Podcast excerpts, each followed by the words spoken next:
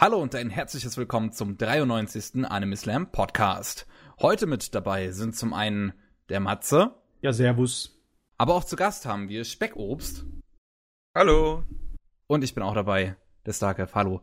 So, Speckobst, Björn, erzähl doch mal, was machst du so? Stell dich vor. Ich. ja, genau.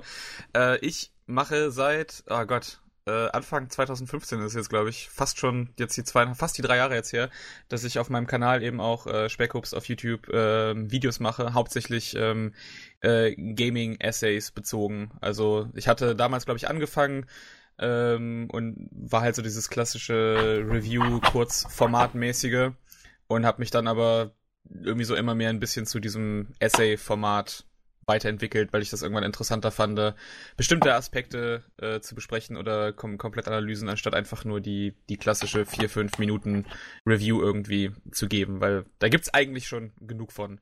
Und da bin ich auch ganz zufrieden mit, wie sich das bisher so weiterentwickelt hat und äh, es war auch eine super Möglichkeit. Also ich kann es einfach nur jedem empfehlen, eigentlich mit irgendeinem so Kram anzufangen, egal für welches Thema er sich interessiert, weil es ist eine super Möglichkeit, einfach auch äh, super nette, coole Leute übers Internet kennenzulernen. Ja. äh, so wie ich ja zum Beispiel deine Essays gesehen habe, ja. weil sie irgendwie in meine Timeline retweetet hat und äh, das dann auch mir sehr gefallen hat. Ähm, Danke. Und ähm, du machst ja auch zum Beispiel noch auch einen Podcast. Genau, stimmt ja. Ach ja, ich bin, ich bin so ganz, ich bin so, ich bin so ganz, ganz schlecht im, im Schilden meiner Sachen. Äh, genau, ich habe mit ein paar anderen ähm, deutschen äh, YouTubern haben wir so eine kleine äh, Gruppe Unlimited Ammo gegründet und äh, wir sind zwar gerade noch, deswegen ist das noch nicht so wirklich durchgestartet, weil wir immer noch an der Webseite arbeiten, ähm, aber unser Podcast Unlimited Topic, äh, wo du ja auch schon äh, mit dabei warst als Gast, ähm, kommt zweimal wöchentlich. Ähm, normalerweise, also äh, äh, du meinst Montag. zweiwöchentlich und nicht zweimal zwei wöchentlich, ja. oder? Ja, zweiwöchentlich. Ich bin, ja, äh, kommt zweimal im Monat, circa. Äh, sollte immer dann äh, jeden zweiten Montag dann ähm, erscheinen und ist einfach nur, dass wir uns gesagt haben, okay, anstatt jetzt irgendwie wieder die Sachen so ein bisschen so recappen, haben wir uns gedacht, okay, äh, wir laden einfach immer einen Gast noch mit ein, dass wir dann zu viert sind und sprechen eben über vier verschiedene Themen aus der kompletten Medienlandschaft. Also das können irgendwelche bestimmten Spiele, Filme, Bücher, Musik, irgendwas sein, aber auch irgendwelche Metathemen, über die man sprechen kann. Und äh, das ist eigentlich ziemlich cool und wir laden auch die Sachen, also falls man sich da mal was anhören will, äh, auch auf unserem YouTube-Kanal Unlimited Ammo, die folgen auch immer einzeln hoch. Also die Segmente, falls man jetzt irgendwie nur, man will sich nicht die kompletten zwei Stunden anhören, sondern einfach nur die 15, 30 Minuten von einem bestimmten Segment, haben wir das auch nochmal extra aufgeteilt und Leute können sich das dann eben so anhören. Das ist Service, ne? Das ist Dienstleistung ja. in der Wüste.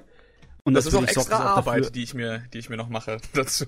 Ja, ja, natürlich. Und es sorgt auch noch dafür, dass es mehr Videos gibt zum draufklicken. ich muss ganz ehrlich sagen, so ziemlich bei jedem von euren Podcasten, den ich bisher reingezogen habe, die fand ich sowas von gut. Da kam der Neid hoch. Ja, der ist da hochgebrodelt. Also ja. ist wirklich Sahne, was ihr da veranstaltet, muss ich echt sagen hier. Finde ich auch. Also ich höre es auch äh, super gerne. Immer wenn ich zum Beispiel irgendwas zocke oder an irgendwas arbeite, habe ich das neben mir laufen, wenn, wenn halt ein neuer rauskam. Ähm, ist super unterhaltsam. Da sind ja auch ein paar andere Leute noch dabei, die wir hier, also in eurem Team, die wir ja hier auch, zu, auch schon zu Gast hatten, wie Sinobia oder Barker Critic.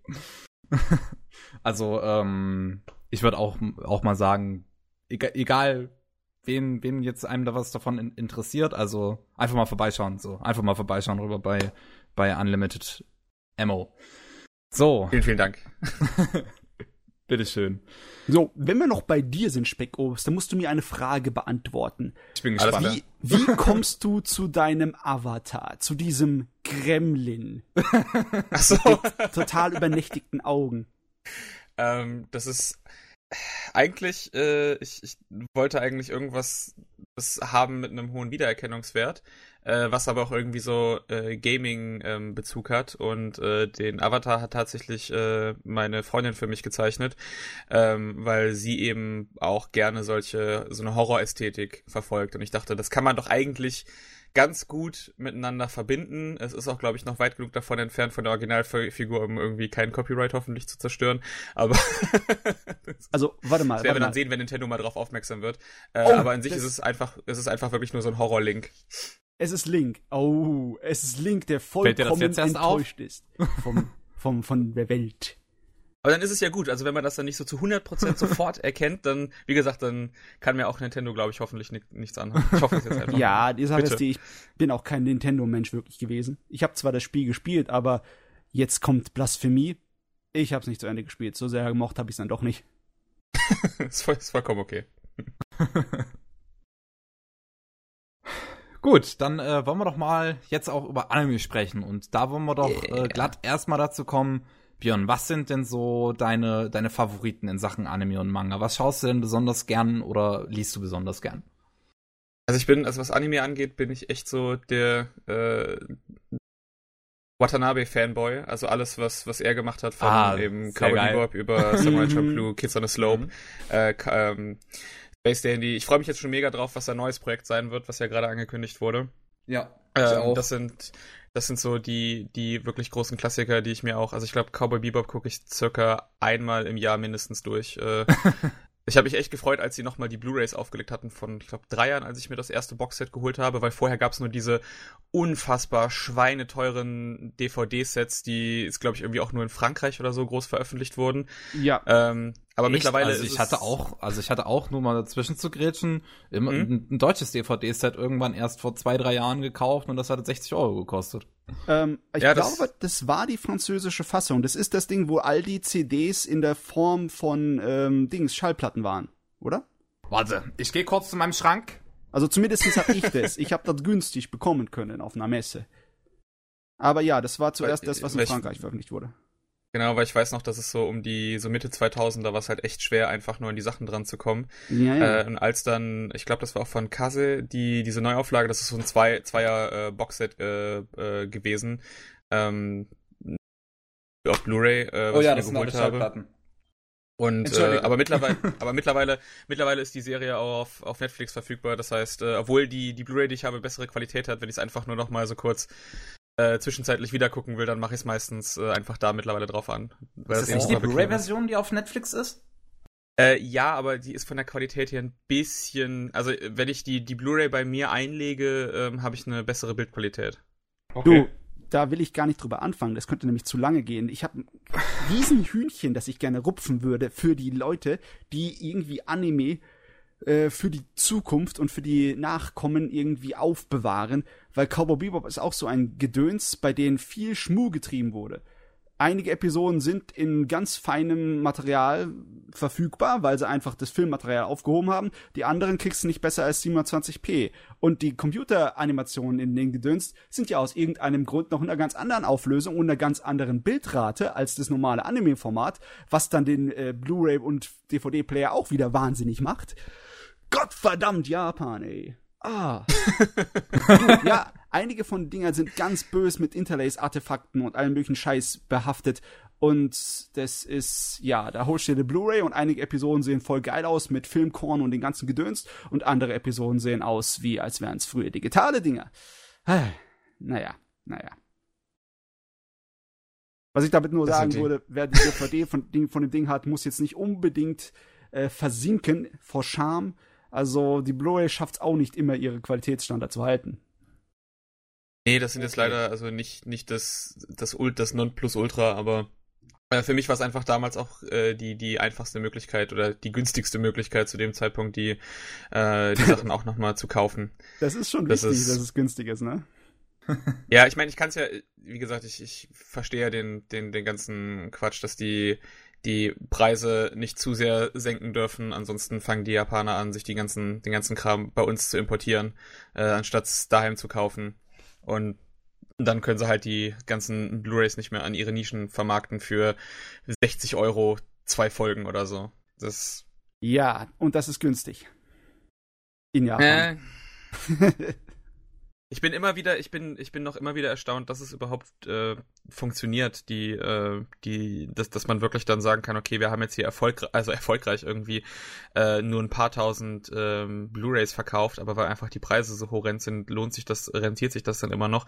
Mhm. Aber das ist halt bei den, so bei der japanischen, auch der Fankultur, also entweder ganz oder gar nicht. Also entweder man, man steht dann voll dahinter und gibt eben auch sein Geld äh, gerne dafür aus oder man lässt es eben gleich sein. Das liegt ähm, aber auch an das der würde hier, hier nicht funktionieren. Ja, ja, das liegt aber auch an der gesamten Geldlandschaft, was das angeht in Japan. Die Sachen waren immer schon viel teurer. Ich meine, seit dem Anfang der 90er ist es dann runtergegangen. Ich meine, als Japan noch so ein bisschen so abgeschotteter war mit seiner Wirtschaft. Also was heißt abgeschottet? Ich meine jetzt nicht so wie in den äh, 19. Jahrhundert Anfang, sondern in dem Sinne wegen äh, in dieser Blasenökonomie, in der Blasenwirtschaft. Ja, quasi vor, vor dem, vor der, ja. der, bevor die Blase geplatzt ist in den 90er, genau, ja. Da war eine perverse Preislandschaft äh, in Japan. Da hat äh, eine kleine Tetrapack Orangensaft umgerechnet sechs Euro oder sowas gekostet. Ja, ja. Das Zeugs ist dann äh, in den 90ern schon mal radikal gefallen, aber auch wenn es radikal gefallen ist, die meisten Preise sind immer noch etwas höher und die Preise und äh, Steuer bei Unterhaltungsmedien, besonders bei Filmen, die sind halt hoch in Japan. Das ist normal, dass dann, äh, wenn ein Film rauskommt, dass du nicht, was für 50 oder 60 Euro die, die neue Blu-ray kaufst. Und wenn er dann im, im, in einem Grabbeltisch liegt, ne, für, für einen Wegwerfpreis kostet er immer noch 15 Euro. Also die sind das ja. schon mehr gewöhnt, deswegen kommen sie auch damit mehr durch. Ja. Irgendwie traurig, ha. aber so ist es. Ja. ich wollte mir dann, äh, als ich drüben war, ein frisches neues Computerspiel kaufen und dann habe ich gesehen, dass es umgerechnet 100 Euro gekostet hätte und dann habe ich mir gedacht, nö, nö, geht weg. Ja, ja, ja. So, so, so, ist, so also, ist es halt leider. Ja, so, so, ähm, geil, wie dann zum Beispiel Second-Hand-Läden sein mögen in Japan, oh, wo man ja mal was, wo man ja mal günstig was abgreifen kann. So scheiße sind, ist es dann, wenn man es wenn man's frische neu haben will. Ja. Aber du für, dafür Second-Hand mehr ist übergeil. Ja. Ja, gut, okay. Das, mitgekriegt, dass Secondhand in Japan eigentlich auch manchmal so gut wie neu ist, sozusagen. Ja, echt. Ey. Ja, das ist ja, das, das, das macht, das ist ja bei, bei allen Sachen. Also ich war ja auch, äh, als ich äh, in, in Japan war, was bei mir eben hauptsächlich der Spielekauf da. Und du gehst halt in den Laden rein und dann steht da eben drauf, akzeptabel. Und du hast halt sofort die Konnotation von dem deutschen akzeptabel, was heißt 80 Mal über den Teppich gezogen. äh, ja. Und ähm, und dann gehst du halt an die Kasse und bezahlst das Ding und er zeigt dir das dann auch jedes Mal. Also die, die lassen dich das gar nicht so kaufen, die, die drücken dir halt nochmal so die Disk ins Gesicht und fragen, ob alles in Ordnung ist. Und akzeptabel heißt dann einfach nur so, ja, da ist dann irgendwie das, das Booklet ist eine, eine Seite umgeknickt oder so. Aber nicht mit nicht mal ein Kratzer auf der Disk oder sonst ja. was. Also das ist so, vielleicht ist die Verpackung dann ein bisschen, bisschen beschmutzt oder so, aber die legen da viel, viel mehr Wert drauf, die, die Sachen auch richtig in, in Stand zu halten. Aber ehrlich gesagt, ich weiß auch nicht, wo das Problem ist, weil, also wenn ich hier in Deutschland irgendwas bei, sei es jetzt eine, eine, eine Blu-ray, DVD oder, oder ein Spiel oder sowas kaufe, ähm, und ich mache das auf. Erstmal, wie kann das überhaupt passieren, dass die Anleitung fehlt? Also, was macht, was machen Leute damit? Holen die ihr Spiel, machen die das auf, reißen die Anleitung raus und legen sie dann irgendwo anders hin? Und dann, wie die Discs auch teilweise aussehen. Also, ich, ich weiß nicht, was machen die mit einer, mit einer DVD? Was machen also, die ganzen Leute damit? Ich, ich habe die Antworten. Nicht. Ich habe die Antworten. die Anleitung, die wird erstmal prompt gefuttert, weil Zellulose ist gut. Was? Ah ja, wir sind in Deutschland. Und die DVD, die wird erstmal als Frisbee benutzt, weil man hat ja Haustiere und will mit denen spielen. Ja, das, also, ganz, ganz im Ernst, und dann kommst du hier, dann kommst du hier nach Japan, da ist dann auch jede DVD und, und jede Spielhülle und alles sind halt nochmal, auch wirklich nochmal in Folie verpackt, damit eben auch äh, so ja. nichts irgendwie dran passieren kann und es ist, es ist einfach so ein Traum für wirklich, also egal was, um, um was es jetzt geht, auch bei Figuren oder so. Ähm, Second-Hand-Läden sind da einfach, das ist ein, ein, Traum, wenn du da durch Akihabara durchgehst. Äh, mhm. Oh, Wahnsinn. Wunderschön. Oh, reden wir lieber nicht mehr so viel drüber. Ich krieg Heimweh nach Japan. ist das nicht Fernweh? Fernweh. Okay, äh, wir waren bei deinen Favoriten. Ja, und wir Watanabe haben über Watanabe, über Cowboy Bebop gesprochen. Was, genau, was noch? Also, gener also generell sowieso ähm, alles, alles von ihm. Ähm, ansonsten, äh, ich muss sagen, dass ich äh, leider so in den äh, Anfang 2000er komplett abgefallen bin, was, was Anime ähm, angeht. Und bin erst gerade so vor oh, ich möchte sagen, vor zwei Jahren erst wieder so ein bisschen hab zurückgefunden und bin bin mich seitdem halt mehr durch den äh, durch den den Back Catalog hat mich irgendwie gearbeitet. Ich hatte wie gesagt, ah. ich glaube bis vor ich glaube bis vor äh, zwei Jahren hatte ich noch nie ich hatte immer nur Teile gesehen, aber ich hatte noch nie komplett ähm, äh, Neon Genesis Evangelion gesehen. Und okay. äh, ja. hab's direkt, hab also dann natürlich die normale Serie mit den mit den komischen Wir haben kein Geld mehr Ende ähm, und dann eben noch äh, End of Evangelion geguckt, habe ich direkt zweimal hintereinander. Also das ist auch wirklich zu einem meiner äh, Lieblingsanime sofort aufgestiegen. Fand, also wirklich immer noch ähm, großartige Serie ähm, und auch viele generell Gynex Sachen oder jetzt auch die ähm, ganzen Trigger Produktionen. Also es ist halt wirklich, ich weiß nicht sagen, klingt, klingt dann irgendwie ein bisschen, bisschen Mainstream der Geschmack, aber es ist halt wirklich, äh, Gurren Lagann und Killer Kill gehören eben dann auch zu meinen Favoriten einfach nur. Das ist, das ist meistens äh, das, was ich, äh, was ich gerne in Anime mag. Also ein, auf der einen Seite übertrieben, aber auf der anderen Seite einfach auch äh, sehr viel noch Subtext da drin, den man finden kann. Ja, geile Anime sind geile Anime, egal ob sie für den Mainstream sind oder nicht. Also muss ich dir zustimmen. Die sind cool. Sehr cool. Genau. Und äh, ja, im, im also wenn, wenn man so den, den Umschlag zu, zu Mangas machen kann, bin ich ein bisschen mehr dran geblieben. Also da hatte ich so meine, meine Serien, wo ich halt immer noch mit, da, mit dabei war. Ähm, hab jetzt aber auch, glaube vor einem halben Jahr erst meinen mein jetzt wirklich aktuellen Lieblingsmanga entdeckt, äh, Bakuman, komplett durchgelesen. Ah, ähm, hatte ich mir alles hatte ich mir alle 20 Bände nach und nach dann ähm, zusammenbestellt.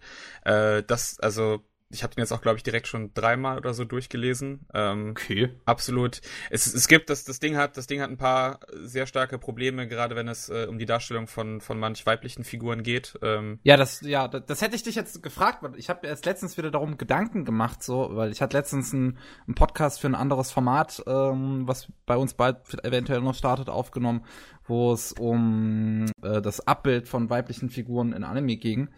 Und ähm, ich habe Bakuman jetzt schon länger nicht mehr gesehen. Ich weiß, dass es mir damals super gern gefallen hat, aber ich äh, jetzt mittlerweile weiß, dass der Autor ja eigentlich ziemlich konservativ ist ähm, und problematisch konservativ in manchen Punkten halt. Und ähm, da halt fragen würde, dich jetzt fragen wollte, ob dir das, äh, wie, wie, wie problematisch das jetzt ist. Weil ich also hab's halt nicht mehr vor Augen. Es, es ist jetzt, also äh, es gibt so ein am Anfang ein paar Proble also wirklich Sachen, wo es ein bisschen, wo es ein bisschen äh, problematisch äh, ist, weil die äh, quasi aus die die spätere Frau dann von äh, von einem der beiden Hauptcharaktere äh, eben die meisten Gags irgendwie so ein bisschen auf ihre äh, ihre Brustgröße reduziert wird. Das wird eben mhm. dann am Anfang irgendwie öfters eingesetzt, fällt dann nachher hin auch, auch total flach ab, aber sie ist halt als Charakter, bleibt halt wirklich die Hausfrau, die einfach nur den beiden irgendwie so im Studio das Zimmer putzt und dann eben zwischendurch ein bisschen so für Comedic Relief eben eingesetzt wird. Also ich mag sie als, als Charakter immer noch, ähm, auch weil sie in den Zeichnungen halt äh, super, äh, super, also von, von Humor halt super umgesetzt wird, aber sie ist halt macht halt nichts und ist einfach nur so da und putzt wirklich. Und das ist so das klassische, das klassische Frauenbild. Auf der anderen Seite gibt's auch ähm, von den anderen äh, äh, weiblichen Mangaka, die eben in der in der Serie vorkommen, äh, gibt's zwei großartige Figuren, aber es ist eben so, wie es so wenn wenn die Frau in der Serie kein kein Mangaka ist, dann braucht die auch nicht irgendwie großartig Ent Entwicklung oder Charaktertiefe bekommen und äh, da, da ist die, die Serie halt so ein bisschen, bisschen schwiegespalten. Ich habe mir jetzt über den, ähm, den, den Schreiber jetzt so nichts durchgelesen. Ähm, also von daher kann, kann gut sein, dass der, dass der sehr, sehr konservativ ist, äh, würde auch zu seiner, der Darstellung von weiblichen Figuren bei Death Note sehr gut passen. Also von daher. Mm, ja. Also es ist immer schade, wenn etwas fehlt in der Serie, wie zum Beispiel eine progressivere Frauenrolle oder eine besser ausgearbeitete. Aber es ist immer noch besser, dass was fehlt, als dass dann wirklich eindeutig zu lesen ist in dem Werk so ein Spruch wie Frauen gehören an den Herd. Das ist ja. ja ich, das, ich, ich das, hoffe, das, das ist mal nicht drin, oder? Also Nee, das, das jetzt nicht. Also, äh, aber es, es ist einfach schade zu sehen, dass du eine, eine prominente Frauenrolle drin hast, die einfach nur wirklich als Hausfrau Support eingesetzt wird und nicht mal ja. in, in dem Sinne da irgendwas äh, Spezielles macht, sondern einfach so, ja, okay, mein Mann ist jetzt der erfolgreiche Mangaka und äh, deswegen muss ich, die hat ja nicht mal einen Job in der mm, ganzen Serie. Ja, und das, und äh, Bakuman geht eben über zehn Jahre. Und äh, es gibt am Anfang irgendwie so den Versuch, dass sie, dass sie äh, äh, auch irgendwelche so Romantic Novels schreiben will und das ist irgendwie so ein B-Plot, der, ich glaube, drei Chapter anhält und dann wird es einfach vergessen. ist ich glaube, das war nicht mal im Anime drin. Den, den habe ich, den hab ich nicht gesehen. Also ich habe wirklich nur. Ja, das ich habe halt nur den Anime gesehen und nicht den Manga gelesen, muss ich dazu sagen. Das war, äh, also ich habe auch, ich habe auch eigentlich immer nur gute Sachen über den, den Anime äh, als Adaption gehört. Aber bei, bei mir ist es einfach so, das ist halt ein Manga, der über das die die Kreierung von von Manga und der ganzen äh, Kultur davon und dem dem Arbeitsverhalten geht und dann dachte ich ja okay das das will ich dann auch als Manga ähm, äh, lesen ich würde ja also ich ich würde auch glaube ich ungern eine äh, Manga-Fassung oder eine Light Novel-Fassung von äh, Shirobako oder so irgendwie haben. Ja. Das ist dann, das fände ich, das fände ich, fände ich äh, eh seltsam. Aber auch ein groß, das ist auch eine groß, großartige Serie, die ich auch erst äh, ja. kürzlich nachgeholt habe. Wunderbar. Dein Obwohl Geschmack ich da noch nicht, nicht halt weiß, dass da auch sehr viele Referenzen sind, auch zu, zu Figuren. Das Einzige, was ich erkannt hatte, war halt wirklich die, äh, die, die eine Folge, äh, wo es ja, wo es ja eindeutig äh, Hideako Anno sein soll. Aber ja. ähm, ansonsten sind da, glaube ich, sehr viele Sachen, die mir, die mir einfach fehlen, weil ich noch so ein bisschen im, im Nachholmodus bin von den, du, ich glaube, jetzt gut 10, 15 Jahren, die ich einfach komplett ausgesetzt habe in dem Bereich. Auch wenn du nicht im Nachholmodus bist, die meisten Leute wissen nicht unbedingt genau, wie ihre Regisseure, die sie irgendwie verfolgen, aussehen, wenn sie nicht wirklich ein bisschen härtere Fans sind. Also braucht jeder Mann braucht eine Tabelle im Internet, um nachzugucken, was die alles sozusagen angespielt haben.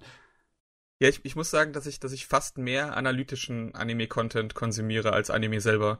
Ah. Weil da habe ich halt den, da habe da hab ich den Vorteil, das kann ich eben auch nebenher laufen lassen. Das also bei, äh, weil meine, äh, meine Japanischkenntnisse sind nicht so gut, dass ich einfach ein Anime nur durchs Zuhören komplett 100% verstehen kann.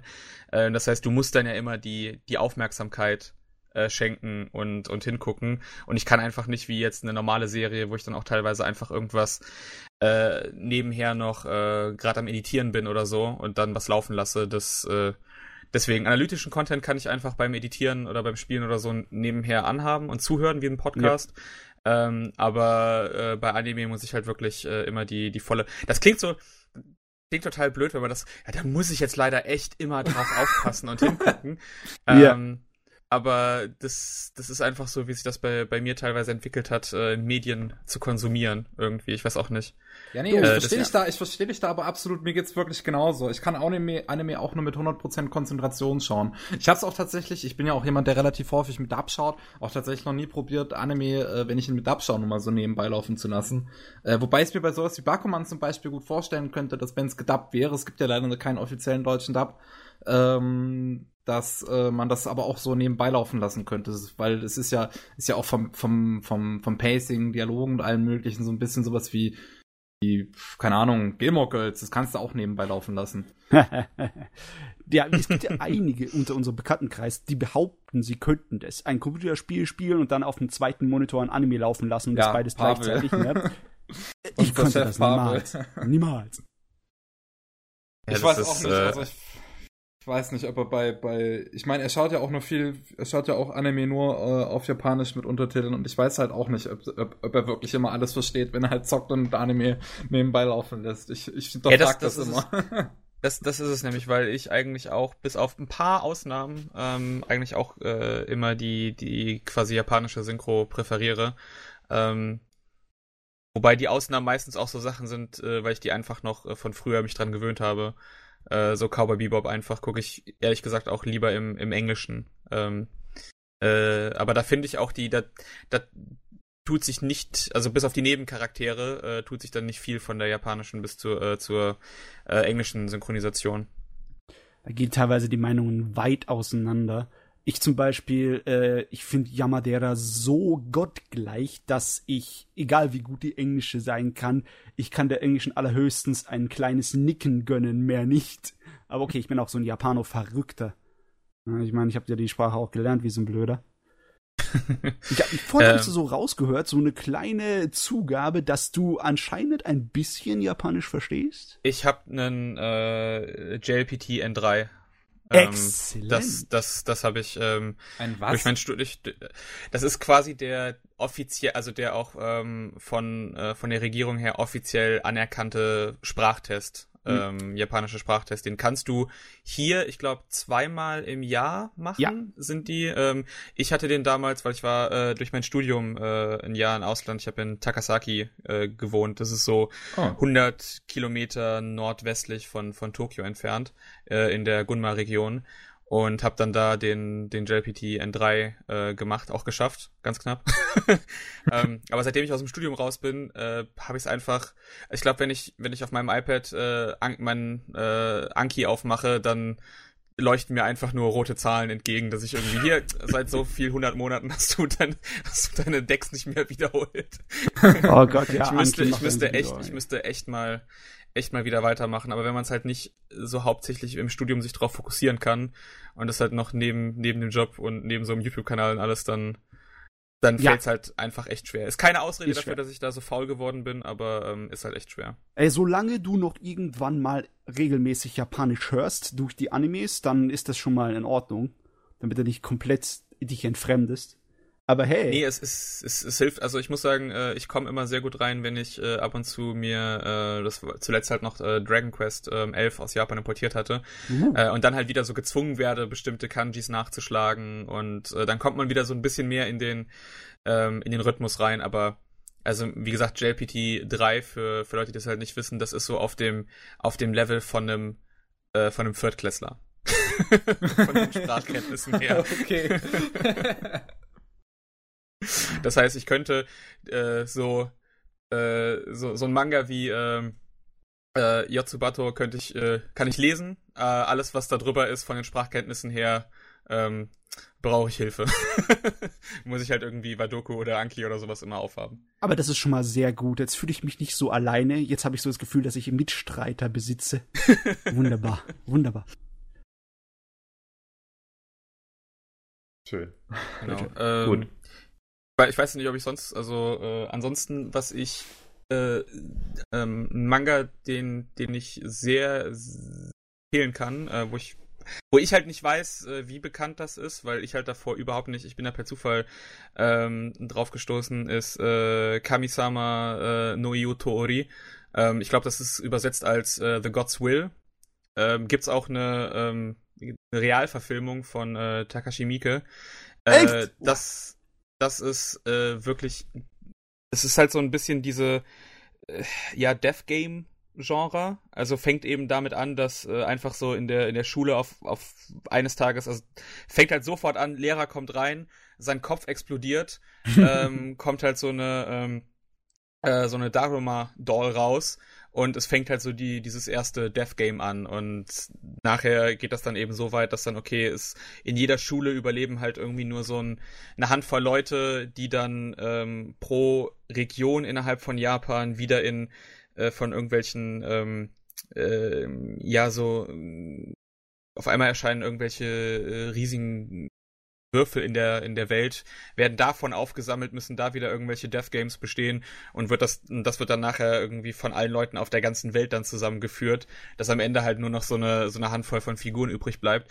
Ähm, und äh, ich bin wirklich erstaunt darüber, wie ehrlich brutal das Ganze ist. Also du hast da keine, bis auf jetzt wirklich, sagen wir jetzt mal, die Hauptfigur, den Protagonisten, ähm, hast, ja, ist einfach keine Figur irgendwie geschützt. Also da, Du hast es einfach, du, du erlebst das, du erlebst nachher wirklich auch als Leser das so mit, dass äh, wie die Hauptperson so ein bisschen auch die, die Hoffnung einfach verliert, dass du auch so, ja, okay, das ist jetzt die, die dritte Love Interest, die jetzt irgendwie gekillt wurde in dem Spiel oder so. Ähm, ich kann absolut nachvollziehen, warum man sich jetzt nicht nochmal irgendwie auf neue Leute oder Bekanntschaften irgendwie einlässt da drin. Das hört ähm, sich das an. Das klingt wie, sehr traurig. Ja, es hört sich ja, an das, wie also ganz trifft auf Battle Royale. Ja, aber halt hat nicht wie ganz irgendwie noch so ein bisschen Uplifting oder so, weil das, äh, aber ich finde auch, das hat auch ein, ja, das Ende hat viele Leute, die mochten das nicht so. Ich fand das absolut großartig. Ähm, und das war halt wirklich so ein Ding, wo ich, ich habe das jetzt seit von einem halben Jahr gelesen, also das hat äh, 21 Bände, so knapp 200 Chapters. Ich habe die an zwei Tagen durchgelesen. Ähm, hatte mir sogar äh, noch den, weil das natürlich, ich glaube, übersetzt gibt es es nur in Amerika digital über diesen Manga-Service von Crunchy, äh, Crunchyroll, ah, der okay. bei uns ja nicht verfügbar ist.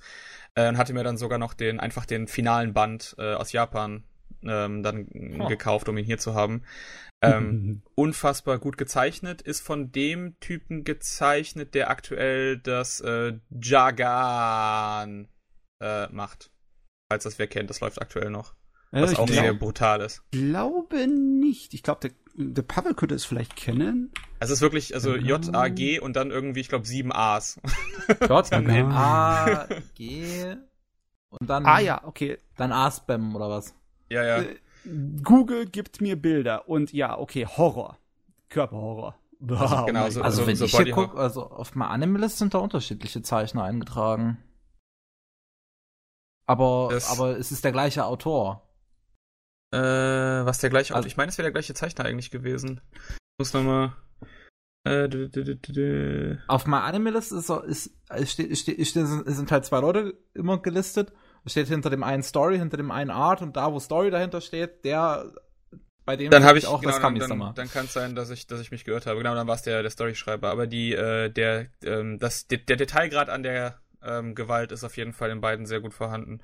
Ähm, äh, genau, ähm, auf jeden Fall genau. Äh, Kamisama äh, no Yutori äh, kann ich nur sehr empfehlen. Es ist, glaube ich, hier unter drei Parts gelistet. Also die Sache ist einfach nur, dass das ähm, äh, das wurde von einer anderen, äh, von einem anderen Magazin aufgenommen. Also das heißt, er hat den, den ersten ah, Part ja. eben angefangen.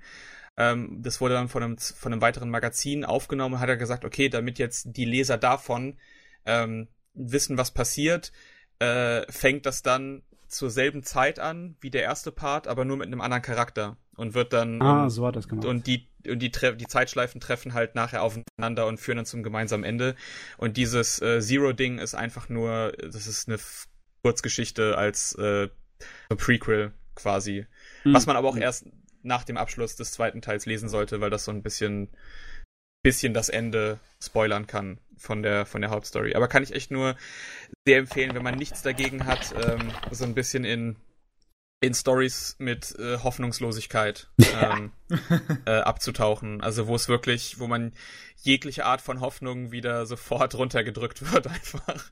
Aber das hat mich, ähm, also das war wirklich eine, eine, auch eine Story, wo ich bis heute noch immer wieder dran denke und einfach nur so krass. Und ich hole auch total oft ab und zu den, den letzten finalen Band äh, raus und lese so ein bisschen die, die letzten Seiten durch, äh, weil die schon äh, sehr, ja, ich möchte mal, möchte mal sagen, äh, einen, einen sehr äh, starken Eindruck hinterlassen können. Sag mal, also von das, mir dicke Empfehlung. Ist das dann also so dein Genre? Ich meine, da wollte ich dich sowieso Absolute Hoffnungslosigkeit? ist das so? nee, ich meine, äh, weil du hast ja äh, jetzt uns äh, Shinichi Watanabe und Trigger und Gainax an den Kopf geschmissen als deine mhm. Lieblinge. Und die meisten von den Sachen, die die produziert haben, sind irgendwo im Science-Fiction-Bereich. Kann ich das so ungefähr so sagen, dass Science-Fiction und dieser äh, Thriller-mäßige Gedöns mit den Todesspielen so dein Ding sind? Oder gibt es da noch mehrere Genres, wo du sagen würdest, äh, kannst du mir alles entgegenschmeißen? Also bei, bei mir, also Science Fiction in, in dem Sinne eher, was die, ähm, ähm, wie soll ich das sagen, was so interessante Konzepte anbelangt. Zum hm. Beispiel, hm. also, ähm, ich, ich meine, klar, dass jetzt äh, Gurren Lagann halt so Super Robot äh, Genre ist, das ist, das hat damit eigentlich nichts mal was, äh, was Großartiges zu tun. Da finde ich einfach nur dieses Konzept dieser Spiral, ähm, Spiralelements und wie das dann einfach immer weiter übertrieben wird, ähm, fast faszinierend. Ähm, bei, bei einer Sache wie halt äh, Neon Genesis Evangelion finde ich halt auch einfach, das sind so, das, das hat, das hat für mich so ein bisschen was von so einem Cthulhu-Horror, wo einfach so, es, es gibt einfach Dinge, die sich von den Figuren nicht beeinflussen lassen und Elemente in der Welt, die, die einfach, wenn du versuchst, da einen Sinn reinzukriegen, es einfach nicht verstehen kannst, weil es, weil es ähm, Einflüsse und Sachen gibt, äh, die einfach über jeglichem Verständnis liegen. Ähm, mhm. Das ist auch der gleiche Grund, warum ich bei, bei Manga absoluter Fan von äh, Junji Ito bin. Mhm. Ähm, also äh, ja. Das ist, äh, also Uzumaki ist auch so eine, so eine Story, hatte ich mir jetzt letztens auch endlich mal die Bände gekauft, ähm, damit ich das halt öfter mal nachlesen kann. Aber das, meine Lieblingsstory von ihm ist wirklich, dass, ähm, ich meine, das wäre bei Gyo mit dabei, dieses The Mystery of the Irgendwas Falls, wo es damit anfängt, dass einfach so ein, ein Berg ähm, durch ein Erdbeben gespaltet äh, wurde und ähm, überall so Löcher drin, er, drin erscheinen, die eben aussehen wie Personensilhouetten und irgendwie unendlich lang in diesen Berg rein ähm, reingehen und die, die Leute verspüren auf einmal so einen Drang, halt in diese Löcher ähm, reinzugehen und die sind halt so perfekt für sie gemacht, dass sie dann anfangen, einfach Stück für Stück, so Zentimeter für Zentimeter in diesen Berg runter rein zu versinken. Ähm, und dieses Konzept einfach nur da, da dran, dass Leute halt irgendwie so, warum ist das da drin, wie haben Leute das überhaupt geschafft, diese, diese perfekten Löcher ähm, in, in diesen Berg reinzukriegen und einfach nur die Vorstellung davon. Oder eben auch bei, bei Uzumaki, das, es wird ja am Ende so ein bisschen erklärt, ähm, woher das kommt, aber selbst das ist halt mehr wieder so ein Cthulhu-Horror-Mythos, der sich dann halt alle 100 Jahre irgendwie wiederholen soll oder so. Ähm, und ich, und ich glaube, das ist so das, das ist so das Zentrale, was ich bei äh, so Geschichten am interessantesten finde. Deswegen fand ich es auch das Kacke, äh, wie ganz geendet ist. Weil das oh mir alles ein bisschen zu sauber erklärt hat. Ich weiß es das gar nicht. ich weiß gar nicht, ob ich ganz zu Ende gelesen habe. das ist, das ist, wenn, wenn nachher, da wird dann, es wird eben nachher dieser Mythos von diesen Bällen genommen und wer die erschaffen hat und warum. Äh, das, das wird eben ein bisschen bisschen zu ah, sehr, bisschen zu sehr ja, erklärt und es, und es war auch ein bisschen zu, zu einfach her von der Erklärung und es wird halt so eine, eine sehr nette Schleife ähm, drum gemacht. Ah, das ist Aber das, ja, was also ich aktuell so an Hollywood hasse. So, weißt du, wo, wo, wo, weil nur noch Filme produziert werden, die irgendein Mysterium erklären, statt ein neues Mysterium zu erschaffen. Was so dumm ist, weil ein oh. Mysterium ist doch was Geiles. Ja, genau. Ja, oder, oder eben so ein, oder halt unbedingt ein Happy Ending schaffen wollen, genau wie äh, hier weißt du, du, du hast eben All You Need Is Kill als großartige Vorlage, also sowohl als, mhm. als äh, Novel als auch als Manga. Ja, und dann ähm, ruinierst du einfach das unfassbar geniale Ende davon in der, in der Hollywood-Adaption. Ähm, ich fand den Film ansonsten, also das ist ja irgendwie das äh, Live Die Repeat oder, ja, ja, oder ja. Edge of Tomorrow. Ich weiß nicht mehr, was jetzt mittlerweile der offizielle Name ist. Edge of Tomorrow ähm, ist der offizielle Name. Live Die Repeat ist das Motto. Ja, aber ich glaube, das hatten, das haben die so sehr stark auf die Verpackung, auf die, die, die Blu-Rays und DVDs draufgepatscht, dass es, glaube ich, mittlerweile auch so als Du kannst beides sagen, irgendwie Edge of mhm. Tomorrow und Live Die Repeat. Ja, ja, ähm, die, die Leute mussten, werden, äh, die Leute werden wissen, worum es geht. Genau, und, und da mussten sie einfach noch so ein, dieses, dieses halt wirklich passende, aber harte Ende, wo man halt, also im Buch wirklich auch ein bisschen schlucken muss, äh, ähm, zum Finale hin, das einfach in so ein, ja, bullshittiges äh, Happy Happy Go Lucky Ende in in dem Film verwandelt wurde und das ist halt was ich persönlich also wenn wenn man sieht, dass eine Handlung darauf hinarbeitet und das dann nachher auch so vom Storyverlauf Sinn ergibt, klar gerne. Aber wenn man irgendwie Regeln brechen muss von so einem System, wo man halt extra sagt, okay, das sind, das sind die Regeln und die werden jetzt am Ende gebrochen, einfach nur damit wir ein Happy End haben, das, das kann ich halt überhaupt nicht abhaben. Ja, es, es war halt konservativ, kann man das sagen? Es war auf jeden Fall sehr Standard. ja, es war, war ein Standardende. Aber ja, okay. So dermaßen hat es mich noch nicht gestört, weil ähm, ich glaube, ich bin ein kleines bisschen traumatisiert durch verschiedenste Versuche, Animes in Realfilme umzusetzen oder irgendwas an japanischem Zeugs in Realfilm umzusetzen. Von westlicher Seite. Ne? Ich meine, ja, okay. von, von der japanischen Seite gab es einige bessere Versuche. Ich meine, selbst Allein Takashi Miike, ich freue mich auf seinen neuesten Versuch, wo er Blade of the Immortal zum Film gemacht hat. Hat, äh, hat wer, hat wer das, äh, den, den Jojo-Film gesehen? Jojo nee. Realfilm? Nee, noch nicht. Da habe ich mich da, draußen. Ich, ja, ja, der, der ist äh, vom halben Jahr rausgekommen. Echt? Ja, der Mieke macht, ja, so Mieke macht ja irgendwie zehn Filme im Jahr. ja, ja, ja der, der Blade of the Immortal ist doch jetzt, glaube ich, sein Hundertster, ne? Ich Wenn ich das richtig im Kopf habe.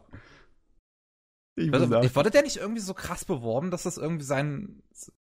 Oder war das bei irgendeinem anderen japanischen Regisseur?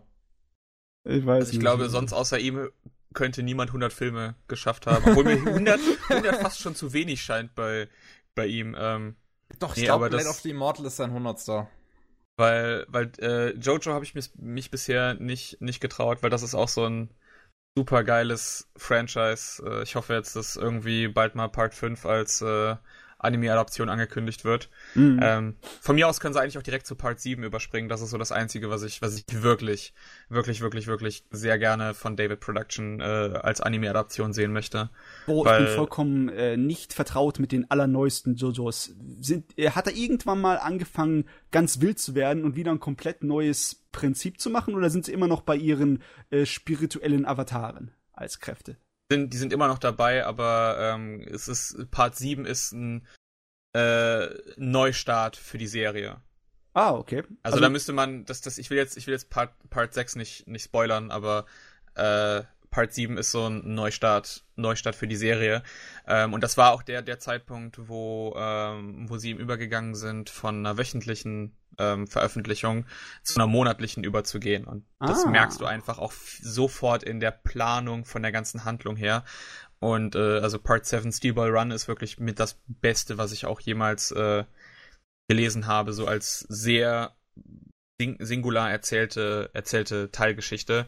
Äh, bei Part 8 bin ich jetzt einfach am Warten, bis es fertig ist in zwölf Jahren und dann lese ich das eben auch. Ja, ich glaube, ich glaub, Part 7 hat irgendwie boah, ich glaube, acht Jahre hat das gedauert, bis es fertig war. Mm. Aber du, die bringen mm. halt, das kommt davon, wenn du eben nur zwölf, zwölf Chapter pro Jahr eben äh, machen kannst. Die sind dann zwar dafür länger, also da ist dann äh, äh, statt 19 Seiten ist dann eben so ein Chapter knapp über 40, aber äh, es dauert dementsprechend trotzdem noch, noch sehr lange, bis man so eine normale Geschichte erzählen kann. Ja, klar. Wenn er bei seiner, bei seinem Erzählstil geblieben wäre von der Geschwindigkeit, ist er trotzdem bei der Hälfte der Geschwindigkeit, der Hälfte der äh, Seiten pro Jahr dann gewesen mit seiner monatlichen mhm. Ausgabe. Ja, da muss man halt ein bisschen länger warten. Aber das ist ja nichts genau. Neues bei Man an Manga genau. und Anime, ne? Dass man länger ja. warten Und muss. Äh, genau, mhm. was ich auch noch äh, für als so als Genre, ich weiß nicht, ob man das. Es ist halt meistens hat mit hat's mit äh, äh Sportanime zu tun, aber ich mag es einfach, wenn du so eine Progression sehen kannst, eine realistische. Also ich, ich liebe zum Beispiel, also mein liebster äh, Sportanime, den ich bisher gesehen habe, ist äh, Baby Steps, wo ich halt echt schade finde, dass es da nur zwei Staffeln gibt und der, der Manga wird auch aktuell, glaube ich, gar nicht mehr übersetzt. Also der läuft noch und äh, bei zwei Drittel hört irgendwie die, die Übersetzung auf. Ähm, okay. Weil da ist es halt wirklich, ist wirklich fantastisch zu sehen, dass du jemanden hast, der einfach nicht mit einem godlike äh, Talent irgendwie anfängt, sondern am Anfang bei seiner ersten Tennis-Lesson äh, ähm, zu schlechte Cardio hat, um das, das, die Aufwärmrunde zu überleben. Also der, der bricht da, der bricht währenddessen zusammen und äh, du hast dann wirklich halt diese, diese Progression da drin, wie er dann nachher halt wirklich zum, zum Tennisprofi wird äh, und so seine ganz eigenen Systeme entwickelt. Und ich meine, okay, da habe ich noch so ein bisschen Bias, weil ich halt früher selber Tennis gespielt habe. Das heißt, von, von ganzen äh, äh, Sportanime ist das Sportart, wo ich den, den besten Bezug zu habe und eben auch so die Terminologie alles schon kannte. Ähm, aber das fand ich, das, sowas finde ich auch fantastisch, wenn du da so eine richtige Progression drin hast oder äh, Haikyuu eben auch, ähm, wo klar, du hast da so ein paar Leute mit, mit guten Talenten, aber es wird eben vom Anfang an klar gemacht, dass sie ähm, deutlich unterlegen sind und irgendwie sowas wie, obwohl ich das auch nicht schlecht fand, aber so äh, äh, Kodakone Baske da, das nimmt mich so ein bisschen raus, dass wir, wir sind die Highschooler, aber irgendwie sind wir besser als jeder andere Spieler auf der ganzen Welt. und haben irgendwelche super Fähigkeiten. Ja.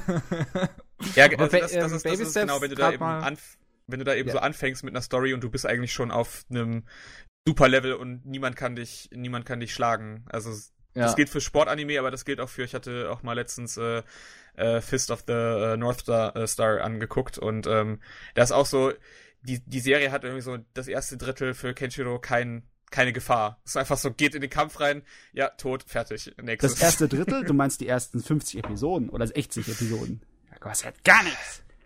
Kenshiro ist die Zerstörungsmaschine. Arte hat lustigerweise ja, gestern, vorgestern einen Beitrag äh, zu Fist of the North Star gemacht. Den muss ja. ich mir mal noch angucken. Ja, deswegen. Nee, ich habe ich hab's mir, ich hab's mir, ich hab's mir kom komplett nach der, nachdem ähm, das äh, Yakuza-Spiel angekündigt wurde, äh, was ja, was ja jetzt auch ähm, äh, quasi die, die Yakuza-Engine nimmt und daraus eben Fist of the North Star Spiel draus macht, habe ich gesagt, okay, jetzt muss ich endlich mal, nachdem ich halt immer nur so Teile davon gesehen oder gelesen hatte, das mal komplett durchgehen. Ah, das ist natürlich gefährlich für jemanden, der nicht mit 80er Jahre Anime so groß vertraut ist weil, ja, ich meine, die meisten Anime brauchen so 20 Episoden, bevor sie anfangen. Fist of North Star braucht eher so 50 Episoden, bevor er anfängt.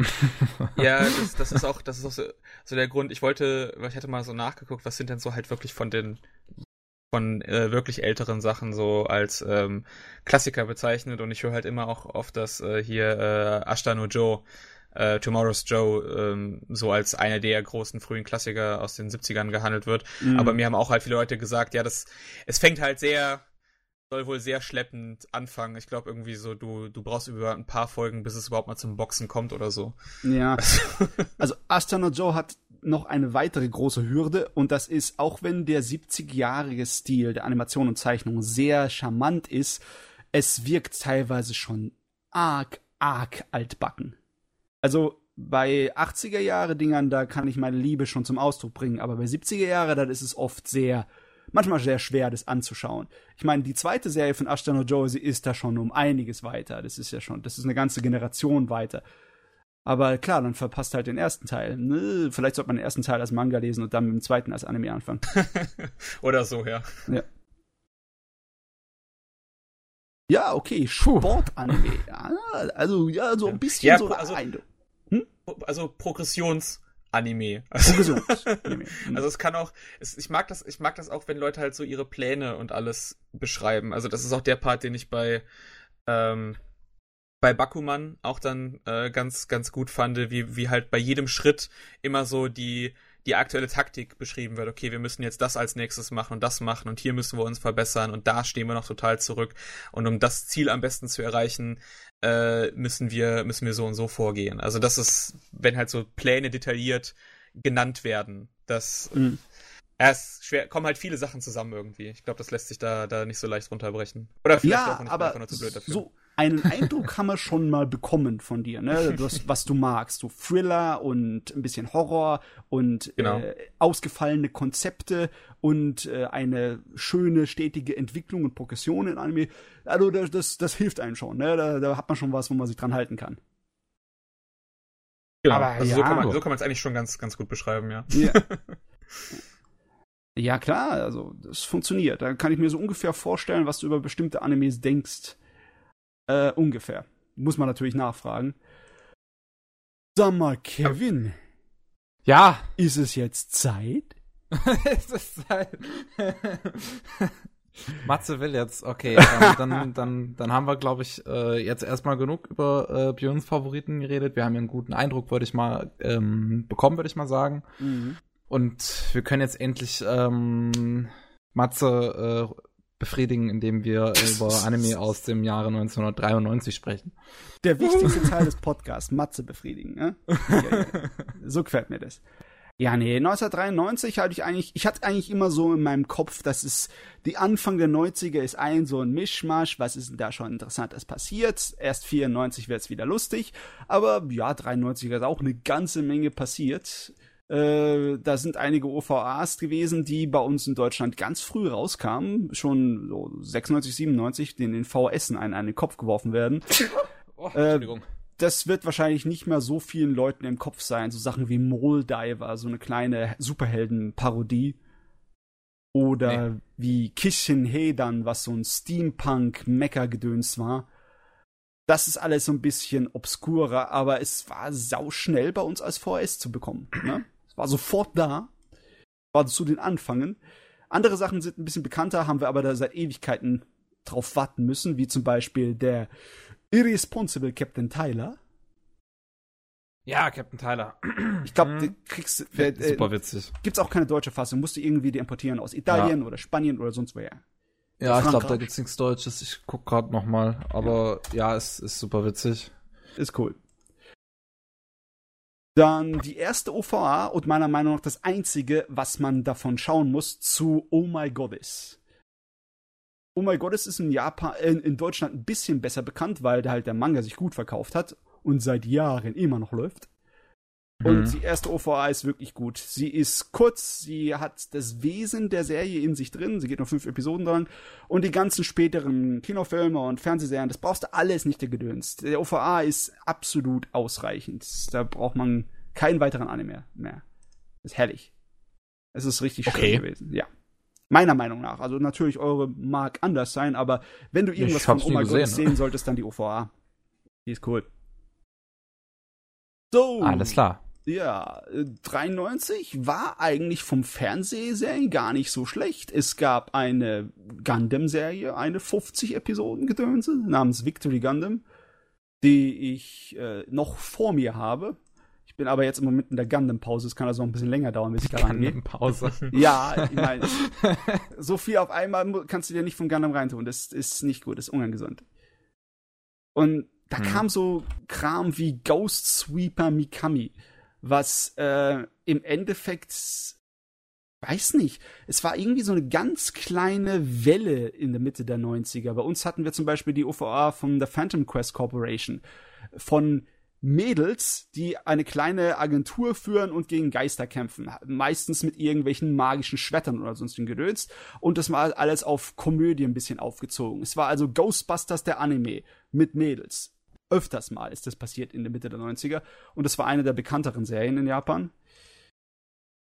Aber ansonsten war natürlich noch der große Hammer Slam Dunk, ne? Slam Dunk hat 93 angefangen. Echt? War in das Deutschland war... halt als Manga sehr bekannt, hat es gut verkauft, aber ich, ich glaube, die, die Fernsehserie kam nie nach Deutschland. Ich habe die mir auch letztens nur, nur mal angefangen äh, anzusehen, weil das eben auch für, als ich so nach Progressionssport-Anime-Ding geguckt habe, wurde mhm. mir das eben auch empfohlen. Äh, bin ich noch nicht, bin ich noch nicht ganz durch mit, aber auch ein großartiges Ding. Also zumindest, ich glaube, so die ersten äh, 30, 40 Episoden, die ich da gesehen habe. Ich, ich kann mich noch erinnern, dass am Anfang sich das Ding weitaus mehr auf seine Komödien und Schulgedöns konzentriert hat als auf den Sport. Ja, du, du musst eben, es, es braucht erstmal eine Zeit, bis der, weil der Haupt, das ist eben auch so eins, wo der Hauptcharakter ohne Talent anfängt. Also hm, der, ja. äh, er, ähm, er geht eigentlich nur in, ins, äh, in die Basketballmannschaft, um äh, ein Mädel zu beeindrucken. Ja. Ähm, und ist eigentlich sonst auch mehr so dieser Delinquent und lernt dadurch eben nach und nach und erst keine Ahnung, nach wie viel äh, Bänden, Episoden er dann richtig drin ist, geht das dann in diese normale Sportstruktur über von, okay, jetzt wir müssen den nächsten Rivalen ja. besiegen. Ich kann mich nur noch erinnern, dass er richtig groß war und richtig hoch springen konnte. Und bei seinem ersten Versuch, einen Dank zu machen, ist er so hoch gesprungen und so weit, dass er den Ball nicht reingekriegt hat, aber seine Fresse mitten an das äh, Brett von dem, vom, ja, vom Basketball exakt. gebatscht hat. Das war herrlich. Exakt. Das war sehr herrlich. Das war wunderbar. Ja. Ja. Ansonsten hat äh, 93 uns eine Menge gebracht, was UVAs angeht und Kinofilme. Da ist zum Beispiel The Cockpit rausgekommen, was eine absolut klasse Zweite Weltkriegs-UVA war, von äh, Matsumoto Leisi. Und die erste Jojo-OVA kam auch 93 aus. Oh, die ist, die ist das, so geil. Der allererste Anime-Fassung von Jojo. Und ich finde es immer noch, ist mein Liebling. Auch wenn es nur das Finale ist von der einen. Äh, das, von das, das war auch, glaube ich, so das, das erste, äh, erste Mal, dass auch viele Leute im Westen, glaube ich, Jojo so mitgekriegt haben und dann später ja. irgendwie noch durch das, das Dreamcast-Spiel. Ähm, aber das weiß ich noch, das habe ich damals, damals auch gesehen. Äh, wirklich äh, immer noch, muss ich sagen, auch sehr, sehr beeindruckend eigentlich äh, von, den, von den Animationen her. Ja, es sieht immer noch geil aus. Ja, natürlich Ninja Scroll ist ein Begriff. Cavagiris erfolgreichstes ja. Gedöns. Ziemlich viel Splatter-Horror-mäßiges Zeugs da drin, aber ist immer noch sehr cool heute. Und äh, der zweite Pet Labor Kinofilm, der ist definitiv erwähnenswert. Der ist sowas von eine Blaupause für Ghost in the Shell, für den ersten. Also der OCE, der Regisseur, der hat da schon arg seinen äh, sehr, ja, fast schon deprimierend realistischen Stil dem aufgedrückt. Okay. Das Ding ist zwar noch alles von Hand gemacht, aber das sieht, das hat eine ganz komische Optik. Das lohnt sich allein deswegen, das mal sich anzuschauen. Das ist cool gemacht.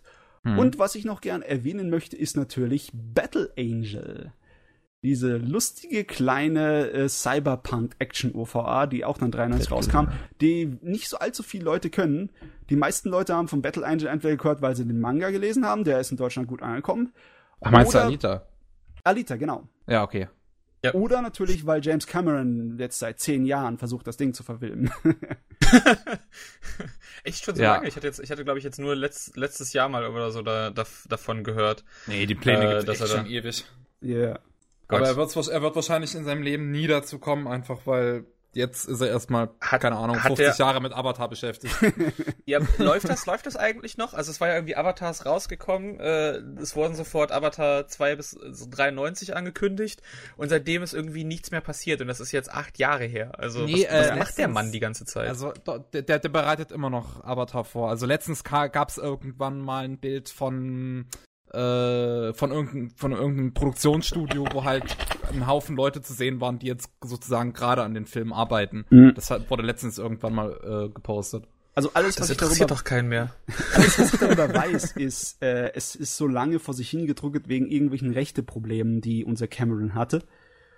Und ähm, es dauert jetzt so lange, weil sie, glaube ich, vier Filme am Stück machen wollen. Die wollen einen auf Herr Ringe machen und die ganze Quadrologie, die dann irgendwie folgen soll, an einem Stück abdrehen. Ja, warum auch immer. Also warum auch immer man zu Avatar so. naja. Ja.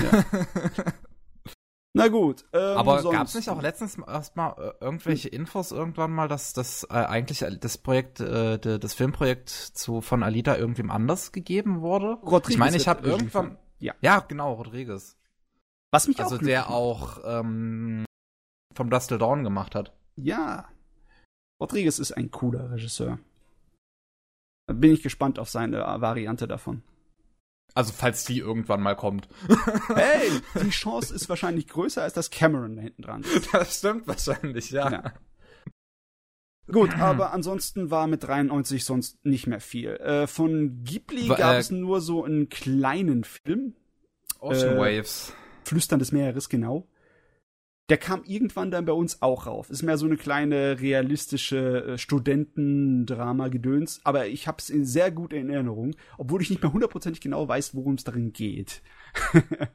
okay.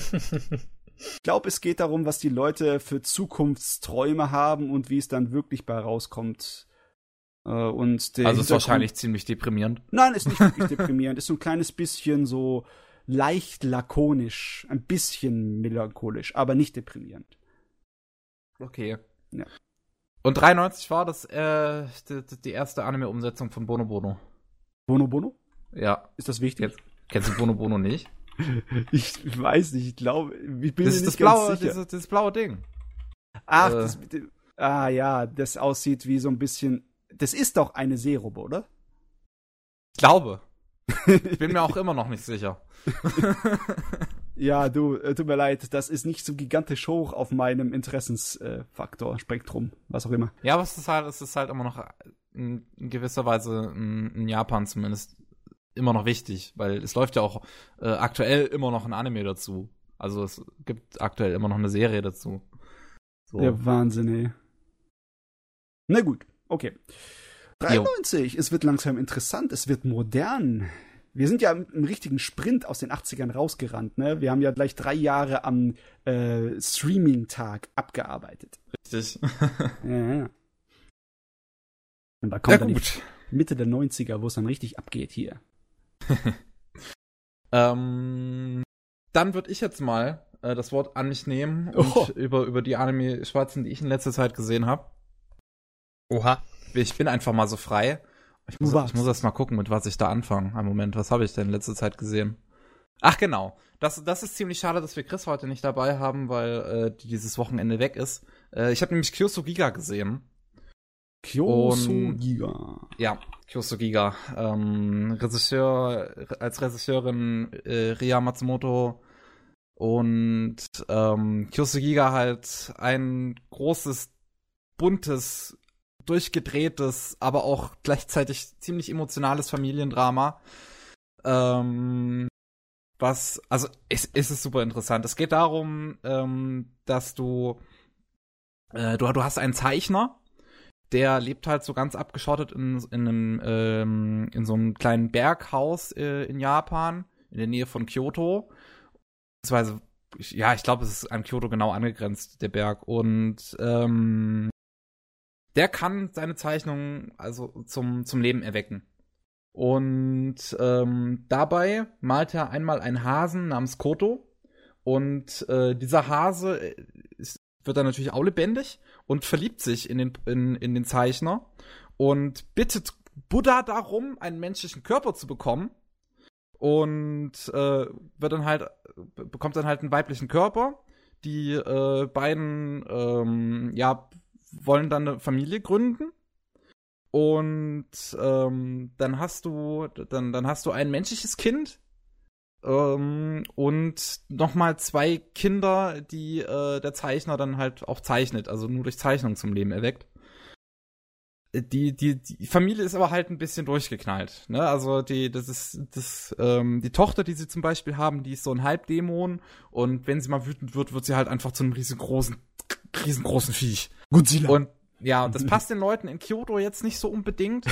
und äh, die, die, die sagen halt, äh, dass, dass sie woanders hinziehen sollen. Und dann macht, äh, da, dann haben die aber die Idee, einfach in den Zeichnungen des Zeichners zu leben, einfach in die Zeichnung hineinzugehen. Und seitdem leben sie quasi in einer gezeichneten Version von Kyoto. Oh, so, das war aber jetzt erstmal nur die erste Hälfte der ersten Episode. oh Mann. ähm, dann in, in der, ähm, in, wie, nennen sie es? Äh, Kyoto hinter den Spiegeln, so heißt es. Äh, in, so heißt die, äh, diese, diese Stadt dann. Ähm, da äh, das, das ist eine Stadt, in der quasi nichts kaputt gehen kann. Also wenn was, wenn irgendwas einen Kratzer oder so bekommt, dann heilt er sich automatisch. Und auch Menschen oder so können nicht sterben. Das, das ist immer alles heile und super und happy und bunt. Und ähm, dann stellt sich aber heraus, dass äh, die Mutter ihren weiblichen Körper nur haben durfte, bis sie eine Familie mit ähm, dem Zeichner halt gegründet hat und ihren Körper jetzt so langsam Buddha zurückgeben muss. Der Zeichner möchte aber sie nicht verlassen und geht dann mit ihr gemeinsam. Das heißt, beide gehen wieder aus, aus diesem äh, gezeichneten Kyoto weg, lassen aber die Kinder zurück. Und die Kinder leben dann alleine in Kyoto und sind jetzt quasi die Chefs von diesem, ähm, von diesem, von Kyoto hinter den Spiegeln. Das ist die Prämisse.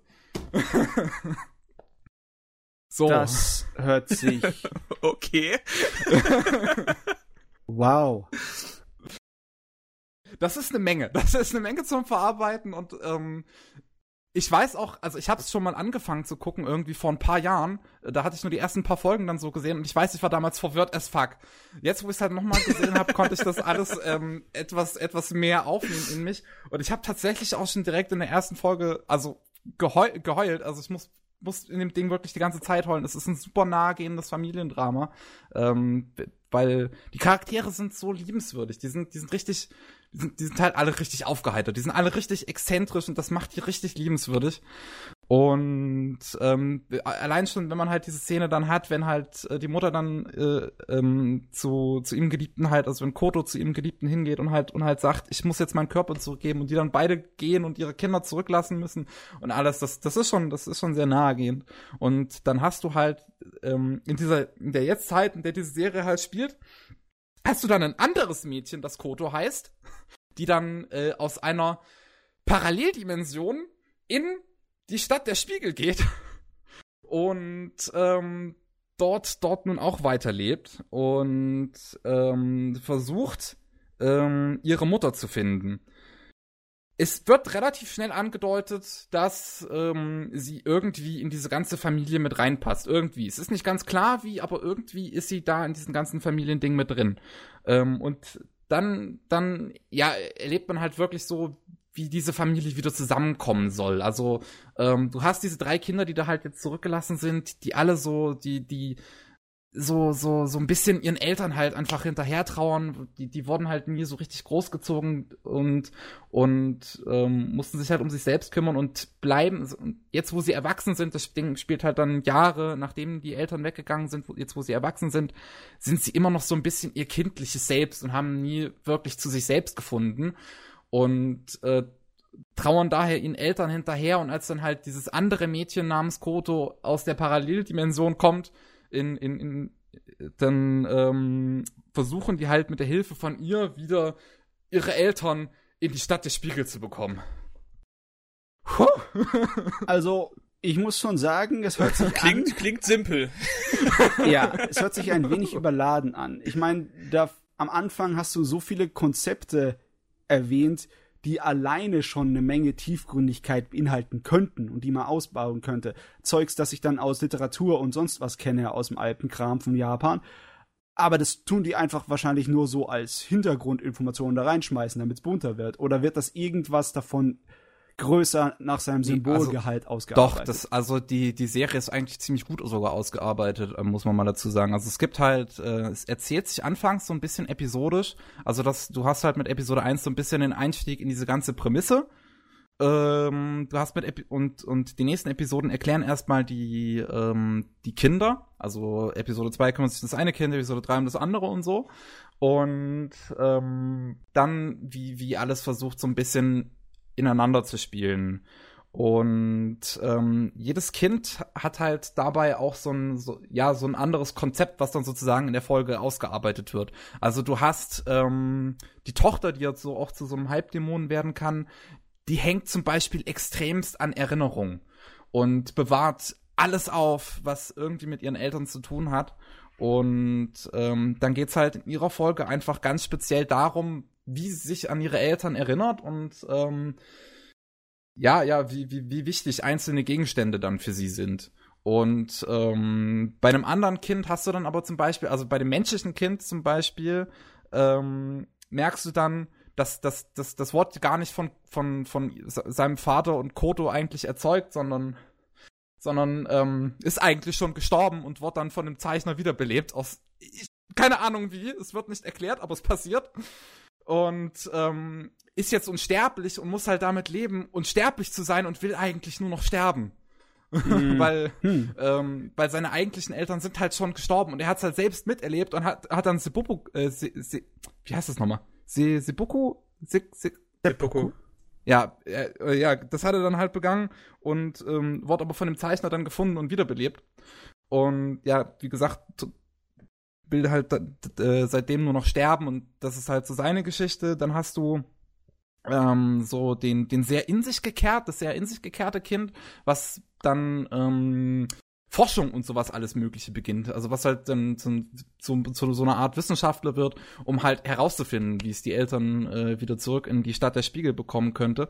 Und äh, du hast halt jede Folge so ein bisschen, was sich um ein Konzept, was mit dieser Welt zu tun hat, ähm, äh, kombiniert. Also zum Beispiel bei dieser, bei dieser Folge mit den Erinnerungen ähm, mit, mit dem Dämonenmädel geht es auch darum gleichzeitig, dass ein dass jährlich in, diese, in der Stadt der Spiegel ein Portal erscheint, in das Gegenstände geworfen werden können, ähm, was die Leute nicht mehr brauchen.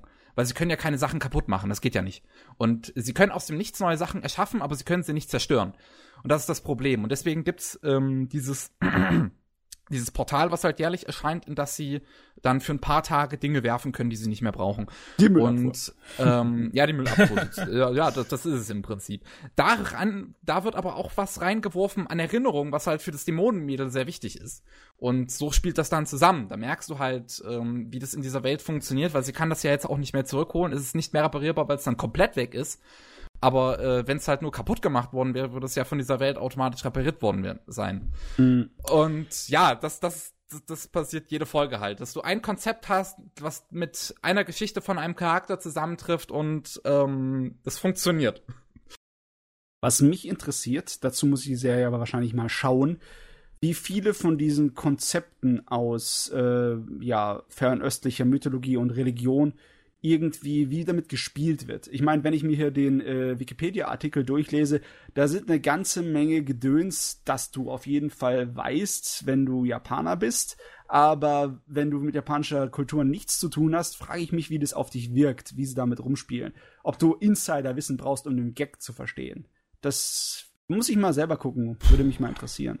Ich, ich könnte das jetzt nicht beurteilen. Also mir hat halt um, die Serie größtenteils wegen einigen einfach wegen diesem wegen diesem Konzept mit dem Stadt der Spiegeln halt sehr gefallen und auch einfach wegen dieser sehr bewegenden Familiengeschichte, mhm. weil es ist halt einfach interessant, wie diese wie ja wie wie diese Kinder halt zurückgelassen werden und nach ihren Eltern ähm, äh, ihren Eltern hinterher sehen und dann, das ist jetzt ein kleiner Spoiler, aber es ist, ähm, aber es wird eigentlich schon relativ von Anfang an auch klar gemacht, dass die irgendwann wieder zusammentreffen werden und wenn das halt passiert, äh, wie sozusagen die Gespräche zwischen denen dann sind und alles, das ist super interessant. Ähm, um, jetzt was was jetzt irgendwelche religiösen Dinge angeht oder auch andere Japan äh, japanisch kulturelle Dinge ich jetzt nicht speziell, also es gibt wahrscheinlich schon viele Dinge, die da irgendwie mit reinfließen, die ich jetzt einfach selbst nicht erkennen, er erkannt habe, weil ich halt nicht so viel jetzt mit japanischer Kultur am Hut habe. Durch Anime schon ein bisschen, aber immer noch nicht krass, ne? Mhm. Und ähm, ich kann mir schon vorstellen, dass da einiges mit dabei ist. Also es scheint auf jeden Fall inhaltlich wie optisch bunt genug, um allein dadurch zu unterhalten. Ja, das definitiv. Es ist sehr, äh, es ist sehr gut inszeniert. Also Rie Matsumoto ist ja auch eine fantastische Regisseurin. Allein äh, die, die, die hat ja auch Kekai Sensen gemacht. Zumindest die erste Staffel, jetzt die zweite nicht mehr. Da ist, da ist jemand anders. Ähm, aber ähm, die weiß, wie Spaß geht. um es mal so zu sagen. Sag mal, du hast jetzt von den zehn Episoden gesprochen, von der Fernsehserie, ne? Richtig, Weil, ich habe nur die da, Fernsehserie gesehen. Da scheint doch eine Menge Extrakram rumzufliegen. Da war eine originale, eins, einteilige Episode. Da war ja, die habe ich damals auch gesehen. Also, ähm, das funktioniert so ein bisschen, diese, diese eine Episode, die da, ich glaube 2010 oder so gemacht wurde, die war halt, um die Leute zu ködern. So, die ja, war halt da, um, um zu sehen, inwie, inwiefern die Leute Interesse dran hatten. Diese eine Episode erzählt in 26 Minuten die komplette Story, was überhaupt nicht möglich ist und man nichts versteht. Okay, aber das sollte der Grund dahinter sein. Also man sollte nichts verstehen, um Interesse dran zu haben. Okay, dann braucht man die nicht unbedingt gucken. Richtig. Okay, alles ähm, klar. Äh, dann ich, ich, ich weiß nicht unbedingt, was, was noch so das andere Zeug macht. Also was zum Beispiel die Webserie von 2012 macht, weiß ich nicht wirklich. Aber da, da, da ist halt so viel zu produziert worden. Ich, ich würde einfach sagen, man sollte sich einfach. Ähm, die TV-Serie funktioniert in sich. Die ist in sich geschlossen. Die kann man sich so anschauen. Das weiß ich. Alles klar, gut, gut, gut. Und ähm, ja, die ist halt, die ist halt fantastisch gemacht. Die sieht so gut aus. Gerade die letzten zwei Folgen. Ich da, da Screenshot habe ich. Ich habe meine Screenshot-Taste gehämmert in diesen letzten zwei Folgen. ich habe, ähm, ich glaube, ich habe ungefähr 30 Bilder von der letzten Folge auf, auf Twitter hochgeladen, was einfach, weil es so so gut aussieht. Es, es ist begeisternd. Mm, Und also, ja. Auch der Soundtrack zum Beispiel ist absolute Spitzenklasse mit Go China, der hier wirklich, also der hier was hinlegt, das ist unglaublich. Das, das ist so emotional nahegehend, das ist richtig laute, und emotionale Chorus, das funktioniert so gut. Das ist fantastisch. Und ähm, ich habe ja an meinem Ich liebe Jojo und Neni Video zum Beispiel schon einen Vergleich zwischen Jojo und Neni und Kyosukiga angestellt und das funktioniert auch super. Die beiden sind einfach ähm, schöne, gute Launefeste, die aber gleichzeitig ähm, ähm, in sich auch eine recht emotionale Geschichte erzählen können.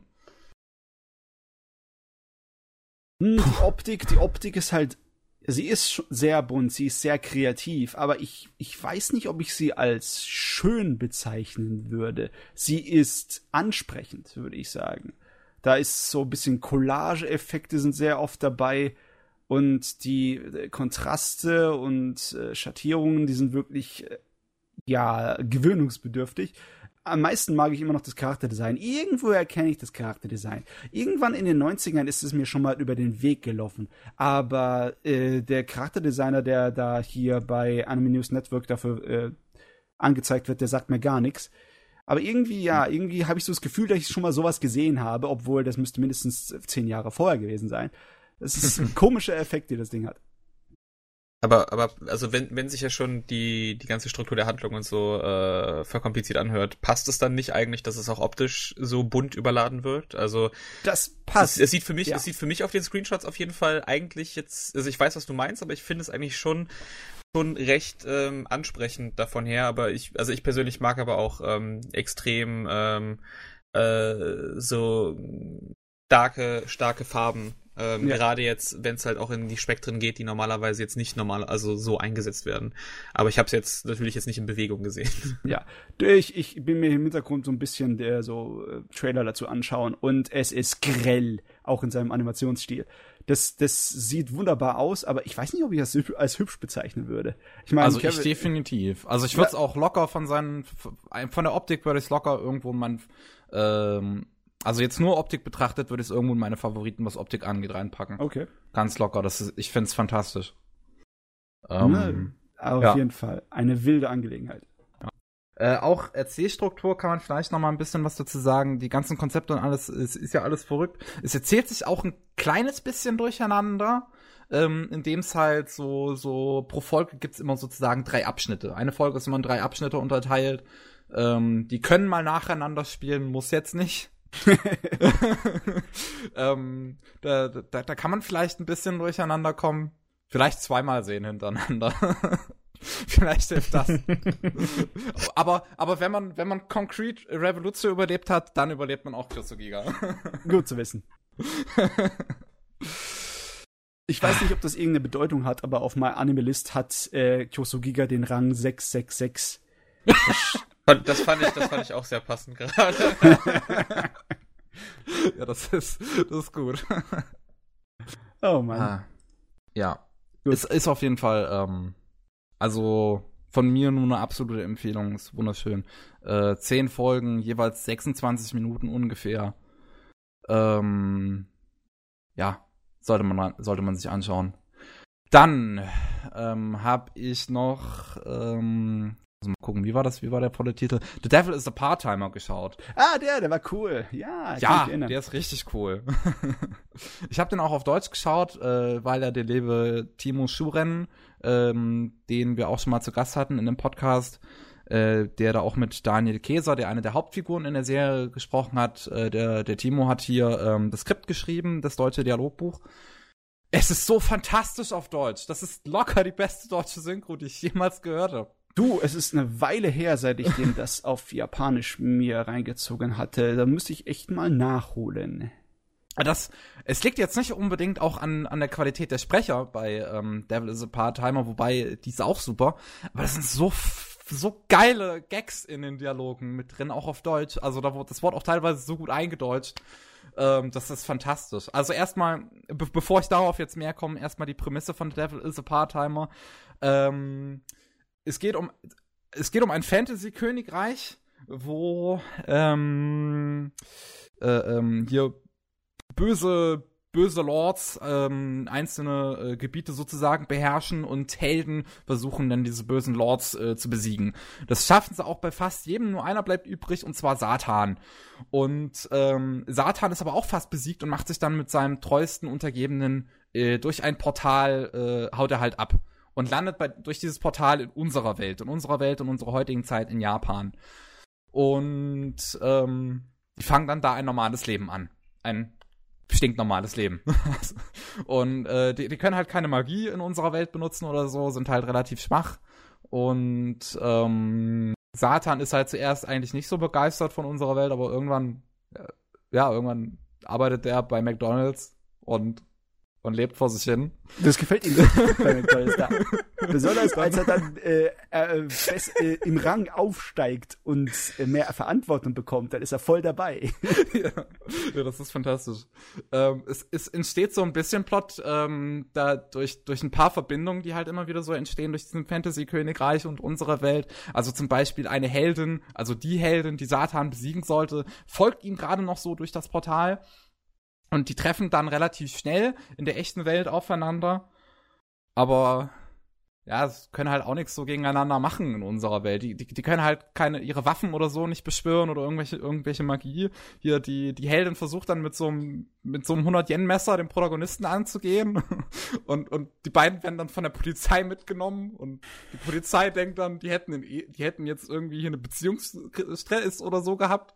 Das ist so toll. Das ist ähm, ähm, es, es, es nimmt so so ein paar Fantasy Tropes sehr gut ähm, auf den Arm dadurch, dass dass es das in unsere Welt packt.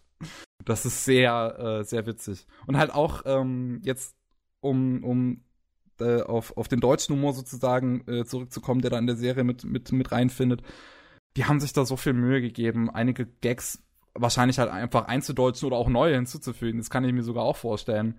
Ähm, wenn, wenn jetzt der Protagonist und seine Arbeitskollegin auf ein Date gehen, dann kommt halt die Arbeitskollegin und sagt halt so, Oh, zum, ich, ich hätte gedacht, du kommst hier in so billigen H&M-Klamotten an. das sagt sie halt wirklich so. weil weil, weil ähm, er halt äh, so, so ein bisschen auch als faul in ihr abgestempelt ist und dann, ja, dann halt diesen Vergleich mit H&M bringt. Ähm, aber, ähm, ja, was soll ich da noch sagen? Genau. Es gibt zum Beispiel auch eine Szene, ähm, du hast die Mitarbeiterin von der Heldin, die Heldin fängt in einem Callcenter an zu arbeiten. Und ähm, hat da eine Mitarbeiterin, die ein... Die, die eigentlich ein, wahre Hölle. ja, das stimmt wohl. Die hat, die hat eine Mitarbeiterin, die, ähm, ich glaube, irgendein Dialekt hat, Kansai oder, äh, nicht, nicht Kansai, Gott, ähm, ach egal, die hat irgendeinen japanischen Dialekt im Original. Und im Deutschen hat man ihr einen, ich glaube, schwäbischen Dialekt gegeben. Oh, sie Das ist, das ist so geil. Das ist so geil, wenn die dann anfängt, mit ihrem Dialekt zu reden. Ich bin wirklich gestorben vor daran. ähm, es ist schwierig zu sagen. Das ist halt viel, viel Situationskomik, die, in, äh, die da auch zustande kommt, auch in der deutschen Synchro. Das, das funktioniert so fantastisch. Äh, auch bei, bei Daniel Käser, der halt Satan spricht. Manchmal wirkt das echt so, als hätte er so wie, wie Kazuma in Konosuba improvisiert. Und das finde ich total begeisternd. Also es gibt zum Beispiel eine, eine Szene, da wird er von, von einem Kumpel, ähm, na, von, von Lucifer wird er dann angerufen. Lucifer kommt dann auch irgendwann in unsere Welt und wird dann zu einem, zu einem ähm, Need. Bestellt nur noch Sachen auf Amazon und geht nicht mehr raus. Yeah. Das ist auch fantastisch. Und äh, wird dann halt von Lucifer angerufen und ähm, Satan sagt dann halt so, ja hier bei der Pizzeria so. so, macht das auch so einen schönen Gag. Und ähm, ich würde es absolut empfehlen, mal auf Deutsch zu schauen. Das ist so unterhaltsam. Die haben sich da so viel äh, Gedanken drum gemacht, ähm, das auf Deutsch einfach witzig rüberzubringen. Und ähm, ja, das ist das ist ein Punkt, warum es so unterhaltsam ist. Ich finde ich die Serie an sich hat natürlich auch einfach einen schönen Humor. Also das kommt ja nicht alles durch die Synchronisation. Einfach diese ganzen Fantasy und Light Novel Tropes, die da so ein bisschen veralbert werden, ist einfach es ist halt sehr herrlich. Ich mag auch so ein bisschen, ähm, ich, ich mag diese ganzen Beziehungen auch, die die Figuren in der Serie haben. Du hast halt diese diese bisschen Romanze zwischen dem zwischen Satan und seiner Arbeitskollegin ähm, wo, wo aber auch die Helden sich anscheinend so ein bisschen in Satan äh, zu verlieben scheinen und, ähm, und, und dann die sich alle untereinander irgendwie immer mal so ein bisschen anbitschen, und sich dann doch irgendwie lieb haben und alles Mögliche. Also es sind sehr schöne Charakterdynamiken dabei. Ähm, ja. Ich kann mich auch erinnern, dass es ab und zu mal richtig abging da. Da gibt's ein paar fein animierte explosive Actionsequenzen, Ja, wie du dir meinst, so- hier Dragon Ball Z und One Punch Man treffen aufeinander. ja, das, es gibt auch ein paar Actionsequenzen, ja, wenn halt ähm, zum Beispiel Lucifer halt in unserer Welt kommt und ursprünglich Satan fertig machen möchte, aber dann von Satan fertig gemacht wird. Ähm, das ist eine ziemlich coole Action-Szene, auch wenn, wenn ich persönlich fand, dass die Action-Szenen in der Serie so, das, das, das, das so ein bisschen der, der Downpunkt waren davon. Also es hat mich am wenigsten interessiert. Ich mochte halt wirklich mal einfach so dieses normale Leben von diesen Leuten, weil, weil es halt einfach so, so, so unnatürlich ist, dass Satan, Beherrscher allen Bösens, plötzlich bei McDonalds arbeitet. Aber ist es, ist es dann ähm, quasi wie bei Konosuba, wo du ja auch dann quasi die Göttin hast, die dazu verdammt wird, äh, hier mit auf die diese, diese, diese Rollenspielreise zu gehen, ähm, nur auf Comedy ausgelegt oder versucht es da auch so ein bisschen, äh, weil das, das könnte ich jetzt ja schon, schon vermuten, wenn es hier halt so normale Jobs im Japan-Alltag da irgendwie noch so ein bisschen äh, so, ja, sozialkritisch oder irgendwelche Kommentare über die Jobkultur in Japan abzugeben oder ist es halt wirklich jetzt rein auf Comedy ausgelegt? Also ich würde schon mal nicht sagen, dass es rein auf Comedy ist. Ich würde es vielleicht ein bisschen als Dramedy bezeichnen. Es gibt auch immer mal wieder Mhm. ein paar ernstere Momente, äh, wo es wo es mal so so so ganz leicht so ans, ans Herz gehen kann, so wie in Scrubs oder so. Ähm, aber, äh, aber so so Kritik an Job an Jobkultur in Japan vielleicht so so so nebenbei. Also du du du, merkst schon so wenn es zum Beispiel darum geht, dass sie es halt auch einen allgemeinen schwer haben, jetzt irgendwie einen Job zu finden und der Protagonist äh, halt auch, auch irgendwann gegen Anfang meint, dass er schon bei zig Millionen Stellen rausgeschmissen wurde und jetzt halt nur noch bei McDonalds gelandet ist. Ähm, dass, dass da so ein bisschen Kritik geäußert wird. Du hast in der letzten Folge ähm, ist ähm, Lucifer auf, wie heißt denn das nochmal, so, so eine, so eine Verkaufsmasche halt rein, reingefallen, wo, wo einem das, das unnötigste Zeug quasi ähm, dann, dann geliefert wird und man das auch nicht mehr zurückschicken kann. Ja, er fällt halt Ja. auf irgendeine billige Verkaufsmasche oder so rein. Ich, ich kann das, ich kenne mich da nicht, nicht so zu 100% aus. Ja, aber so wie ich Ähm, mich erinnere, kritisches ja. Zeugs war da nie drin. Das ist einfach Nicht nur wirklich, Sinn nee. Okay. es wird benutzt, um Spaß dabei zu haben. Ja, das Ja, ich meine, definitiv. ich, ich meine, ich mein, muss es ja nicht. Ich, äh, das ist nur, also gerade so japanische Job, äh, Jobkultur und alles ist halt was, was ich persönlich halt unglaublich faszinierend finde. Deswegen äh, hätte ich es einfach nur jetzt auch cool gefunden, wenn das da irgendwie noch äh, reingebaut wäre. Gibt's echt leider nicht so allzu viele Animes, die das genauer ansprechen. Der einzige, ja. der mir direkt reinfallen wäre, wäre Hatarakiman. Nach dem Was? Manga von äh, Hideaki Annos äh, Ehefrau, die Moyoko. Die hat einen äh, Manga so, geschrieben namens Hatarakiman, wo der Hauptcharakter eine weibliche Journalistin ist. Und das benimmt, äh, tut sich um einiges um das Jobleben und Frau im Jobleben um das Thema kümmern. Auch ein bisschen kritischer und ein bisschen, ja, so, ja, nicht mit der angenehmsten Linse. Aber ansonsten wird mir kein anderer Anime oder Manga dick einfallen im Moment. Ja. Also ich, schade. ich meine, ich, ich, ich mag ja generell also so Workplace-Sachen, jetzt selbst wenn sie jetzt wie jetzt irgendwie äh, äh, New Game äh, jetzt nicht wirklich die ja, Hardships oder so großartig von, von der wirklichen Spieleproduktion äh, zeigen. Das wird ja immer noch da so ein bisschen, bisschen ähm, ja, verschont irgendwie dargestellt, aber einfach so, wenn es generell ein bisschen auch um eine bestimmte äh, Jobszene oder einen Job einfach nur, nur geht, wo da ein bisschen die, die Sachen genauer gezeigt werden. Ja. Servant ähm, X Service finde ich da genau. zum Beispiel super, ja. Servant X Service, wo sie alle in einem wo arbeiten die nochmal genau? In irgendeinem langweiligen Bürodings halt. Ist es nicht ein Dings? Bürgermeisteramt oder so irgendwas? Ja, genau, bei irgendeinem Bürgermeisteramt oder so arbeiten die alle. Und haben halt Ratshaus halt oder sowas. Ja, ja, irgendwie so. Da ist Servant X Service super. Ah, okay, muss ich mir mal, muss ja. ich mir mal merken. Hab's mir gerade aufgerufen. Ja, ah, ich, ich, kann mich irgendwie noch erinnern, dass ähm, die Serie mit den eins, mit der einen 13 Episoden Staffeln zu kurz mir vorkam. Kam das dir auch so vor, Kevin? Ähm, ja, aber nur weil ich so viel Spaß dran hatte. Also ich würde ich würde eigentlich generell sagen, dass es schon genug ist mit den 13 Folgen, aber ich hatte halt so viel Spaß dran, ich würde direkt noch 13 Folgen mehr gucken. Also mein Problem ähm, war, dass sie so ein paar Andeutungen von möglichen weiteren Entwicklungen und Krisen im Hintergrund so gegeben haben, die da natürlich nicht in der ersten Staffel irgendwie weiter be ja, Ja, da ist schon einiges. Also wenn man das, das, ist, das ist ein Ding, das ich besonders gerne immer mag, wenn du halt so ein, äh, so ein Slice of Life hast, was aber gleichzeitig in einem ernsteren Setting spielt. Ja. Ähm, und da, was ja hier auch so ein bisschen der Fall ist, du hast halt äh, dieses Fantasy-Königreich, das existiert ja trotzdem immer noch währenddessen und da passieren auch währenddessen immer noch Dinge und da werden irgendwelche Komplotts vorbereitet und alles mögliche, was dann, yeah, ja, was dann halt alles nicht mehr in der Serie landet. Ähm, aber ja, das, da, es, es war halt für mich persönlich immer so ein bisschen der Tiefpunkt, wenn es halt ernster wurde. Mich hat halt das Slice of, äh, das, das Slice of Life mehr interessiert in dem Ding und deswegen haben mir die 13 Folgen auch gereicht. Ah, okay, alles klar, gut. Naja. Ja. Wo, eine Sache, die ich bei dem Ding noch erwähnen würde, äh, möchte, weil ich es einfach so interessant finde irgendwie, äh, das Ending der, der Serie ähm, ist, ist irgendwie ist irgendwie komisch. Du, du hast ein recht ruhiges Lied, was aber einen sehr deprimierenden Text hat und ähm, gegen gegen Mitte der Serie ähm, wird dann werden dann die Visuals der, des, des Endings ausgetauscht, wo du halt sozusagen die Chiho, das ist die Arbeitskollegin äh, des Protagonisten, ähm, auf, auf so, so einzelnen Abenteuern oder so begleitest, die sie erlebt.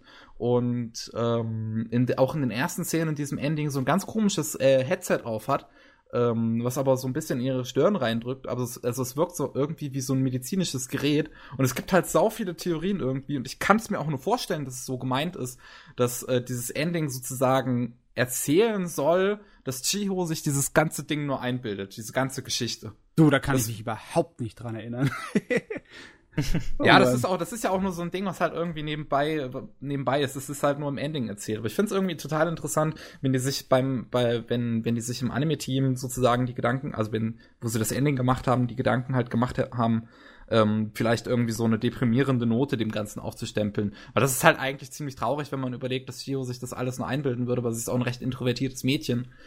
Und warum, ähm, warum, tut ihr sowas? Es ist eine lustige, spaßige, spaßige Komödie-Serie, ja, ja, deswegen, das, Gerade deswegen fände ich es ja so interessant, wenn es halt wirklich so gemeint wäre. Gerade der letzte Shot in einem Ending ist ja, wie sie ähm, äh, vor, vor einer ja, wenn, da sind halt so Schaufensterpuppen, äh, die die Klamotten der Protagonisten anhaben und sie steht halt als einzige lebendig da und man halt wirklich so so so ins Gesicht gedrückt äh, bekommt, dass es halt einfach so, so sein könnte, dass sie sich das alles nur vorstellt.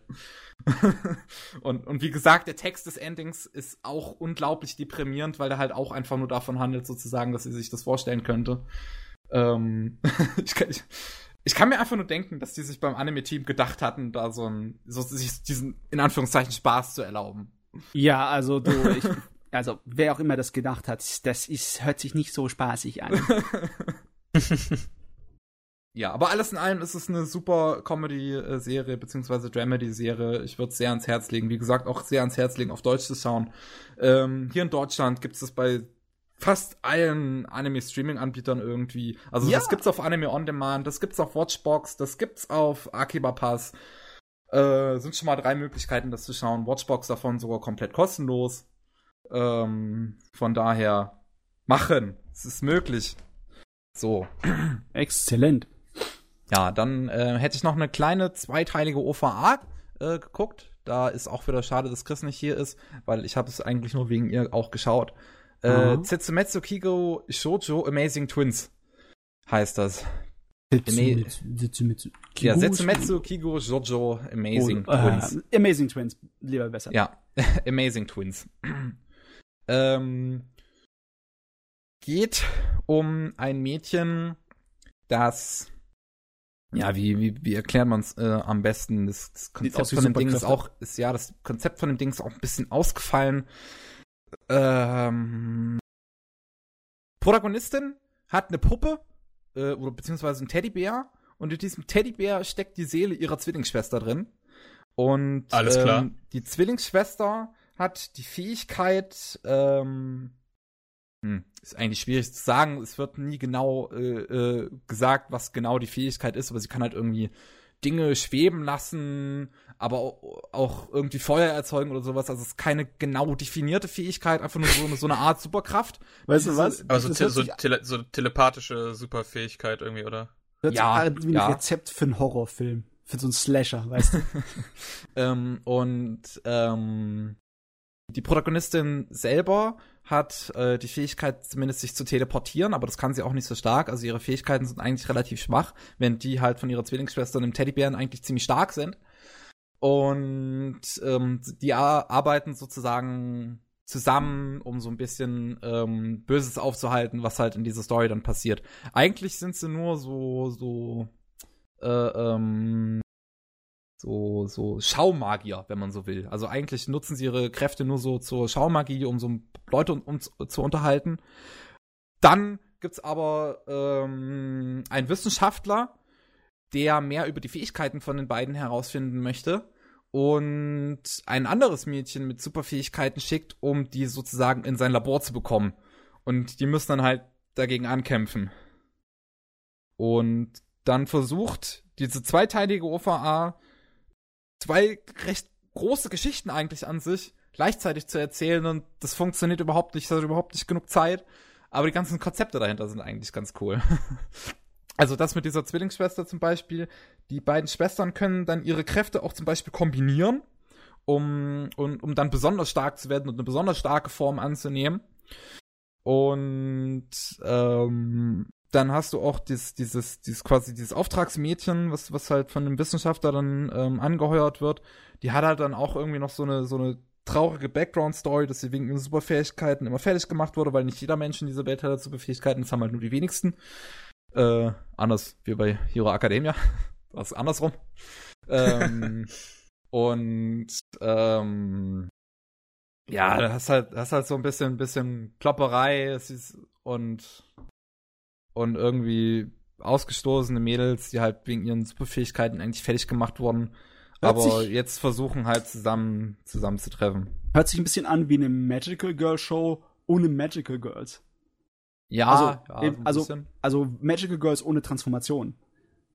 Oder haben die auch Transformation? Ja, also wenn, wenn ähm, die Protagonistin sich mit ihrer äh, Zwillingsschwester zusammenschließt, um halt äh, um ihre Kräfte zu kombinieren, dann nimmt sie auch eine, dann hat sie auch eine Transformation, dann nimmt sie auch eine andere Form an. Also doch Magical Girls.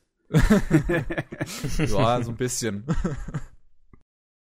ja, ist, ähm, ist ein bisschen schade, dass das Ding halt nur zwei Folgen hat, weil ähm, die ganze Story, die das Ding hat, das passt überhaupt nicht da rein. Ähm, es, es hat zum Beispiel noch einige Nebenfiguren, die halt dann so gut wie gar nicht mehr an Erwähnung finden. Irgendwie ähm, eine, die auch als, als Schau-Magierin gearbeitet hat und die eigentliche Inspirationsquelle für die Protagonistin ist, auch selbst zur Schaumagierin zu werden. Und äh, diese, diese, ja, diese jetzt Erwachsene halt, ähm, stellt sich am Ende raus, dass die am Ende auch eine Zwillingsschwester eigentlich hatte, äh, um, um ihre magischen Kräfte zu kombinieren. Aber das wird dann in ein, zwei Sätzen am Ende erwähnt. Das ist gar nicht die echte, das, das ist jetzt die Zwillingsschwester, die jetzt lebt. Also die eigentliche ist gestorben und in den Körper ihrer Zwillingsschwester gegangen. Was? ähm. Und das wird in zwei Sätzen erwähnt, nochmal gegen Ende. Okay. Und ähm, das, ja, das, das, das, das passiert ein bisschen öfter in der Serie, dass da eigentlich interessante Konzepte sind, die in ein, zwei Sätzen abgehandelt werden. weil das Ding halt nicht genug Zeit hat. Äh. Das ist ein bisschen zu schade, weil das sieht für mich irgendwie wie so eine Art von spiritueller Vorgänger von Flip Flappers aus auf den ersten Blick. Ja, vielleicht, vielleicht, ja, das könnte Aber man auch sagen. Aber scheint irgendwie ein bisschen auf die Schnute gefallen zu sein. Ja, ja. Also ähm, ich finde auch, das Ding sieht fantastisch aus in einigen Momenten. Das hat teilweise echt geile Kampfsequenzen. Ähm, es ist nur schwierig, irgendwie an ordentliche Versionen daran zu kommen, muss man mal sagen. Ähm, und äh, ja, ich weiß nicht genau halt, was ich noch dazu sagen soll. Es ist an sich super interessant, aber es sind halt nur insgesamt ca. 50 Minuten, wo halt diese zig Millionen Konzepte und Stories, die das Ding erzählen will, nicht reinpassen. Mhm. Und eine TV-Serie dem Ganzen eigentlich ziemlich gut tun würde, aber das wird wahrscheinlich nie mehr passieren. Es sei denn, es passiert sowas ähnliches wie bei Kyoso Giga. Es kommt halt irgendwann mal, wer dann eine TV-Serie dazu machen möchte. Ich weiß nicht, ob es im heutigen Animationswelt äh, Landschaft Platz gibt für noch irgendwelche weiteren Magical Girls, weil im Moment sind ziemlich große Schwergewichte, was Magical Girls angeht, unterwegs. Ne? Da, also, was naja. denn? Hm? Was ist denn heutzutage noch an Schwergewichten und Magical Girls unterwegs? Ich meine, Precure ist immer noch am Rumrennen wie so ein Wahnsinniger. Ja gut, das stimmt. Eine neue Variante des Magical Girls, die Mecha Magical Girls, äh, sind mit Symphony, ja, Symphogear unterwegs. Hm, ja. Und äh, Dings, äh, Card Captor Sakura ist auch wieder im Anmarsch. Für den, stimmt, neuen ist auch bald wieder da. Ja, also da, da, da, da, da sind eine ganze Menge, die eine Menge Gewicht durch die Gegend schmeißen und ich weiß nicht, wie viel Platz dann ist für so ein, so ein kleines Ding, das irgendwo aufgepoppt ist. Ja, das, das könnte halt so einfach wie, wie Flip Flappers auch so eine TV-Serie eine kurze bekommen, kann, könnte ich mir vorstellen, aber ja, wird wahrscheinlich nie einer machen. Das ist halt ziemlich schade. Mal sehen. Okay. Ja. Gut. Ähm, und dann noch auch eine weitere kleine OVA, die ich vorhin zumindest noch gesehen hatte, also kurz vor unserem Podcast, das ist Cover Bonn. Das ist äh, die Woche erst auf Crunchyroll gelandet. Das sind 13 Folgen, jeweils drei Minuten. Ähm, komplett Rotoscope. Ähm, auch ziemlich, ziemlich gut aussehend, finde ich. Also es ist ziemlich gut umgesetztes Rotoscoping. Und es geht darum, dass jede Folge eine kleine Schockgeschichte halt erzählen möchte, wo mh, immer die Perspektive einer Kamera ist. Ähm, und nur diese Kamera gewisse, äh, eine gewisse Erscheinung, ein, ein gewisses Gruselmädchen äh, was bei einigen Menschen auftaucht, erfassen kann. Also nur Kameras können dieses Gruselmädchen sehen, während Menschen mit ihren au eigenen Augen das nicht sehen können. Und ähm, den halt dann unterschiedlichste Schicksale erfahren und ja, das, das ist ein bisschen experimentell, muss einfach diese Serie ist, ist hat qualitativ ist es sehr schwankend in seinen Episoden. Es gibt manche, die fand ich ziemlich gut, die hatten ziemlich gute Ideen, die haben sich auch wirklich interessante Konzepte einfach auch, wie man mit Kameras umgehen könnte, überlegt. Also zum Beispiel, dass jetzt einer, wenn er Auto fährt, Autos haben ja mittlerweile auch diese, diese Kameras hinten ne, fürs Rückwärts einparken, dass da mal dieses Mädchen zum Beispiel in dieser kleinen Kamera da, da mal kurz zu sehen ist. Ähm, oh Gott. Geistermädchen. Wenn ich, mir das, wenn ich mir das vorstelle, weißt du, das ist ja die Sicherheit der Einparkhilfe. Und dann, ja. ähm, und ja, das, es, es wird halt einfach mit, mit, mit sau vielen Konzepten, wie man, wie man da mit umgehen könnte, gearbeitet. Also auch die erste Folge ist zum Beispiel halt so ein Skype-Call, den du nur auf dem Monitor von der ein, von dem einen Mädchen siehst. Mhm. Und ähm, dann ab und zu mal das, das Bild ein bisschen flackert und hinten im Fenster ist, ist dieses, dieses Mädchen, diese Mädchenerscheinung plötzlich und alles wirkt so ein bisschen mysteriös und du hast jetzt, du kriegst jetzt vielleicht die Angst, dass das Mädchen mit die, mit die, die, die ähm, eigentlich halt hinter der Kamera ist, also mit der eigentlich gesprochen wird, der vielleicht was passieren könnte. Aber als äh, die dann halt mal kurz aus dem Bild geht, passiert dem Mädchen, das jetzt vor dem Rechner sitzt, was. was ein mm. schönes Spiel mit den Erwartungen ist.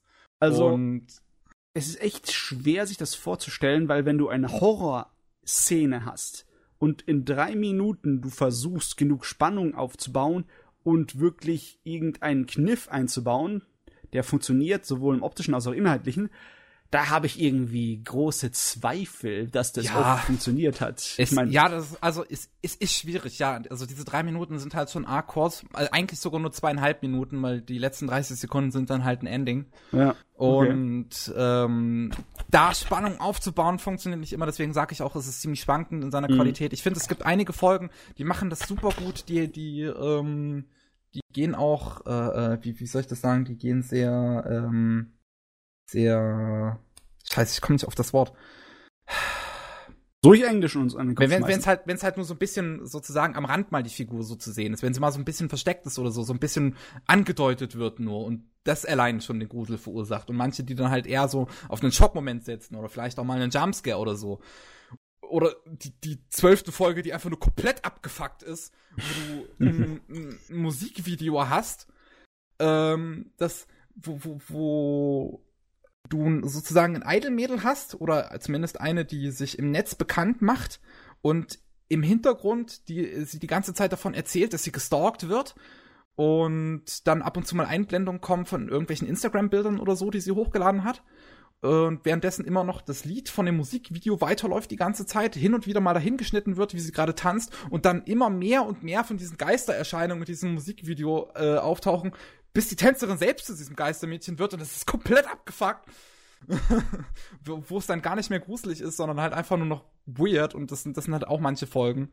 Ähm, also, aber es ist, es gibt einige Folgen, die schaffen es einfach extrem gut mit Erwartungen zu spielen, wo du halt wirklich nicht, wo, wo am Ende einfach was anderes bei rauskommst, als du es denkst.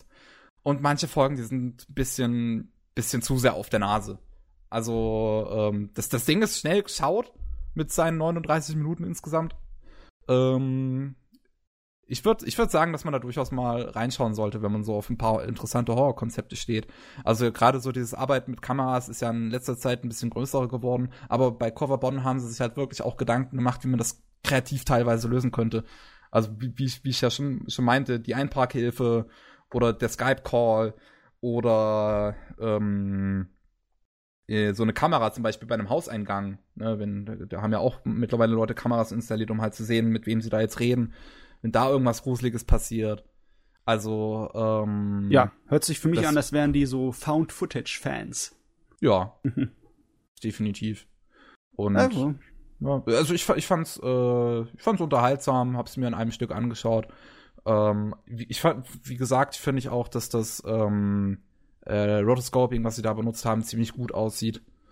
Ähm, ja, würde ja. ich einfach mal sagen, das kann man sich mal reinschauen. Das ist, wenn, ist einfach ein interessantes, äh, experimentelle, kurze Serie. Wenn man mal in der Stimmung ist für was Experimentelles. Aber ganz ehrlich, Halloween ist jetzt vorbei und auf Horror bin ich nicht so scharf. Auf, zumindest nicht auf japanischen Geisterhorror bin ich nicht so scharf. ich glaube, das wird bei mir ein Pass werden. Na gut. Ja, ich könnte jetzt noch erwähnen, ich habe ähm, heute Morgen auch noch in das Corner of the World äh, nochmal geschaut. Äh, auch, auch auf Deutsch jetzt. Deutsche Synchro ist fantastisch. Also ist nicht schlecht, ne? Ja, ich finde die super. Auch ähm, Luisa Vizorek hört man in letzter Zeit immer öfter, auch in Anime.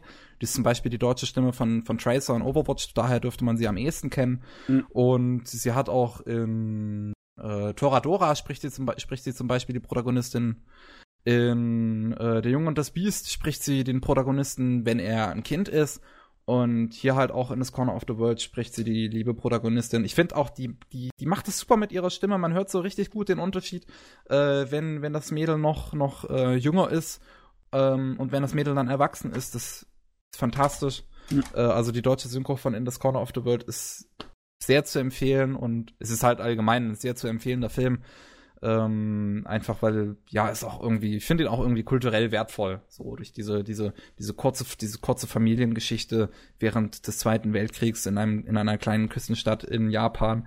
Das ist, ähm, es ist ein sehr äh, humorvoller Film eigentlich, aber wenn dann dieser Cut kommt, dass äh, der Zweite Weltkrieg die Leute das Dorf erreicht, dann, dann kann es auch mal sehr weh tun. Ja, ich finde also, vor allem, also ganz ehrlich, ich finde diese Szene, wenn dann dieser Cut kommt, ich finde die so brillant. Wenn, wenn ähm, die Protagonistin mit dem, mit der Tochter von ähm, äh, ähm, der Schwester ihrer, ihrer, ihres Verlobten, äh, ich weiß nicht mehr, wie man das nennt, das hat ja alles irgendwie Begriffe im Deutschen. Ähm, wenn, wenn sie da ähm, auf ihrem auf dem Feld stehen und dann eigentlich, sich eigentlich ganz friedlich und ruhig unterhalten und plötzlich kommen halt ähm, diese, diese Klänge, die die amerikanischen Flieger ankündigen. Alles ist ruhig, du hörst nur diese Klänge und, und pl plötzlich, plötzlich explodiert's und, und, und die müssen sich schnell in Sicherheit begeben und, und bis dann später auch irgendwann mal überhaupt erst der Alarm einsetzt. Das ist eine fantastische Szene, weil ich finde, im Gegensatz zu einer anderen Szene, die dann sehr auf Schock äh, setzt später in dem Film, die halt auch sehr plötzlich den K Schrecken des Krieges zeigen möchte, finde ich, macht es die Szene einfach durch diesen ganz kurzen Bild ab, den diese ähm, Klänge der amerikanischen Flieger verursachen, macht es das fantastisch. Das baut das so gut auf, das baut diesen Überraschungsmoment so schön auf, das ist so gut. Deswegen, es ist ein, es ist ein fantastischer Film. Ja, also der hat Auszeichnungen verdient für sein Sounddesign, da muss man sagen. Ja, das auch. Also auch wenn die Bomben einschlagen und, und spürst das Wackeln quasi. Du, spürst das Beben, was, was diese Bomben ähm, verursachen, wenn sie da einschlagen. Äh, Kleinigkeit noch. Ähm, ähm, also die Sprecher sind wirklich gut, die Stimmen passen und die Leistung der Sprecher ist klasse, aber du hast vielleicht auch die paar kleinen, etwas gestellten Übersetzungsformulierungen bemerkt, oder? Überhaupt nicht. Ich fand das Überhaupt sehr super. Nö. Äh, erinnerst du dich nicht dran, was ich da äh, erzählt habe? Ich weiß es nicht mehr, nee, ist jetzt auch schon ein bisschen her. Äh, äh, aber ähm, hast nicht mitbekommen, als die äh, eine aus dem Rot mich sie, sie gefragt hat, verlorenes Kind?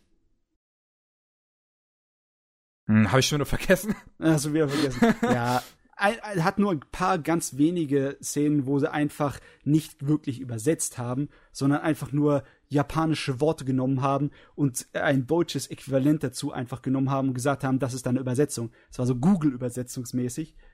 Da man, man sagt nicht im Deutschen verlorenes Kind, man sagt nicht Maigo wie im Japanischen, man sagt, hast du dich verlaufen.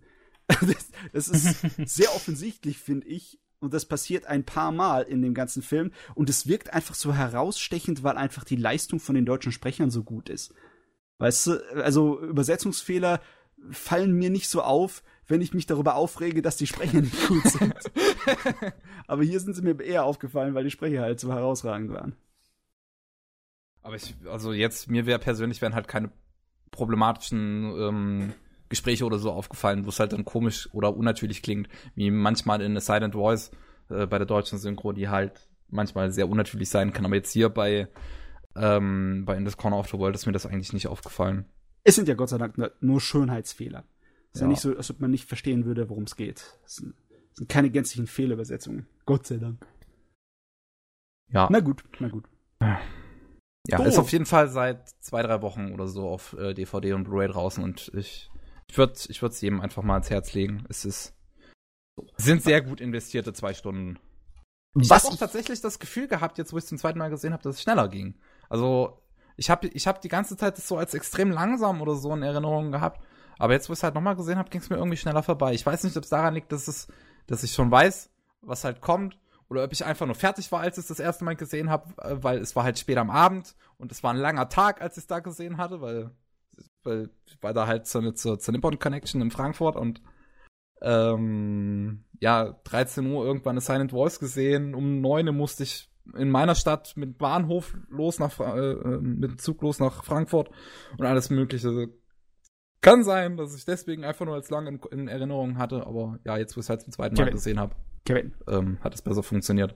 Was ich dir jetzt mal ans Herz legen möchte. Jetzt kommt's. Ist eine Pause.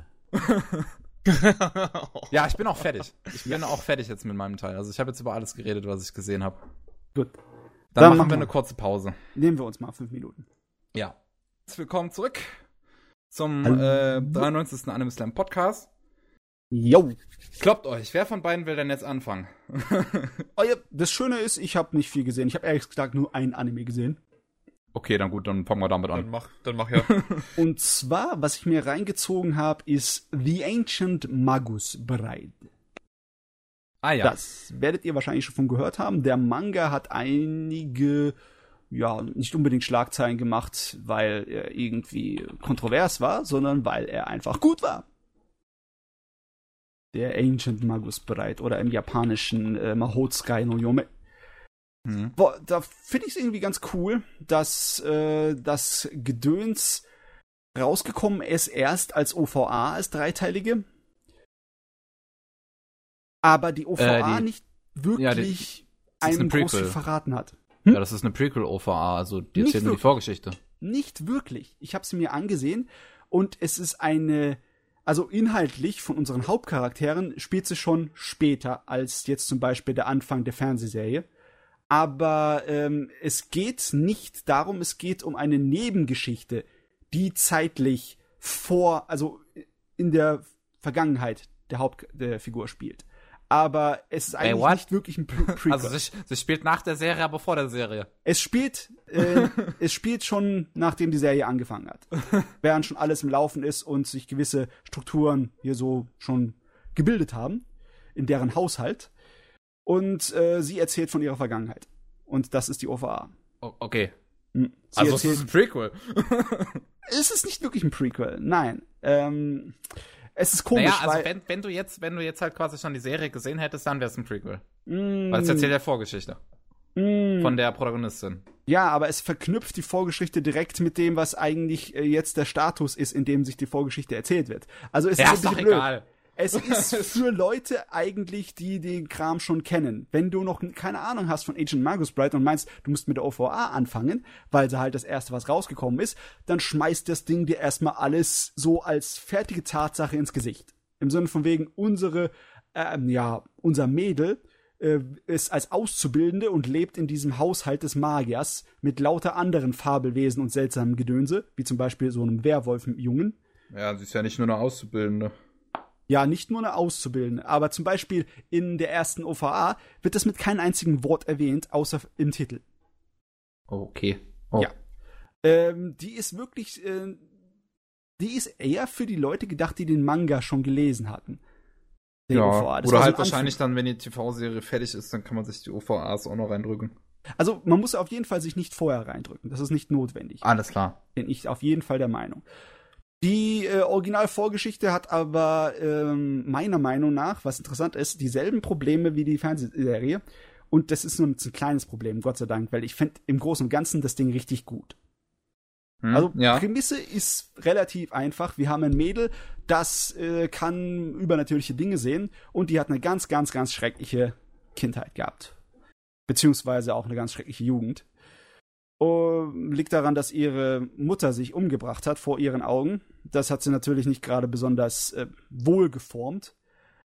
Aber es liegt auch daran, dass sie ein sehr zurückgezogenes äh, Kind ist, das eigentlich nur von der ganzen Umwelt immer aufs Maul bekommt, weil sie ähm, ist halt sehr dadurch gestresst, dadurch, dass sie Sachen sehen kann, die andere Leute nicht sehen können.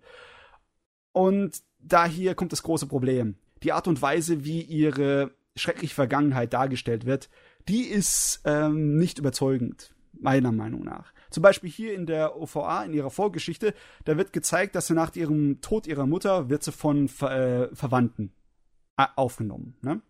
Und sie ist ein sehr, sehr stilles Kind. Sie öffnet sich nicht ihren Mitmenschen und sie sitzt die meiste Zeit nur in der Ecke äh, und äh, ist zu Tode gefürchtet von irgendwelchen Apparationen und Geistern, die im Haus rumspringen, die nur sie sehen kann und die anderen aber nicht.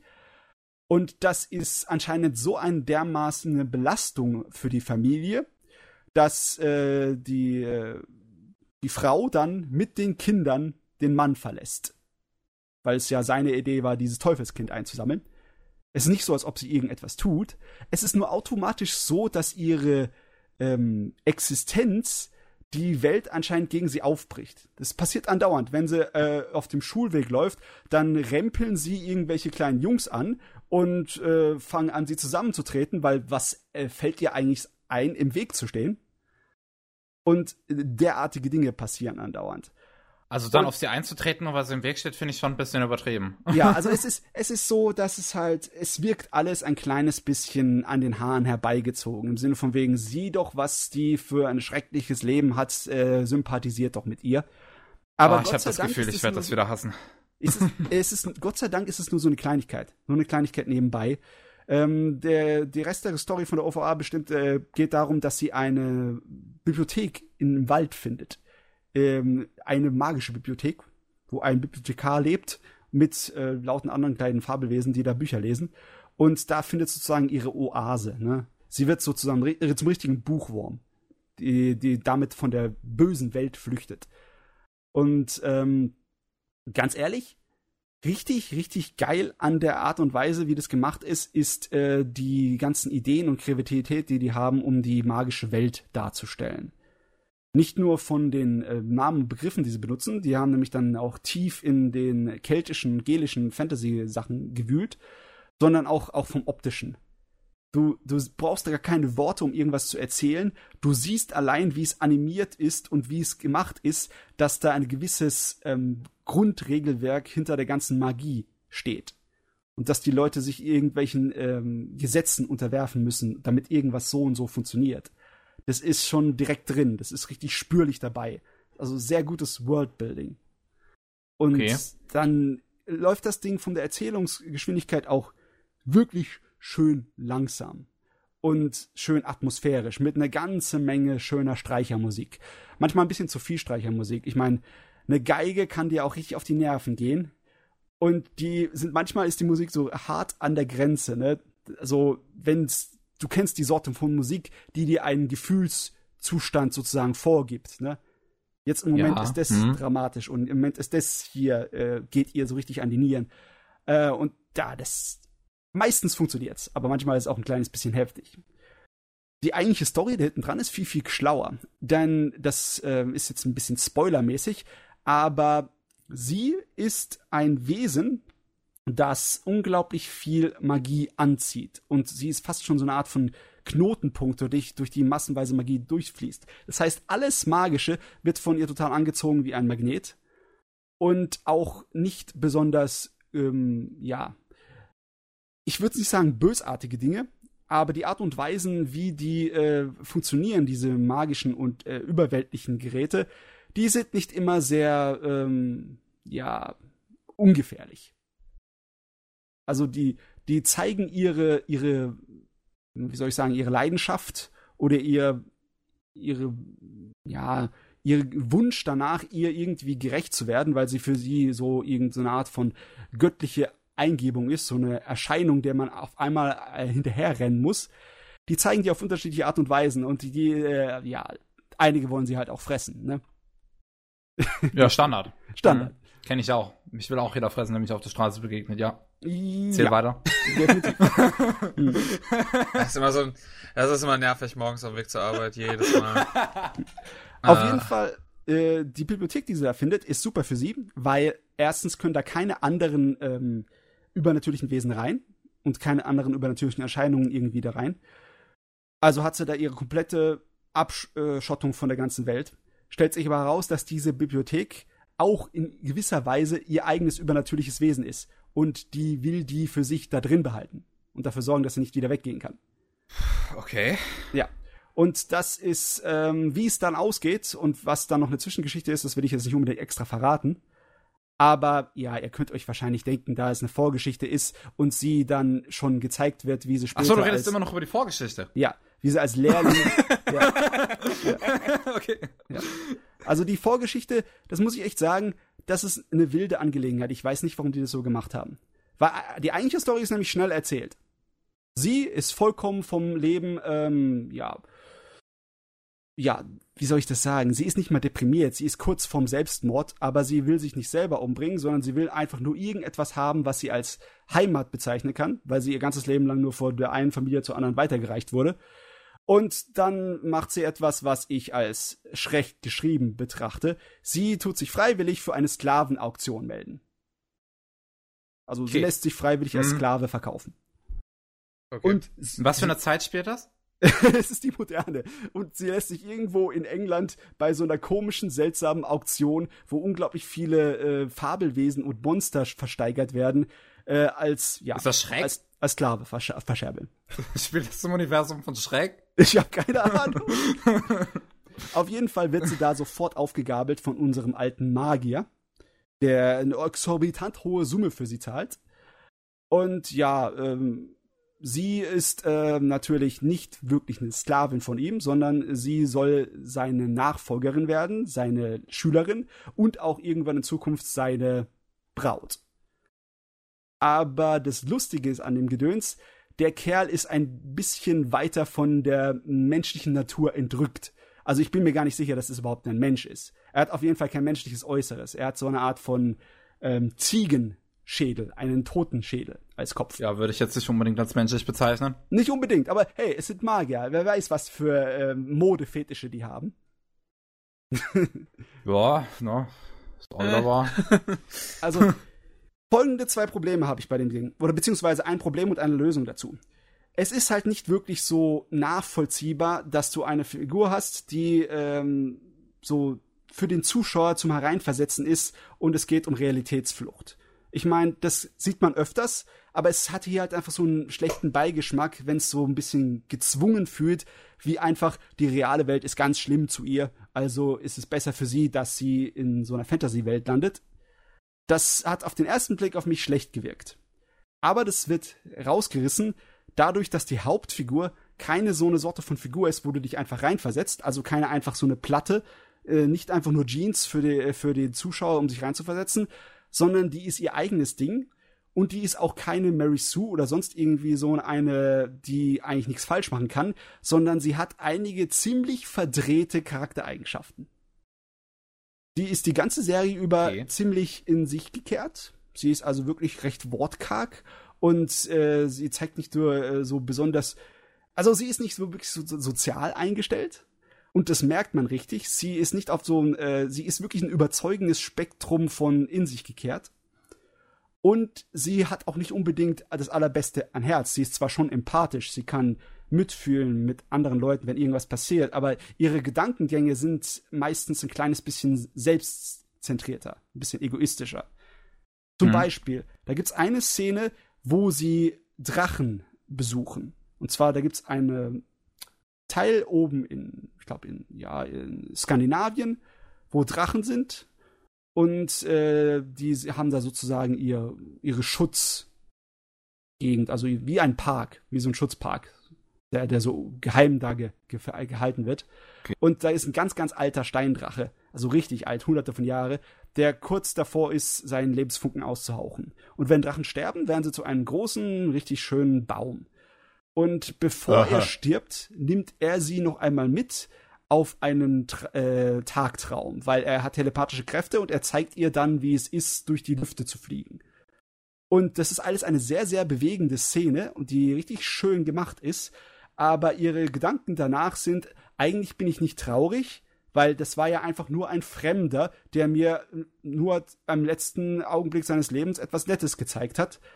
Die ist eigentlich nur neidisch auf ihn, weil er so ein schönes, ruhiges Ende gefunden hat. Und das Einzige, was sie an Tod kennt, von ihrer Mutter aus, ist ja alles andere als schön und ruhig gewesen. Also sie ist definitiv eine weitaus interessantere Figur, als sie eine sympathische Figur ist. Und das reißt für mich dann schon gutes Stück raus, dass ihre Vorgeschichte so ein bisschen gezwungen ist. Okay. Ansonsten, ja, das, das klingt schon an sich ein bisschen interessant, ja. Also da ist, da ist was. Da ist was hinne dran. Also das hinne dran, was mich so ein bisschen weiter gucken lässt. Weil ansonsten ist die Geschichte ähm, eher sowas im Sinne von wegen Mushishi-mäßig. Also etwas episodenhafter, etwas langsamer erzählt und ähm, eigentlich nur dafür da, um die ganze Welt der Magie, die da vorherrscht, immer weiter auszubauen. Ja, ist das dann so ein bisschen, dass halt die Protagonistin und, und hier das Skelettschädel so, sozusagen eine Magiefigur nach der anderen besuchen in irgendeiner Geschichte oder so? Ja, ja. Das passiert da. Sie besuchen zum Beispiel jemanden, der magische äh, Artefakte herstellt, dann besuchen sie die Drachen, dann besuchen sie ich weiß irgendwie von Ort. sprechenden Katzen noch irgendwie. Genau, da besuchen sie die sprechenden Katzen, die ein Problem haben mit so äh, so einer Art von Geistererscheinung, die außer Kontrolle und gebannt wird und die ziemlich gefährlich und bösartig ist. Und das ist alles okay. recht episodenhaft angelegt. Also nicht nur, dass in einer Episode was abgefördert wird. Nein, das ist schon so, dass manchmal mehrere Episoden pro Problem genommen werden. Aber das ist alles etwas, das fördert gleichzeitig die Charakterentwicklung und fördert die Entwicklung der Welt. Es ist clever gemacht. Es ist so ein Mischding aus einer zusammenhängenden Geschichte und episodenhaften Stories. Aber es ist halt die Sorte von Dingen, wo ich nicht allzu viel in Details erzählen möchte, weil ich dann halt sehr schnell viel verrate. Weil die einzelnen kleinen ja. Geschichten sind auch lustig und sind auch zufriedenstellend, wenn die zu Ende gehen. Deswegen habe ich mich erstmal ein bisschen mehr auf die Charaktere so bezogen. Das, das, das, das Schade ist halt, ne? Die Charaktere sind zwar richtig lustig, aber bis auf die Hauptcharakter hat bisher keiner von denen groß Tiefkram bekommen. Unser, unser Magier hm. ist ein Exzentriker hm. und hat eine komische Art und Weise, mit Sachen umzugehen und äh, nicht unbedingt so eine typische menschliche Verständnisweise. Er sagt auch so, sie ist ihr, sein Lehrer für das Menschsein. Aber abgesehen okay. davon ist bisher noch nichts gekommen. Muss aber zu sagen, es sind erst fünf Episoden in der Fernsehserie am Laufen gewesen und in der dreiteiligen OVA ah, hat man einfach nur was von ihrer Vorgeschichte mitbekommen und nicht um, besonders von dem anderen Kram. Alles klar. Ja. Ich weiß nicht, wie äh, groß da so das Interesse ist an magischem Gedöns bei euch, aber ich muss sagen, rein optisch schafft es die Serie äh, von seiner Welt zu erzählen, ohne dass uns Exposition an den Kopf geschmissen wird. Und das, das finde ich toll. Besonders wie die Art und Weise, wie die dann ihre Zaubersprüche aufbauen, das sieht super aus. Das ist, also das, das klingt auch, auch echt cool. Also äh, gerade so Worldbuilding dadurch. Ähm, ich, es ist halt jetzt bei mir persönlich jetzt nur nicht so ein Setting, wo ich äh, jetzt auf den ersten, also auch wenn ich mir jetzt die, die Bilder ansehe, ähm, nicht gerade so jetzt draufspringen würde. Aber es klingt, mhm. es klingt auf jeden Fall interessant. Es ist auf jeden Fall kein ähm, japanisches Rollenspiel-Fantasy. Es ist ganz klassische westliche Fantasy. Die ziehen da aus allen möglichen äh, Fabeln, Wesen und Mythenwesen aus dem ja, englischen, keltischen, gälischen Bereich da so. Und auch die Namen sind daran angelehnt. Ich meine zum Beispiel unser, unser ähm, Magier heißt Elias. Elias Ainsworth. Ne? Also sehr, sehr englisch. Hört sich auch nach Zeugs ja. an, das für die Engländer dann gleich Englisch als sich anhört. Und es spielt auch in England. Sie lebt dann, lebt dann mit ihm in England. Natürlich in ja, ich das wär, ja, das wäre irgendwie so das Einzige, was mich so dran interessieren würde an diesem Setting, das alte England, weil Fantasy-Fan bin ich ja nicht. Aber ja. wenn es halt gut gemacht ist, dann habe ich doch, ähm, dann kann mich das natürlich auch begeistern. Also von der eigentlichen Animations- und Zeichenart ist es wirklich Bombe. Ich bin nicht so ganz überzeugt von dem Charakterdesign, diese Relation von Augengröße zu Gesichtgröße, die wirkt manchmal ein bisschen komisch auf mich. Ja, ich finde, also das, was ich zumindest bisher auf Bildern gesehen habe, finde ich das Anime-Charakterdesign auch irgendwie komisch. Immer wenn ich Bilder von den Manga sehe, das ist, das ist fantastisch. Mhm. Ähm, die Char Character Designs von Manga, aber irgendwie im Anime finde ich, sieht es komisch aus. Ich kann, ich, ich, es könnte sein, dass mit dem Augen, ich kann wirklich nicht genau meinen Finger drauf zeigen, was, was mich da denken lässt, dass es so komisch aussieht. Hm. Ja, aber animiert sieht's besser aus. Ich meine, schaut mal bei Sakuga Boro, da sind nur wenige Vor äh, Beispiele, aber da sind ein paar Sachen, wo ihr dann sehen könnt, da, da haben die nicht nur die guten Charakteranimationsleute hergeholt, sondern auch richtig gute Effektanimationsleute für Wasser, Feuer und all das. Das ist fein gezeichnet. Und äh, zum Beispiel in der OVA, da gibt's so eine Szene, wo jemand ein magische ein magisches Päckchen packt, ne? Und es wird natürlich dann mit Magie, wird es verkleinernd dimensional und wird in so einen Vogel, so ein Vogelgerüst, so einen mechanischen, wird es da reingebracht und der äh, erweckt dann sozusagen aus Magie sich zum Leben und äh, die, die Federn fangen an zu sprießen. Das ist super geil animiert. Also muss ich sagen, das ist, ja. sieht umwerfend aus. Ich glaube, das ist nicht hier dabei bei Sakugaboro, leider Gottes. Oder? Es könnte sein, dass es da bei einer Szene dabei ist mindestens das Packen. Packen. Das Packen, genau. Auf jeden Fall, ähm, ich würde nicht unbedingt sagen, dass Leute, die große Fans sind von äh, klassischer westlicher Fantasy- und Fabelwelt da reinspringen sollten, sondern eher Leute, die so Sachen gemocht haben wie Musishi. Weil ich würde die Serie wirklich damit vergleichen, in der Art und Weise, wie es einen langsamen, äh, episodenhaften Erzählstil hat und eine wirklich, be, ja, so richtig bezaubernde Fantasy-Welt. Aber ich würde noch nicht sagen, dass es so gut ist wie Mushishi. Auf jeden Fall, was ich bisher davon gesehen habe, ist sehr gut, aber nicht so gut wie Mushishi. Weiß nicht, hat jemand von euch Mushishi gesehen? Nee, leider noch nicht. Nee. Das ist schade. Das ist schade, weil das ist ein super Brocken, Mushishi. Das ist sowieso äh, sowohl auch. Ja, ich, ich, ich kann es mir wirklich vorstellen, dass mir das sehr gut gefällt, weil ähm, so, so die, die Idee von Mushishi, die nehme ich tatsächlich auch gerne als Inspiration, so wenn ich an irgendwas arbeite. Einfach weil mir dieses, ähm, dieses herwandern und jede Episode ist halt so einfach so ein, so ein, so ein kleiner Abschnitt vielleicht auch in dem Leben eines anderen. Das, diese ganze Idee dahinter, das gefällt mir sehr gerne, aber ich, ich habe irgendwie mir einfach noch nicht das Interesse daran gehabt, das zu schauen. Wahrscheinlich auch einfach, weil man, ja, weil ich vielleicht auch Geduld brauchen bräuchte, wenn ich das an einem Stück schauen möchte, das halt so episodisch ist. Hm. Ich meine, es gibt halt einige Serien wie, wie Space Dunny oder so, die profitieren halt einfach dadurch, dass sie episodisch sind, dass sie schon so ein fast ein, dass sie halt was Anthologisches haben. Äh, aber das, bei Mushishi wird das wahrscheinlich nicht der Fall sein. Äh, nee, würde ich nicht sagen. Nee. Mushishi hat andere strukturelle, lustige Kniffe, seine Story zu erzählen. Aber nee, Anthologie, nee, würde ich nicht sagen. So, also das Einzige, was bei der Serie mir noch irgendwie aufgefallen ist, wäre so ein bisschen so ein Meta-Gesprächsthema. Ich weiß nicht, ob das wirklich euch interessiert. Okay, jetzt kommt's. Ähm, Doch, Meta interessiert mich immer los. Weil Realitätsflucht ist ja so ein Thema, das immer gut ankommt bei Manga und Anime. Ich meine, mhm. du, hast, du hast ja massenweise Isekai-Werke, also parallele Fantasy-Welten, wo du dann aus der Wirklichkeit dahin geschlagen wirst und dann bist du dort ein Held. Ja. Ne? Und äh, Wobei das, ja, ja gut, nee, red erst mal fertig. Ich will wissen, was du, worauf du hinaus willst. Ich weiß nicht. Es war die erste Serie, wo ich mir so richtig gedacht hat, eigentlich ist das doch richtig problematisch, wenn man äh, Realitätsflucht irgendwie so etwas zu sehr anpreist. Ne? Also die Leute sollten schon nicht unbedingt. Also positiv, positiv ja, darstellst, oder? Ja. Ich meine, wie ich, wie ich hier gesagt hatte, das hat mir einfach so komisch vorgekommen, dass einfach die Realität so abgefertigt wurde im Sinne von wegen, alles hat's auf sie abgesehen und alles tut ihr nur weh. Und äh, sie kann nur glücklich werden, wenn sie dann halt hier in die Magiewelt entführt wird. Also ich habe schon ein Zitat aus der Serie gesehen, wo ich das irgendwie nicht ganz glauben kann, wo halt der und der Magier mal zu, zu, den, zu dem Mädel sagt, dass irgendwie sie nicht die Welt verteufeln soll oder irgendwie sowas. Ich weiß nicht mehr genau, wie das ging.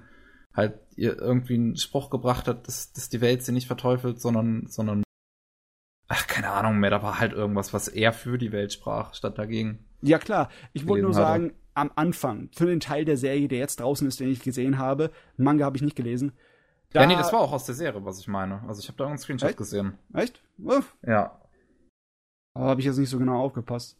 Auf jeden Fall ist es mir jetzt hier hochgekommen. Als ich erstmal den negativen Eindruck bekommen hatte am Anfang, ist es mir so hochgekommen. Und äh, ich weiß nicht. Eigentlich finde ich das überhaupt nicht problematisch, wenn man äh, den Eskapismus, die Realitätsflucht direkt im, als Thema hat von seinem Werk, weil jedes Werk der Fiktion ist Realitätsflucht. Ne? Das ist eigentlich von vornherein nicht unbedingt schlimm. Nur wenn ja. dann, ja, wenn es dann zu sehr positiv betont wird, sollte man eigentlich meiner Meinung nach nicht unbedingt machen, oder?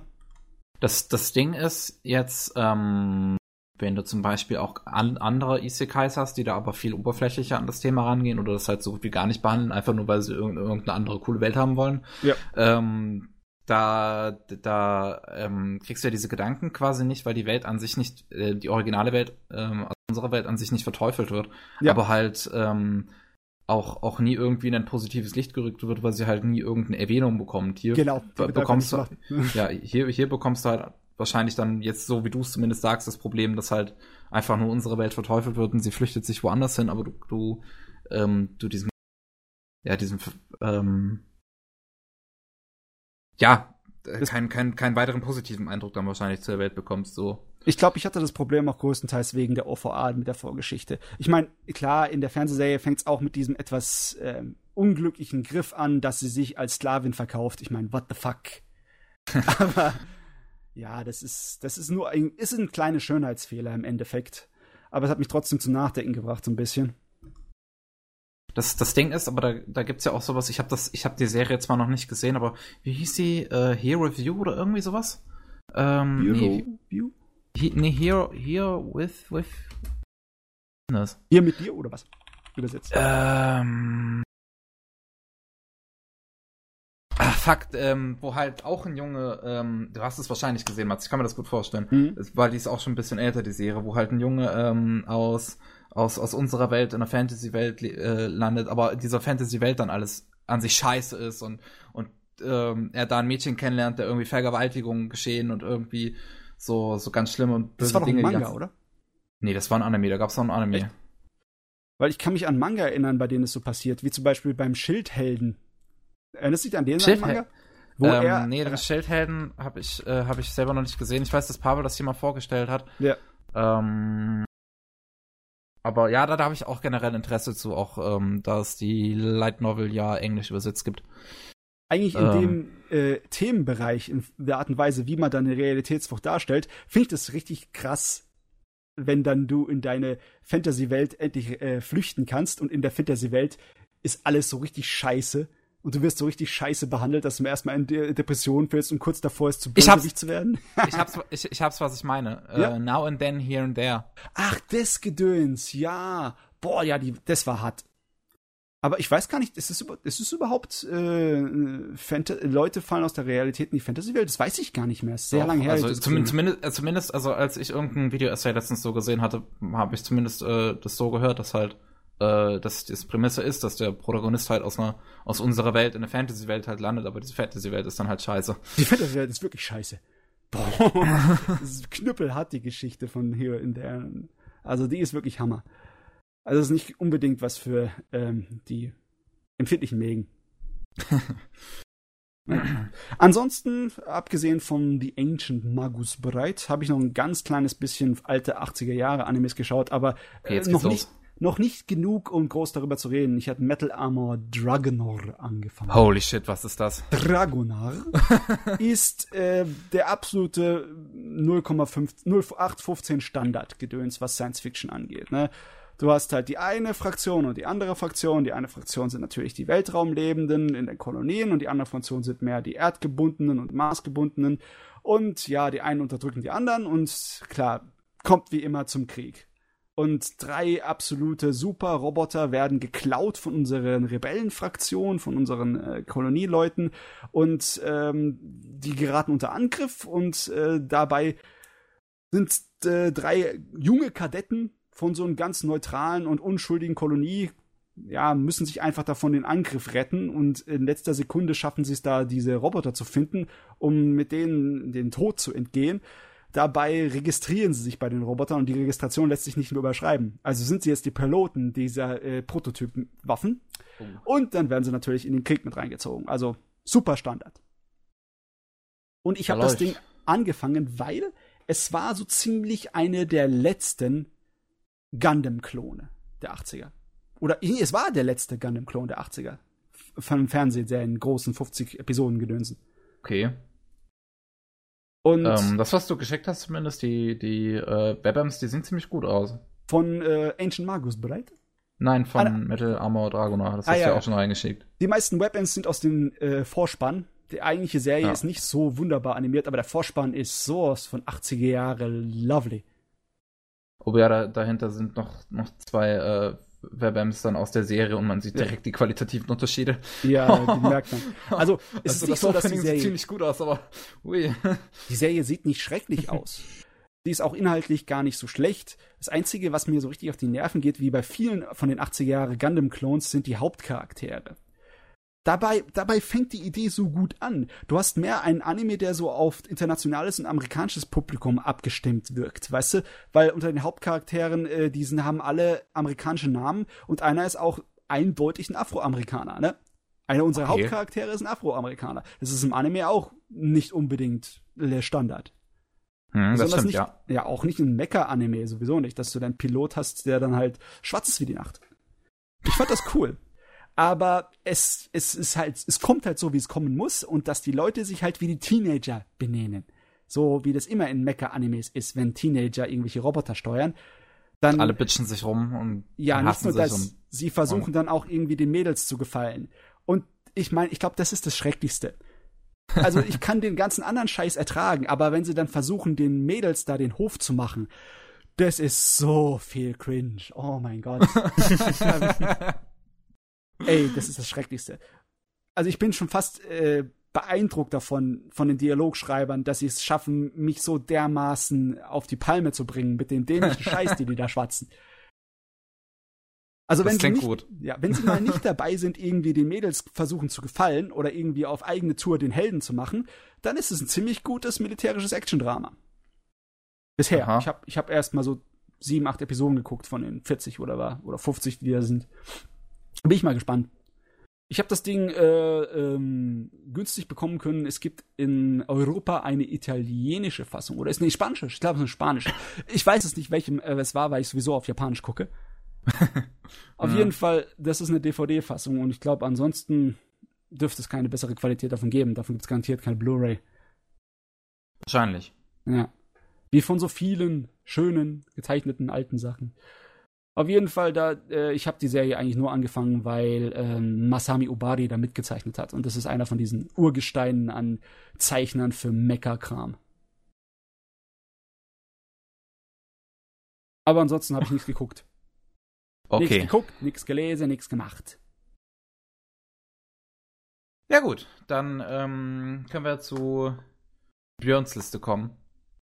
Alles klar. Was hast du denn in letzter äh, Zeit gesehen, gelesen? Was weiß ich?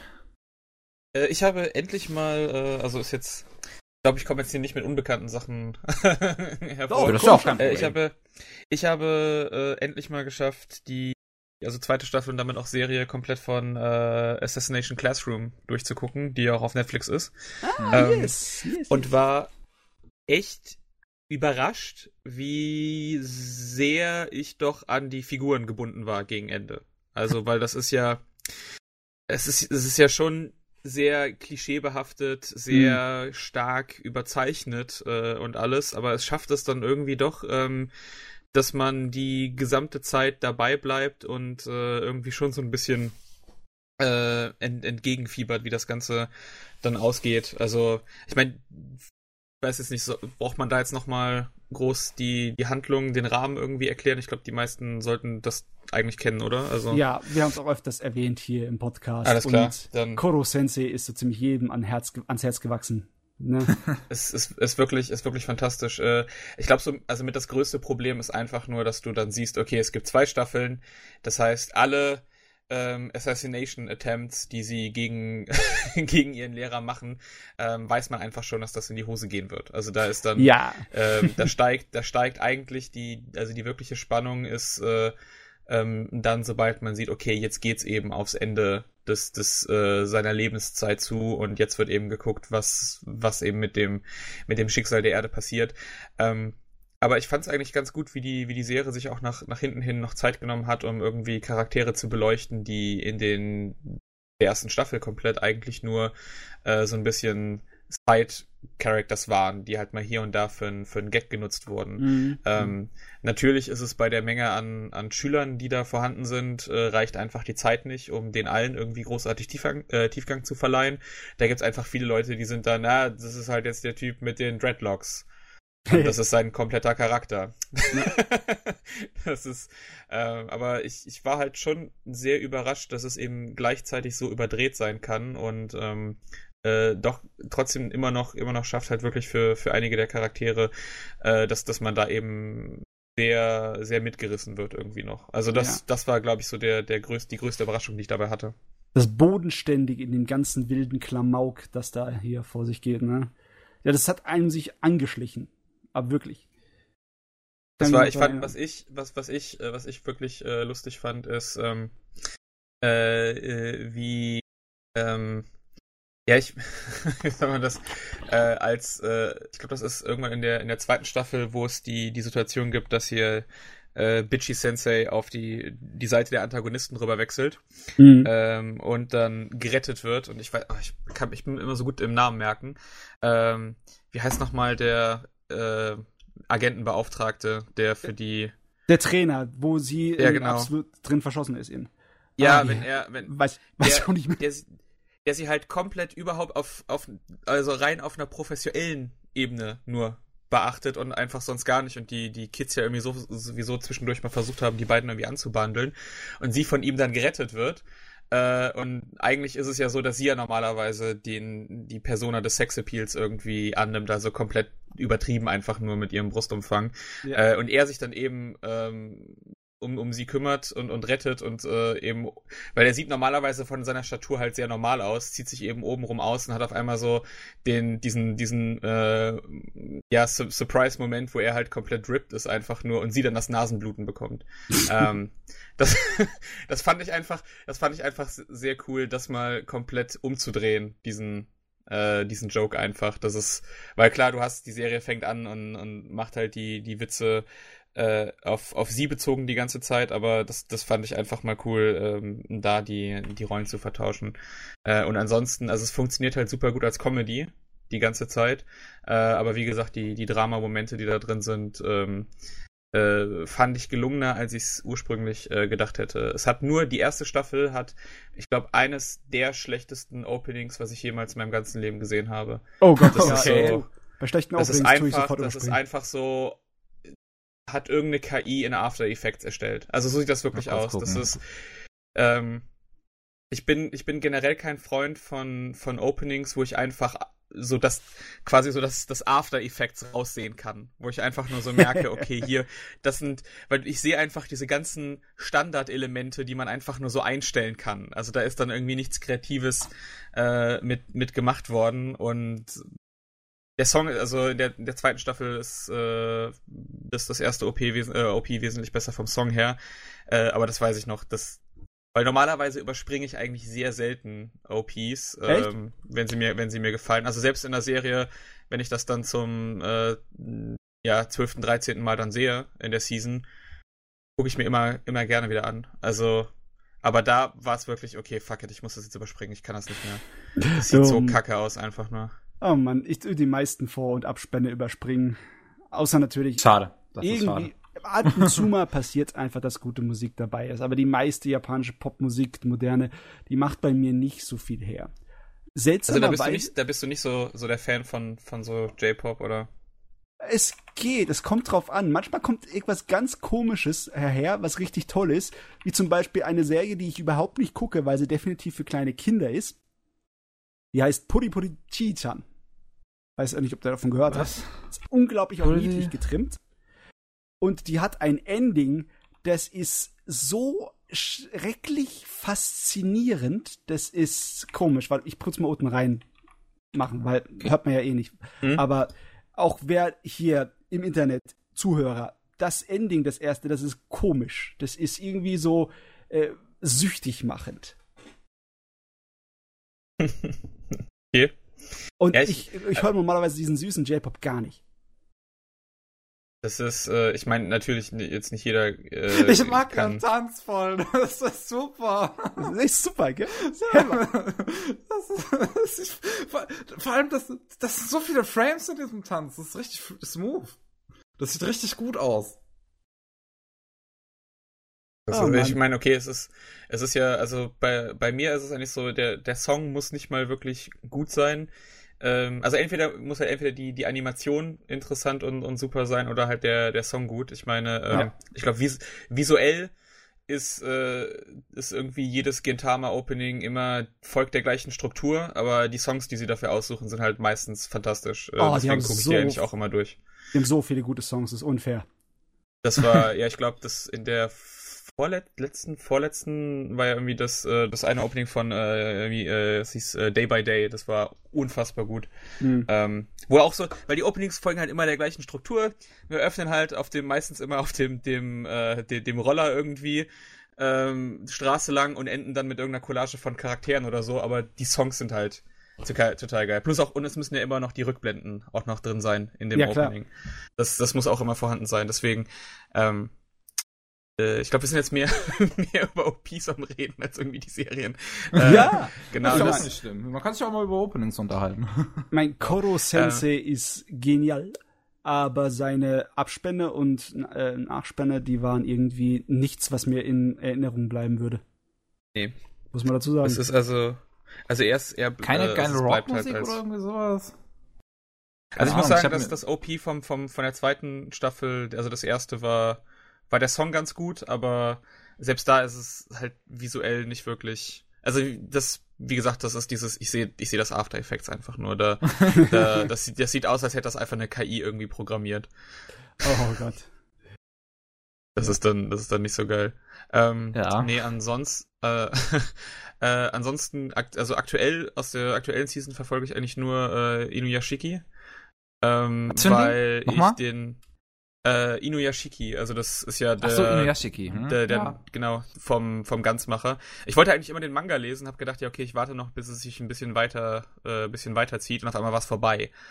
und, dann- und dann wurde auch schon der der Anime angekündigt und da dachte ich so, ja okay, vielleicht verkacken sie es dieses Mal nicht bei Ganz und schaffen es dann die ganze Geschichte zu erzählen. Ähm, ich habe nur schon gehört, dass es wohl genau wie ganz nicht so gut enden wird äh, vom äh, von der Story her. Ich meine, der, ich glaube, es sind jetzt bisher nur die ersten vier Folgen, glaube ich, raus oder die fünfte lief jetzt gerade oder läuft jetzt dieses diese Woche. Ja. Ähm, da bin ich, da bin ich mal gespannt drauf. Aber es ist halt, also das ist wieder sowas, wo ich direkt bei- beim Konzept total dabei bin. Du hast einfach einen, einen Hauptcharakter, der jetzt zwar was älter ist, aber trotzdem einfach noch durch seine Genetik äh, wesentlich älter aussieht, als er eigentlich ist. Also ich glaube, er ist in der Serie, als sie anfängt, 58, sieht aber eigentlich aus wie ein 90-Jähriger und ist auch aufgrund dessen halt so vom, vom Leben ein bisschen gepeinigt. Also seine, er hat halt Probleme in seiner, in seinem Umfeld, Arbeit, Familie äh, und kriegt dann eben noch von seinem Arzt gesagt, dass er eben an, äh, an Krebs leidet und wahrscheinlich jetzt auch nicht mehr so lange zu leben hat. Und dann wird er aber eines Tages von so einem, ja, so Alien Strahl, bla, irgendwie getroffen und als er wieder aufwacht, bemerkt er eben, dass er jetzt mittlerweile halt so ein Super Cyborg geworden ist. Also das ist dann auch, äh, da, da nutzt der, ich glaube, Oku, irgendwas heißt der, Der Oku, Za- ja. äh, heißt der, genau. Ähm, äh, sein größtes Steckenpferd ist ja so diese Detailgrad. Also das war ja auch bei Ganz immer, dass da wird ein Arm abgetrennt und du siehst dann die einzelnen Muskelfasern Mhm. da drin. Ähm, und genauso auch in dieser Ganzkugel, wenn die aufgeht. Und hier hast du es eben auch bei Inuyashiki, dass der äh, wenn so diese Körperteile aufgehen, dieser Detailgrad irgendwie, dass dann sich dann so ein Finger in, keine Ahnung, 50 verschiedene Einzelteile ähm, abspaltet. Und ähm, ja, es ist, dann einfach, er beginnt dann eben auch dann quasi für die gute Seite so einzutreten und so kleine, kleine Delikte ähm, zu, äh, zu bekämpfen. Und die das große Konzept, das ist halt wieder so eine Serie, wo du versuchst, zwei Philosophien irgendwie gegeneinander antreten zu lassen. Ähm, wo du eben ihn auf der einen Seite hast und auf der anderen Seite etwas einen, einen jüngeren Mann, der die gleichen Kräfte bekommt, aber die eben für einfach nur ja narzisstische böse Absichten einsetzt. Ähm, und ich bin mal gespannt, in welche Richtung das noch ähm, noch gehen wird.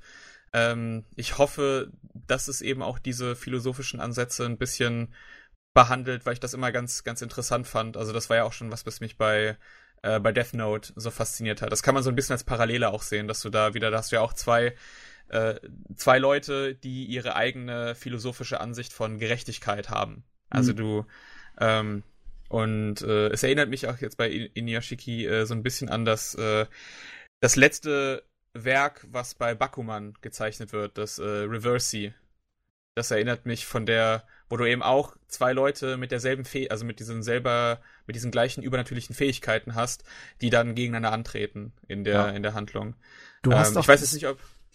Ja, ich wollte noch sagen, du hast auch das Element von dem Mangaka noch drin, dass du diese Kräfte sind eigentlich irgendwie so aus dem heiterem Himmel von eben von Gottes Hand verliehen, ne? Als ja, würde klar, von der jetzt, Gott, von jetzt auf gleich. der Autor, einfach sich da so reinmischen und sagen, dem gebe ich jetzt mal Kraft und dem gebe ich die Kraft und dann schaue ich, was Bei passiert. Inuyashiki mischt er sich sowieso rein, weil er einfach eine ganz Liebesrede da drin hält. Da, da, habt, habt, ihr das, habt, habt ihr das gelesen komplett oder? Inuyashiki? Ich habe nee, ich hab überhaupt keine Ahnung von, von Inuyashiki oder ganz. Ich kenne äh, bei Inuyashiki kenne ich nur diese ganz Liebesrede ähm, und ich ähm, ja mehr wusste ich bisher auch nicht. Also- Aber jetzt ja, habe ich ja, gelesen, dass Man with a Mission das Opening dazu macht und ich habe direkt Interesse. Also ich kann auch, also wie, also visuell ist auch der, der Anime von fantastisch, ist von, äh, von Mappa Hm. und ähm, Äh, sieht also sieht wirklich super aus. Das ist, äh, ich freue mich doch aktuell immer dann äh, jede Woche die äh, Sendung zu gucken. Ist auch bei uns in, in Deutschland auch über Amazon Prime ähm, erhältlich. Ganz Sag normal. mal, ist das handgezeichnet oder ist das CGI? Es sieht nämlich ja- in, in den Bildern so es- aus, als es könnte es beides sein. Es ist ja, ich meine, also mittlerweile ist ja alles Ja, beides nee, ich meine jetzt nicht ähm, äh, ähm, digital Anime. Ja, ist alles digital Anime. Aber ist es von Hand gezeichnet und dann digitalisiert oder ist das alles im Computer erstellt worden? Es könnte beides sein von den Bildern her. es, es sieht, es ist so eine Mischung. Also das heißt, du hast die, die Figuren hauptsächlich Hand, also gehe ich mal so wie es aussieht, handgezeichnet, ähm, aber so bestimmte Elemente davon sind dann digitalisiert. Also ich denke, das wird dann wie bei, so wie es ja auch, glaube ich, auch bei One Punch Man gemacht, äh, gemacht wurde, oder? Da haben sie doch auch so, ähm, gerade wenn es an bestimmte Kampfszenen ging, hat so dann Teile der Animation wurden einfach dann, glaube ich, komplett vom Computer generiert. Also gerade was so die Projektile und so alles angeht. Ähm, ja, so Sachen wie die Projektile, glaube ich, waren dabei. Aber Deswegen, also es, also es sieht auf jeden Fall nicht, äh, nicht störend aus. Also, weil ich Okay. kann das auch überhaupt nicht abhaben, wenn ich das so sofort erkenne. Ähm, sondern es sieht äh, wirklich einheitlich äh, natürlich aus. nee, auf den ersten Blick hatte ich eher gedacht sofort, das ist eine komplette 3D-Serie. Ja, und dann habe ich, ich- weitergeguckt in den Bildern und dann habe ich gesehen, oh, da ist doch handgezeichnet, aber es sieht nur aus wie 3D. Ich schicke euch mal ein Bild, da finde ich es halt gerade extrem schwierig, bei dem Bild zu unterscheiden, was jetzt gezeichnet und was CGI ist. Ja, das könnte beides sein, Ja. gleich gut. Das ist halt so schattiert, wie man Cell Shading macht, aber das kannst du auch von Hand machen. Ja, es ist, es ist, glaube ich, haupt, es liegt, glaube ich, hauptsächlich am, am Licht. Also wie gesagt, also die, die Charaktere sehen halt eigentlich immer handgezeichnet aus. Mhm. Äh, sehr viele von den ähm, äh, mechanischen Elementen. Äh, ich, ich glaube einfach immer, also es, ich weiß auch nicht, ob es dann so äh, irgendwie drüber gelegt wird oder so, dass du dann quasi so alles, also wenn Charaktere nur normal zu sehen sind, dass du dann eben 2D hast, handgezeichnet, und sobald eben quasi sich zum Beispiel sein, sein Kopf oder so vorne aufklappt, dass das dann eben kombiniert 3D ist. Also da müsste man, müsste man mal äh, bisschen, bisschen tiefer in die äh, Art und Weise blicken, wie es eben äh, gemacht wird. Aber wie gesagt, Ich ich, ich bin eigentlich sehr anfällig dafür, wenn ich so schlechte 3D-Sachen in meinen Sachen drin habe und hier finde ich es eigentlich echt super gemacht. Also ich habe jetzt euch gerade noch ein Bild geschickt und da finde ich es gerade bei diesem Hund, äh, den man da in diesem Bild sieht, finde ich es auch irgendwie, dass es extrem nach CGI aussieht, aber wahrscheinlich einfach nur wegen der Schattierung. Ja, kann man nicht sagen. Muss ich in Bewegung sehen. Sonst kann ich kein. Ja, also schwer, mir ein Urteil darüber zu bilden. Auf jeden Fall die Idee von Uropa, der ein Super Cyborg ist und dann für die Gerechtigkeit spricht. Am besten noch zu so einem richtig kitschigen, käsigen Titelsong, so da da da da. Das ist, macht sofort bei mir Laune. Ich glaube, das muss ich nachholen. Ich bin da voll ist- außen weg gewesen. Ich wusste gar nicht wirklich was darüber, Inuyasha.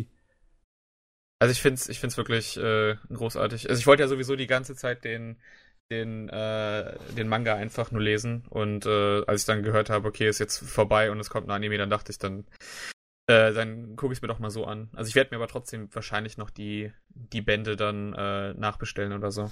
Das Beste ist, wenn der Manga fertig ist, kann der Anime ja auch den ganzen Manga erzählen. Wenn er das in seinen elf Folgen alles reinpacken Ja. kann. Ich denke, sollte eigentlich, also ich, wie gesagt, ich habe das jetzt nicht gelesen, aber ich denke mal, bei der Länge sollte das eigentlich, äh, eigentlich machbar sein. Okay. Also ich auch kann interessant, dass er elf Folgen hat. Läuft, läuft wahrscheinlich wieder in diesem Erwachsenen-Blog, äh, Ja. Blog, der, ähm, der für Nicht-Anime-Fans gedacht ist. Für Halt. Nicht-Anime-Fans. Ja, ja, also ähm, es gibt ja im, im japanischen Fernsehen gibt's ja auch einen Blog, ein, ein Fernsehblog, äh, wo halt diese elf episodigen Anime immer kommen, die ähm, für, für Leute gedacht sind, die eigentlich eher Live-Action gucken, aber halt das dann Anime sind, die dann ähm, quasi eher in die Richtung gehen für die Leute, die die halt nur Live-Action gucken, aber halt ne, so, also Ja, sowas wie meinst du- Funo Amo lief in diesem Blog, Sankyo no Terror lief in diesem Blog. Ja, meinst du Ähm, diesen Neutanima-Blog? Ne? Ich weiß nicht mehr, wie der heißt, glaub, aber das ist kann der. sein. Also Animation rückwärts geschrieben. Genau, das, ja. Ja, das kann Äh, sein. Die sind doch dafür, genau, die sind doch dafür bekannt, dass es da immer, äh, immer die, die elf, äh, elf Episoden gab. Ja. Ich, ich mag diesen Blog sehr gerne. Da können richtig gute Perlen halt wie Zanken und Terror Ja. und Funovo Amo rauskommen. Kommt immer solche Sachen. Da kam Psychopath, Psychopath und Samurai Flamenco und Ping Pong lief da, lauter, lauter geile Sachen liefen da. Ah, Ping Pong ist so gut. Ja, herrlich. Ich mag, ich mag generell alle Sachen, die so total ähm, ge abgedrehte ähm, Stile einfach nur haben. Sowas, wo ich denke, okay, das habe ich noch nie in meinem Leben gesehen. Mhm. Das muss ich das, äh, ich musste mich auch echt dran gewöhnen, weil ich hatte ähm, äh, Haikyuu gesehen, jetzt die jeweiligen drei, die drei Staffeln als jeweils rausgekommen sind und dachte, okay, jetzt muss ich mal mit dem, äh, dem Manga weitermachen. Und der sieht ja komplett anders aus. Also die, der, der Anime ist ja einfach, das sieht so, okay, das ist ganz beliebt, aber für, für die Anime-Leute, die müssen wir halt mit einem normalen Stil irgendwie äh, reinholen. Weil, also wer noch, wer noch, äh, wer Haikyuu gesehen, aber noch nie gelesen hat, muss ich das wirklich mal äh, ansehen, weil das ist ein. Ich fand es am Anfang echt seltsam. Ich musste mich richtig dran gewöhnen, aber mittlerweile liebe ich den einfach nur, den, den Stil auch vom, vom Manga. Einfach weil er so komplett anders ist, einfach nur. Ich, ich weiß nicht uh, mal wirklich, wie ich das, wie ich das sogar äh, richtig, richtig beschreiben soll. Ich meine, es gibt von schon einige äh, Beispiele, wo der Unterschied im Stil von Manga zu Anime gigantisch ist. Berserk 2016. ja, okay, um, das, das hängt aber, glaube ich, an der reinen Inkompetenz. aber sowas, sowas kann gefährlich sein. Sowas kann äh, sowohl frisch und neu als schöne Abwechslung sein, aber es kann auch viele Leute vergraulen, kann ich mir vorstellen. Also da scheint es ja, ja, funktioniert zu haben. Da ist ja. ja. da ist ja sowohl der, der, also Manga gehört ja zu den beliebtesten in, in Shonen Jump aktuell und der Anime ist ja auch, war ja auch super erfolgreich. Ja. Daher. Nee, und das, äh, das Einzige, was ich jetzt noch gerade, also was ich, was ich wirklich allen Leuten gerne ans Herz legen möchte, was ich aktuell lese, ist ähm, äh, Kaiji. Kaiji, ähm, läuft auch ja, läuft ja immer, ist ja der, der Manga, ähm, Manga ist ja immer noch aktuell, ähm, ist bei der Übersetzung ein bisschen, ah, nee, ähm, wir hinken, also wir sind gerade in Part, Part 5 äh, der, des, des Mangas. Der, der Anime ist leider nur, es gibt nur leider nur zwei Staffeln über die ersten beiden Parts und vom dritten gab es eine Pachinko-Maschine, wo so ein paar Sachen animiert wurden vom selben Studio. Ja, und ansonsten okay. gibt es, glaube ich, noch zwei, zwei Realfilme oder so. Aber der Manga geht eben noch wesentlich weiter und äh, ist halt bei der Übersetzung so ein bisschen träge. Das heißt, es ist, glaube ich, sind elf oder zwölf Bände schon raus von Part 5 und übersetzt davon sind gerade irgendwie so, sind wir bei sechs oder sieben. Also wir mhm. hängen so gut 50, okay. so 50, 60 Chapter hinter dem, hinter dem japanischen ähm, hinterher. Ähm, also kann ich, sollte man am besten einfach mit dem, äh, ich glaube, nee, man muss sogar mit dem Anime anfangen, weil äh, der, der Manga nicht komplett übersetzt ist, der erste Part. Weil die dann ah. eben gemerkt haben, okay, ähm, der, der, der Anime läuft und der ist eben übersetzt, den kann man sich angucken und dann haben sie einfach gesagt, wir machen mit dem dritten weiter. also ich habe die erste also, Serie gesehen und ich weiß gar nicht, ob ich sie zu Ende gesehen habe. Ich weiß, dass es irgendwann mal für mich etwas anstrengend wurde, weil es halt Dauerspannung war.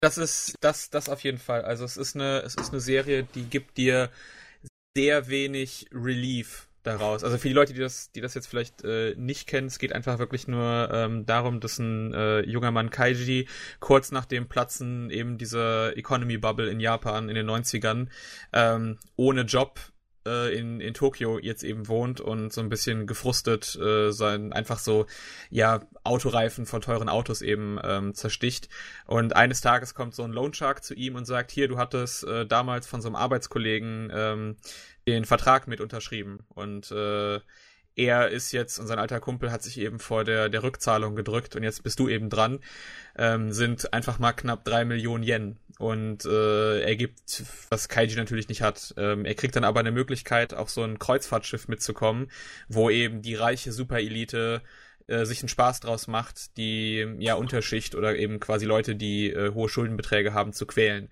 Und da hat er eben dann die Möglichkeit, seine Schulden nicht nur zu tilgen, sondern eben auch noch ein bisschen was rauszugewinnen. Sollte er aber verlieren, würde er in, also würde er dann in ein, ja, Arbeiterlager gesteckt werden, wo er dann die nächsten Jahre oder Jahrzehnte teilweise sogar seine Schulden einfach äh, abarbeiten muss unter, äh, in irgendwelchen Bergbauten oder sonst was. Ja.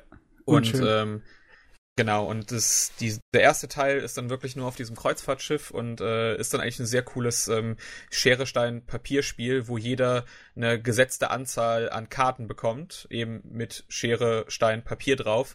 und man muss eben gegen andere Leute antreten und jeder startet äh, mit drei Sternen und für einen äh, Sieg kriegt man eben muss man, äh, kann man eben von seinem Gegner einen, einen nehmen und bei der Niederlage muss man einen abgeben und äh, man darf, das Spiel ist eben erst zu Ende, entweder wenn man alle seine Sterne verloren hat oder bis man alle Karten aufgebraucht hat. Also man kann jetzt nicht einfach, und man muss eben mindestens drei Sterne haben, um zu überleben und rauszukommen. Also mhm. man kann jetzt nicht einfach dann aussitzen zwei Stunden und ähm, nichts machen, sondern man muss eben spielen.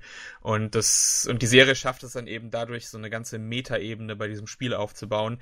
Und das geht dann eben nachher noch zu anderen Spielen über und äh, anderen Events, die, die da gemacht werden müssen. Und die Serie, also Anim äh, Manga sowohl äh, wie auch Anime schaffen es halt echt wunderbar, diese Spannung einfach nur bis ins Unermessliche rauszuziehen. Also ja. da ist jeder, jeder kleinste Niederlage und, äh, und Sieg werden eben wirklich äh, komplett ausgekostet. Ähm, du hast dann echt immer diese Momente, wo es dann so denkst, so, ja, jetzt gibt's endlich mal, jetzt hat er mal wieder irgendwie so ein äh, so eine kurze, so einen kurzen Gewinn irgendwie bei irgendwas gemacht durch eine Taktik und wird dann halt direkt wieder in Despair reingezogen. Ja klar, ähm, Atempause, sowas gibt's nicht. Und das ist, aber selbst wenn, selbst wenn die, die Höhen der Serie immer noch sehr niedrig sind, also im, wenn man das jetzt im Gesamtkontext äh, äh, ansieht, aber einfach nur, dass man so lange durch die Scheiße gezogen wurde mit Kaiji, dass einfach jeder kleinste Sieg sich unfassbar gut anfühlt. Also man ist da halt echt auch am, am Mitfiebern äh, für diese Person und es gibt halt einfach so richtige so Fuck yeah Momente, wo du einfach das, das die Serie gibt dir die Hinweise darauf, quasi wie er es dann teilweise schafft, Leute zu überlisten. Äh, aber wenn es dann einfach nachher zu diesem Moment kommt, wo dieser Plan aufgeht und du einfach nur so die also du freust dich halt dann, dann richtig äh, für ihn, bevor es dann wieder mit der nächsten Scheiße weitergeht oder so. Weil es gibt kein äh, genau. Und äh, äh, der, der Manga ist, wie gesagt, jetzt im, äh, im, im fünften Part, ähm, wo es so ab Part 3 kommt eben noch eine weitere Figur hinzu, so als Gegenspieler. Ähm, und ab da äh, sind das auch immer die beiden, die im Konflikt stehen, äh, also der andere und Kaiji. Ähm, und die Serie konzentriert sich dann auch sehr auf so auch wieder so auf so gesellschaftliche, philosophische Fragen, Ansichten. Die beiden sind dann eben äh, in, in vielen Punkten, stimmen sich eben nicht, äh, nicht überein. Und äh, neben diesen Spielen, also die Spiele selber werden dann teilweise als Metaphern genutzt, äh, um äh, diese Ansichten eben auszudiskutieren. Und ähm, äh, ist echt großartig, kann ich nur jedem ans Herz legen. Also wie gesagt, leider gibt's von dem, der, der Manga ist, glaube ich, in keinster Form bei uns jemals erschienen. Also Scan Scans sind halt leider die einzige Möglichkeit dafür. Es geht gar nicht anders.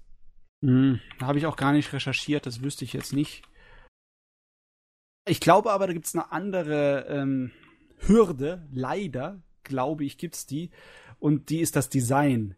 Ich glaube, die meisten Leute, die zum ersten Mal sehen, wie Kaiji designt ist, die denken sich, was zum Geier ist denn das?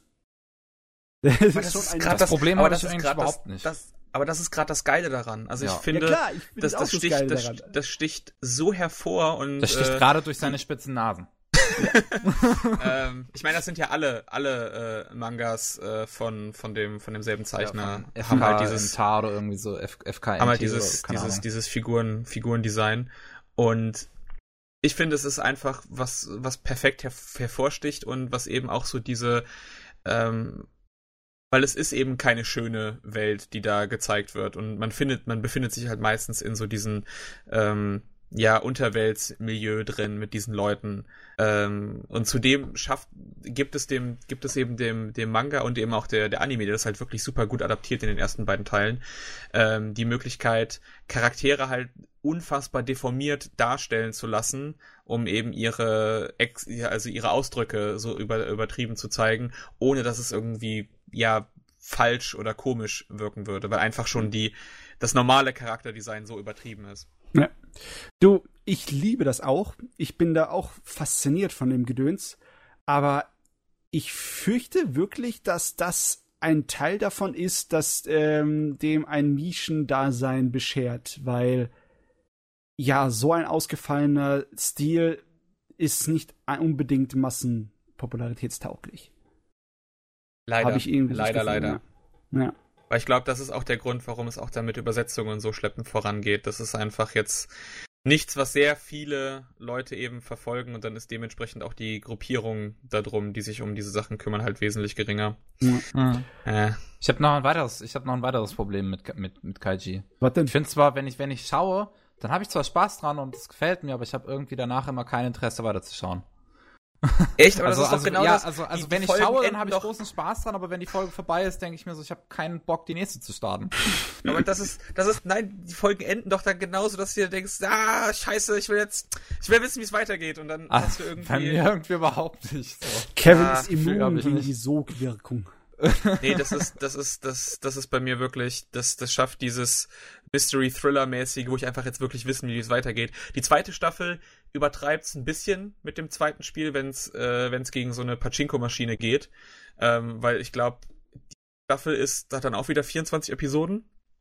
Und die ersten sechs sind der, das erste Spiel und die anderen 18 Episoden sind die, die Pachinko-Maschine. Und da gibt's, glaube ich, am, das Finale geht irgendwie zwei Stunden oder so.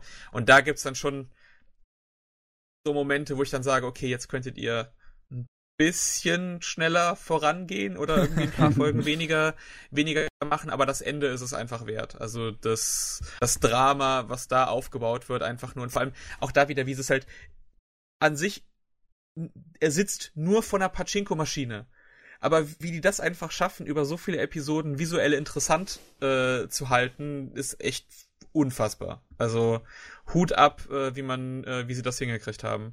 Ich finde es so faszinierend, dass im japanischen Bereich von Anime und Manga das Glücksspiel schon sehr lange ein ganz großer Themenbereich ist. Es gibt so viele Glücksspiel-Mangas, die in Japan ganz beliebt und bekannt sind, von denen wir hier überhaupt noch nie was gehört haben.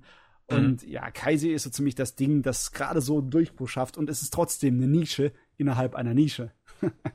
also ein bisschen schade, aber hey, wenigstens ist es da und wir können es genießen. Ist schön, ja, so, das, das, das, das wäre es eigentlich dann auch so ja. bei mir. Ich habe noch, wie gesagt, ich habe noch ein paar Sachen, die ich, die ich aktuell verfolge, aber äh, Kaiji wollte ich halt nochmal extra hervorheben. Ja, Kaiji hat's Alles klar. So. Puh, dann haben wir jetzt viel durchgearbeitet. Können wir noch zu den News kommen? Ach, Nachrichten. Stimmt, da war was. Ja. Äh, ja, also die Nachrichten. Wie immer habe ich vollkommen nach meiner eigenen Willkür mir einzelne Sachen ausgesucht. Es kann sein, dass ich irgendwas habe, was wirklich wichtig war, völlig ignoriere. Da bin ich dran schuld. Also sämtliche bösartige Nachrichten, E-Mails, Twitters, alles zu mir. alles klar, los. Also, haben wir das schon gesagt, dass Attack on Titan Staffel 3 im Juli startet? Nee, weil das die News kam gerade, als wir mit unserem Podcast äh, beim letzten Mal fertig waren. Ah, sozusagen. okay, alles klar. Gut, dann habe ich es nicht falsch gemacht. Ja, ja Filmzusammenfassung der zweiten Staffel wird im Januar in Japan anlaufen. Irgendwie, die Japaner scheinen in letzter Zeit Filmzusammenfassungen ziemlich zu mögen. Da werden einige produziert. Aber ich weiß nicht, hm. wie notwendig das ist, wie zu, bei Sachen wie Attack on Titan. Auf jeden Fall Staffel 3 im Juli. Da ja. geht ab, hm. aber das war zu erwarten, weil die zweite Staffel war sowieso eine kurze, ne? Da wusste man schon von vornherein, dass sie schon in der Produktion drin war. Ja, toll. Der Kevin ist nicht begeistert, der mag on Titan nicht. ja, das ist. Bin da auch, ich, bin da, ich bin da ehrlich gesagt auch nicht so im, äh, im Hype drin. Also, das war ja so eine, so eine Serie, die gerade nach der Netflix-Veröffentlichung auch äh, äh, voll viele Leute begeistert hat, die normalerweise überhaupt keine Anime gucken. Mhm. Ähm, und ich finde das Konzept weiterhin auch total geil. Ich finde auch die, die Titans visuell einfach nur überragend. Also, äh, ja. Aber es hatte auch sehr viel Bullshit drin, den ich jetzt nicht so mochte. Also ich habe die zweite jetzt noch, noch geguckt und ich bin halt weiterhin dabei für diesen, diesen Story-Mystery-Aspekt, ja. aber die Charaktere könnten mir nicht mehr egaler sein. Also. Also du. Also ringst mir von Folge 1 an. Ich gucke den Anime sowieso nur wegen den Animationssequenzen. Ich lese den Manga für äh, mein ja, Interesse. Nee, die, also die, Kampfani die Kampfanimationen sind, sind sowieso äh, überragend. Also von ja. daher die, die Kameraführung allein schon da drin. Aber ich meine, wer, wer Kartoffelchips essen äh, geil aussehen lassen kann, der, yep. der hat mit sowas dann natürlich äh, ein bisschen mehr Spielraum. Schön. Äh, weiterhin, äh, es, es sind einige Realverfilmungen angekündigt. Das hat mich alles so ein kleines bisschen stutzig gemacht. Äh, zum ersten Mal soll dann ähm, eine Erased Realfilmserie kommen. Das haben wir aber, glaube ich, schon mal erwähnt, oder? Ich weiß es gar nicht. Ähm, ich glaube, ich bin mir nicht sicher, ob wir das schon mal erwähnt haben. Jetzt auf jeden Fall die, die News, dass es eine Netflix-Produktion wird, mhm. aber eine japanische Netflix-Produktion, die wir dann, ich glaube, kriegen wir die noch dieses Jahr? War das irgendwie so? Japan kriegt sie auf jeden Fall im Dezember. Ja, Dezember, genau. Ja. Ich denke mal, die wird auch direkt international veröffentlicht. Bin ich mal gespannt drauf. Ja. Auf jeden Fall, ich habe irgendwie ein paar Poster gesehen mit japanischen Schauspielern. Also es ist definitiv ja. für Japan zuerst produziert. Richtig, es, ja. also es ist auf jeden Fall, also für Japan zuerst produziert, weiß ich nicht, aber auf jeden Fall eine japanische Produktion. Also ich meine, für Japan produziert, ja, ja. Ähm, äh, ja, Realfilmserie von Gar Ray ist in Arbeit. Äh, hat mich ein bisschen verwirrt die Produzenten von Tor 3 stehen an, angeblich hinten dran. Garay, das war die Serie, so, das war das. das war dieser Manga mhm. mit einem Mädel, das einen ähm, so eine Art von Wolfsgottheit als Waffe benutzt. Das war so ein übernatürliches Gedöns und das hat eine Anime-Serie bekommen, die ein komplettes Prequel war. Und ich glaube, das Prequel haben sie sich größtenteils aus den Fingern gezogen und es war also auf Schockhorror und eine Menge Gemetzel gemacht. Ich weiß noch, dass sie bei der Ausstrahlung schwer geschnitten wurde, die Serie. Hm. Aber anscheinend die Realfilmserie soll sich eher an dieser Fassung, an der Anime-Fassung, an den Garay Zero orientieren. Hm, weiß Aha. nicht, wo, ich habe keine Ahnung, woher die Idee kam, das Ding ausgerechnet in Realfilm umzusetzen, aber. Also jetzt, jetzt, jetzt westlich, oder wie? Ja, westlich. Aha. Ja. okay, ja gut. Weiß auch nicht. Dann ähm, das scheint mir eher so ein Nostalgietrip zu sein. Video Wobei, Girl nee, warte mal, warte ah, mal. Hm? Jetzt, ich, ich, mir, das ist mir jetzt gerade noch so in den Kopf gekommen. Die werden dann aber bei Garay Zero, wenn du sagst, dass, dass das so, ähm, so auf, auf Gorn alles ausgelegt ist, werden die aber wahrscheinlich bei dem, wenn sie eine Filmfassung dazu machen, aber auch hart cutten, weil wenn sie einen Film dazu machen, werden sie den wahrscheinlich auf 12 pressen wollen. Also, ähm, beziehungsweise 13, nee, dass der dann so, für alle so eine kommt. Serie werden, so eine Serie werden. Ach, eine Serie, wie soll das werden? Und dann können sie sich halt wie bei Game ja, of Thrones und anderen Dingern ja. einiges mehr erlauben, ne? Ja, das ist richtig. Der Wahnsinn, dass heutzutage die Serien die, diejenigen sind, wo die Fetzen fliegen, ne? Und die Kinofilme, wo du weißt, ach, das ist bestimmt ja. ab 12. Macht ja, mit den Kinofilmen will man halt irgendwie einen Haufen Kohle machen und bei den, bei den Serien macht man es auch indem man sie brutal macht. Also ich, ich, ich, ich, verstehe. Ich verstehe es immer noch nicht so ganz, muss ich mal ganz ehrlich sagen, dass man Filme so hart ähm, den, den Gewaltgrad runterschraubt, damit ähm, sie halt irgendwie zwölf äh, oder zumindest nach 16 oder so werden, ähm, um, um viele Leute anzulocken, weil ich denke mal auch gerade, dass Kinogänger äh, auch viele Erwachsene einfach sowieso dabei sind. Ja klar, aber ähm, die ganzen Karten, die die Jugendlichen dann einkaufen, die hättest du dann nicht. Ne? Weil man muss. Ja, aber wie viele sind Kino das heutzutage noch? Wie viele Jugendliche gehen heutzutage noch in ein Kino? Ähm, ich, also ich habe die Statistiken, wenn ich sie dir vorsetze, dann ist das ein so dicker Prozentsatz, dass die Produzenten sich das nicht entgehen lassen wollen, das Geld. Das ist, die älteren Leute haben, haben keinen Bock mehr ins, ins Kino zu gehen. Also ich habe definitiv keinen Bock mehr ins Kino zu gehen, weil mir alle auf den Sack gehen. äh, wenn ich, wenn ich, ja, ich, wenn ich, weiß, das, nee, wenn das hattest du auch bei Unlimited Ammo gesagt, ne? Oder ja, wenn ich 10 Euro, wenn ich 10 Euro für eine Kinokarte bezahle, dann will ich auch in Ruhe den Film gucken können. Und ich hatte das letztens erst wieder, dass ich dann gesagt habe, okay, für, für It gehe ich halt in, ins Kino ähm, ich habe ja zumindest noch, denke ich mir immer, okay, wenn ich die Sachen im O-Ton gucke, dann sind da eigentlich auch nur Leute mit dabei, die die Sachen ernst nehmen. Und schon hatte ich wieder irgendwelche drei Vollidioten drin, die sich dann irgendwie so irgendwann entschieden haben, so für sich, ne, Film finde ich jetzt doch nicht so gut, dann kann ich auch die ganze Zeit mein Handy rausholen und Leuten damit ins Gesicht scheinen oder irgendwie laut über sonstige Sachen reden. Weißt du, das ist ja, ja. Also, also Kino, hm. Kino kann von mir aus von heute auf morgen aussterben und die sollen die Filme einfach sofort einfach nur, ich, wie gesagt, wenn der, wenn der Film im Kino ist, ich kann auch gerne 10 Euro zahlen, um mir den zu Hause anzugucken. Ich weiß, dass die äh, da dann ein Problem mit haben, weil dann kannst du einfach sagen, okay, lädst du halt drei Freunde ein und dann zahlst du nur einmal 10 Euro und alle gucken den Film zusammen. Ja. Aber nee, Kino kann von mir aus sterben gehen.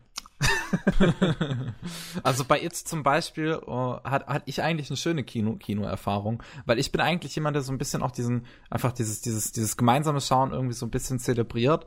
Und äh, bei It gab's halt irgendwie ja auch diesen, ähm, diesen einen äh, Jumpscare, als ähm, das, das Mädel der Gruppe ihren Vater niederschlägt und halt dann äh, der Clown so wirklich aus dem Nichts kommt, also so wirklich absolut aus dem Nichts.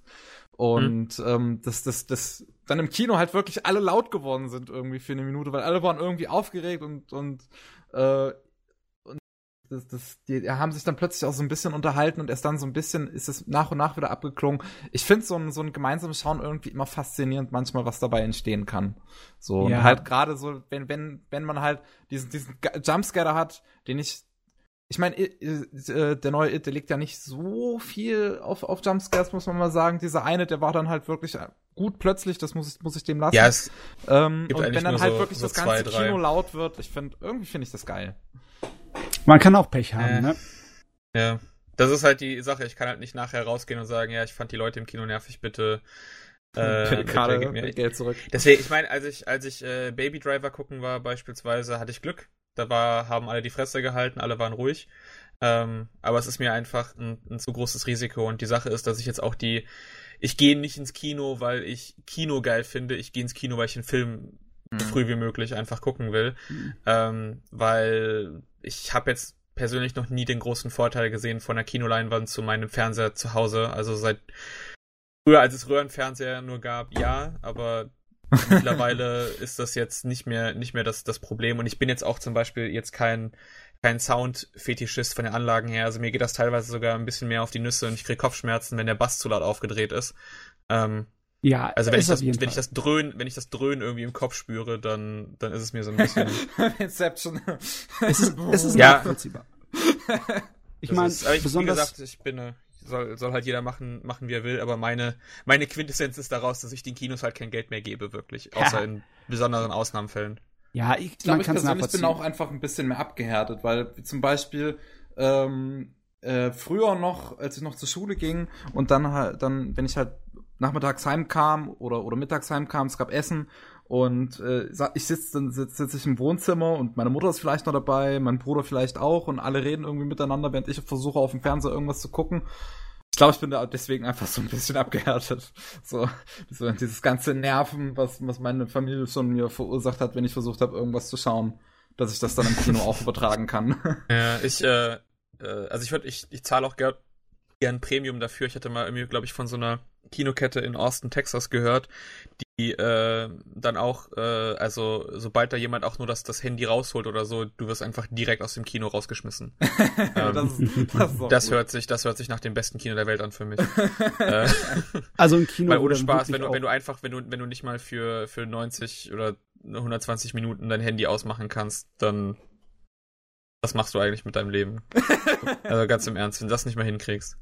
So Kinos ja. wie in Korea, ne, wo du dir dann ein, ein, ein Couch oder ein Bett äh, bieten kannst für ein Premium in dem Kinosaal, wo du dann Kopfhörer bekommst und wo lauter Wächter und Diener von dem Personal da rumrennen und sobald einer sich daneben wirft, gibt's auf die Schnutte. Ja, die Kinolandschaft ja. in Korea muss ein absolutes Paradies sein. Aber egal. Äh, Lass mich mal schauen, was wollte ich? Äh, ja, Realfilmserie von Video Girl Eye. Was? Ja. Oh, was? Echt? Die alte OVA von dem Mädel aus der VHS-Kassette, die dann aus dem Bildschirm rausgesprungen kommt und dann zu ihrem, äh, zu dem Typ, der ein absoluter Verlierer ist, erstmal sagt, dir besorgen wir jetzt eine Freundin, so kann das jetzt weitergehen. ja. Das alte Ding vom äh, Masakazu Katsudara. Oh, das war, glaube ich, eins der ersten, der, der ersten Manga, die ich komplett gelesen hatte damals. Hm. Der bekommt Fresse. eine Filmserie. Das weiß ich nicht, ob das, ob das, das ist, braucht. Aus, aus, aus welchen ländlichen Regionen jetzt? Äh, das äh, ist. Ja, ja, das ist äh, japanisch. Okay. Ja. Ha. ähm, okay. Japan mag auch seine Realverfilmungen. Mhm. Gedönse, Dönse. Äh, und sie mag sie anscheinend sehr, denn die haben hier, so wie ich das lese, eine Kinofilm-Trilogie für Legend of the Galactic Heroes in real, ne, Film und Schauspieler, für ab 2020 geplant. Aha. Ja. Ich glaube, also, das würde mir immer noch nicht dabei helfen, dass ich die Serie irgendwie ernst nehmen könnte. Du hast nichts davon gesehen, also will ich kein komm, Urteil ey, hören. nee, komm, komm, guck. Ich, ich finde allein die Character Designs so lächerlich. Ich kann die Typen nicht ernst nehmen. Und mittlerweile auch, dadurch, dass irgendwie jeder auf Twitter, jedes arrogante Arschloch irgendwie ein, ein Profilbild von irgendeinem Charakter aus Legend of the Galactic Heroes nimmt, ich, ich kann diese Scheißserie nicht mehr ernst nehmen. Du meinst jetzt die neue Funktioniert einfach oder? nicht mehr. Auch, auch Social Media hat's mir auch einfach ruiniert durch diese scheiß arroganten Drecksäcke, die Profilbilder davon nehmen. Kevin, du kannst dich doch nicht von sowas von der Serie abhalten lassen. Das ist genauso, wenn irgendwie dummes Kind äh, in der Straße. Aber, aber äh, ich finde, aber es, es, es liegt aber auch äh, einfach mit in, unter in der Natur dieser Charakterdesigns. Ich finde, die sehen einfach alle scheiße arrogant aus. Und deswegen könnten, könnten mir diese Serie mir nicht, mir nicht weiter am Arsch vorbeigehen. Die Charakterdesigns vom alten Legend of the Galactic Heroes sehen scheiß arrogant aus, oder meinst ja. du die Neuverfilmung? Nein, ich meine das alte das ist nicht, ist nicht einfach nachvollziehbar, das ist diese Meinung. Ey, die haben alle so einen hochnäsigen Blick, Mann. So, die, die, die schauen einfach nur auf alle so, so, so untereinander herab. Young Wenli.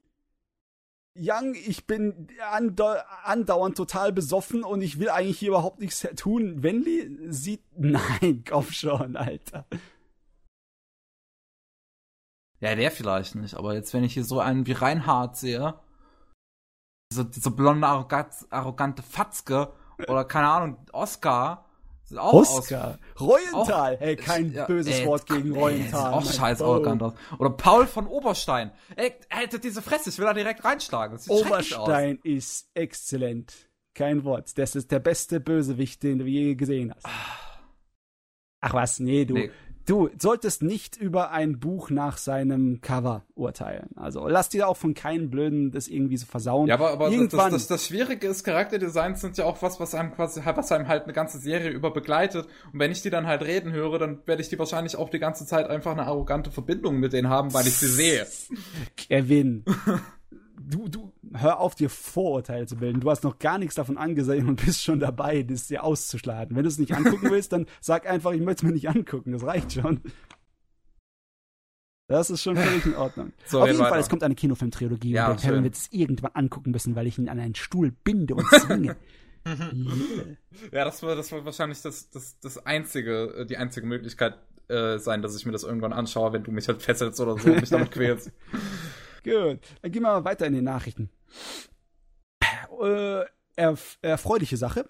Der Fate Stay Night Kinofilm, äh, der erste, über Heaven's Feel, hat über 650 Kinokarten mittlerweile in Japan verkauft. ist gut. Ist ein guter Erfolg. Ist, äh, macht rasant Kasse. Ist, steht immer noch auf Platz 1 im Moment bei den Charts.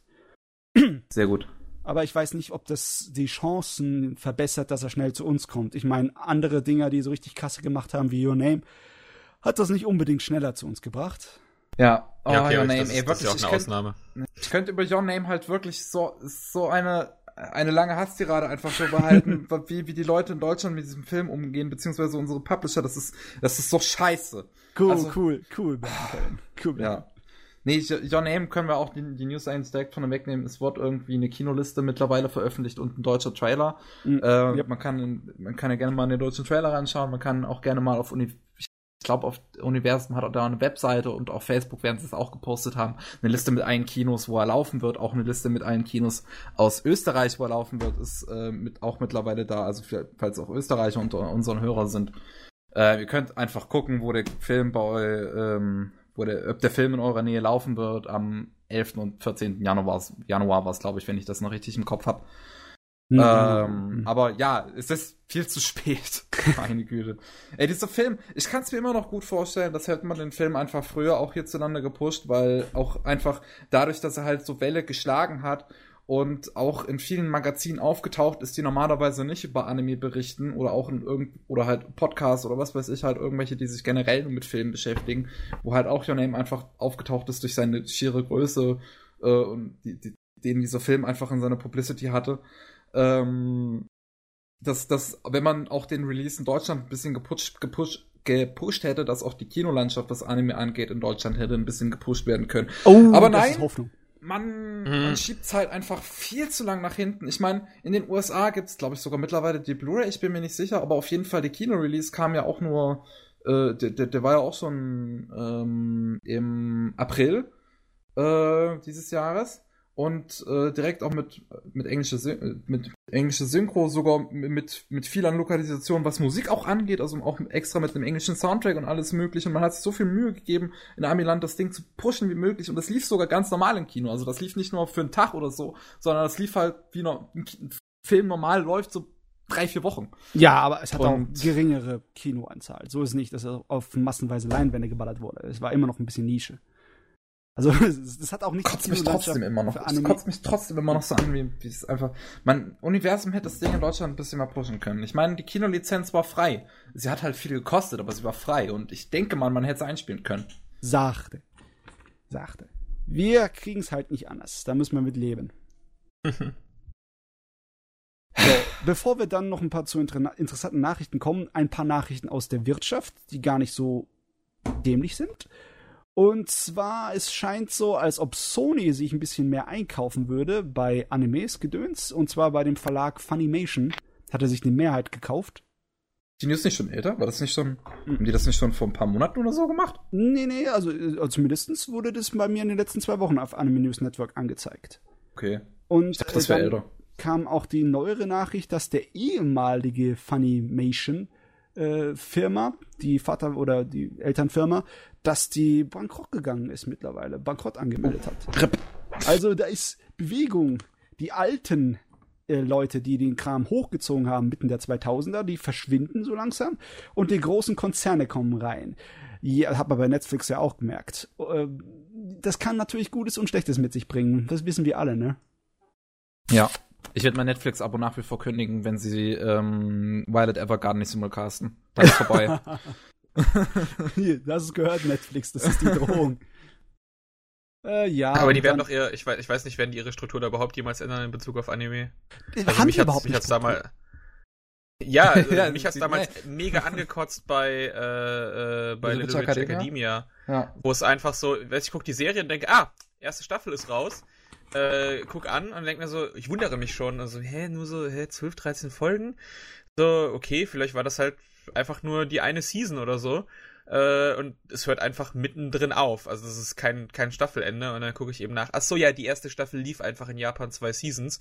Und deswegen packt die Netflix in zwei Staffeln, die dann drei, ja. vier Monate nacheinander erst dann gezeigt wurden. Wo dann, du guckst da die erste Staffel, wirst einfach so mittendrin hängen gelassen, musst dann nochmal drei Monate warten und dann kannst du halt dann wieder alles am Stück gucken anstatt das jede Woche rauszubringen. Ich meine, das machen sie bei anderen Sendungen ja auch. Das habe ich ja nicht verstanden. Dass es mhm. bei Anime nicht geht, wenn sie es ja irgendwie bei, bei Fargo machen sie es wöchentlich. Ähm, bei, was ja. hatten sie? Riverdale äh, machen Survivor, Riverdale aktuell, genau. Also es, ich verstehe es einfach nicht, warum man das bei Anime so eine Ausnahme machen muss. Und dann eben auch das so, weil ja, im Japanischen ist es dann zwar zwei Seasons, weil die das halt literally Ne, als Season nehmen und im, im, ja. auf der Rest der Welt ist ja ist ja eine Staffel einfach nur quasi mehr auf das Jahr beschränkt oder auf quasi eine zusammenhängende Ausstrahlung hintereinander und dann beginnt, dann kommt eine Pause und dann das nächste Jahr. Ja, das ist eine komische begriffstechnische Problematik, ne? Die, die Japaner reden ja von einer Kur, so die 12, 13 Episoden, was aber in dem, ich glaube, es hat mit zu tun mit dem Slot, den sie bekommen können mit der Fernsehausstrahlung. Das wird nicht so gemacht, dass deine 26-teilige Fernsehserie äh, automatisch sofort äh, zweimal drei Monate Slots bekommt, sondern da wird erst der erste für die ersten drei Monate ausgehandelt.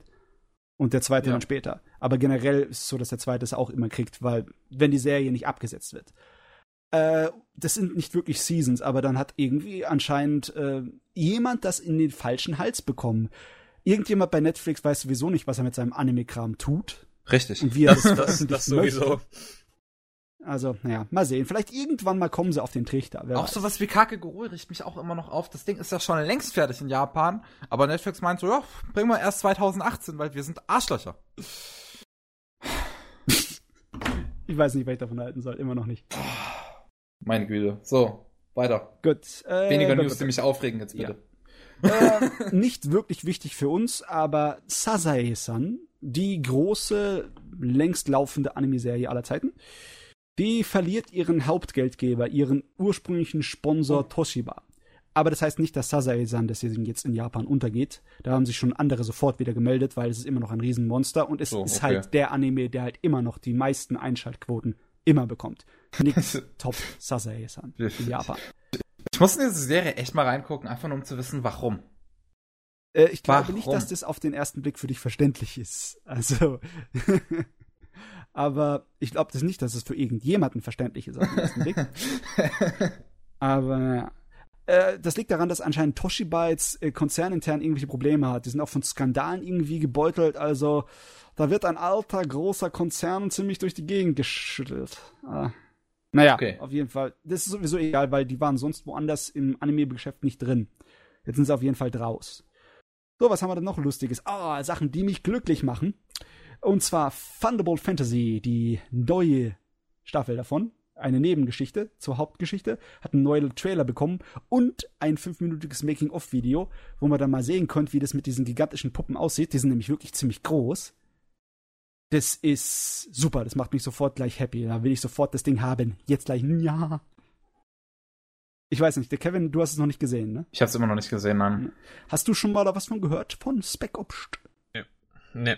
Das ist eine Puppenserie.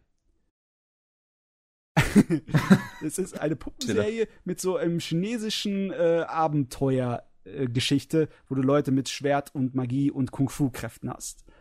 Und es ist äh, okay. von japanischen Leuten geschrieben und produziert. Ja, und es also von dem Typen, der äh, Madoka Magica zum Beispiel geschrieben hat oder ähm, Prämisse für Alt Noir Zero oder Fate Zero. Mm, mm, für den Bukata, oder? Heißt er Ubukata? Nee, der heißt äh, Urobochi was, gell? Ja, genau, Urobochi. Urobochi. Urobochi genau, Urobochi.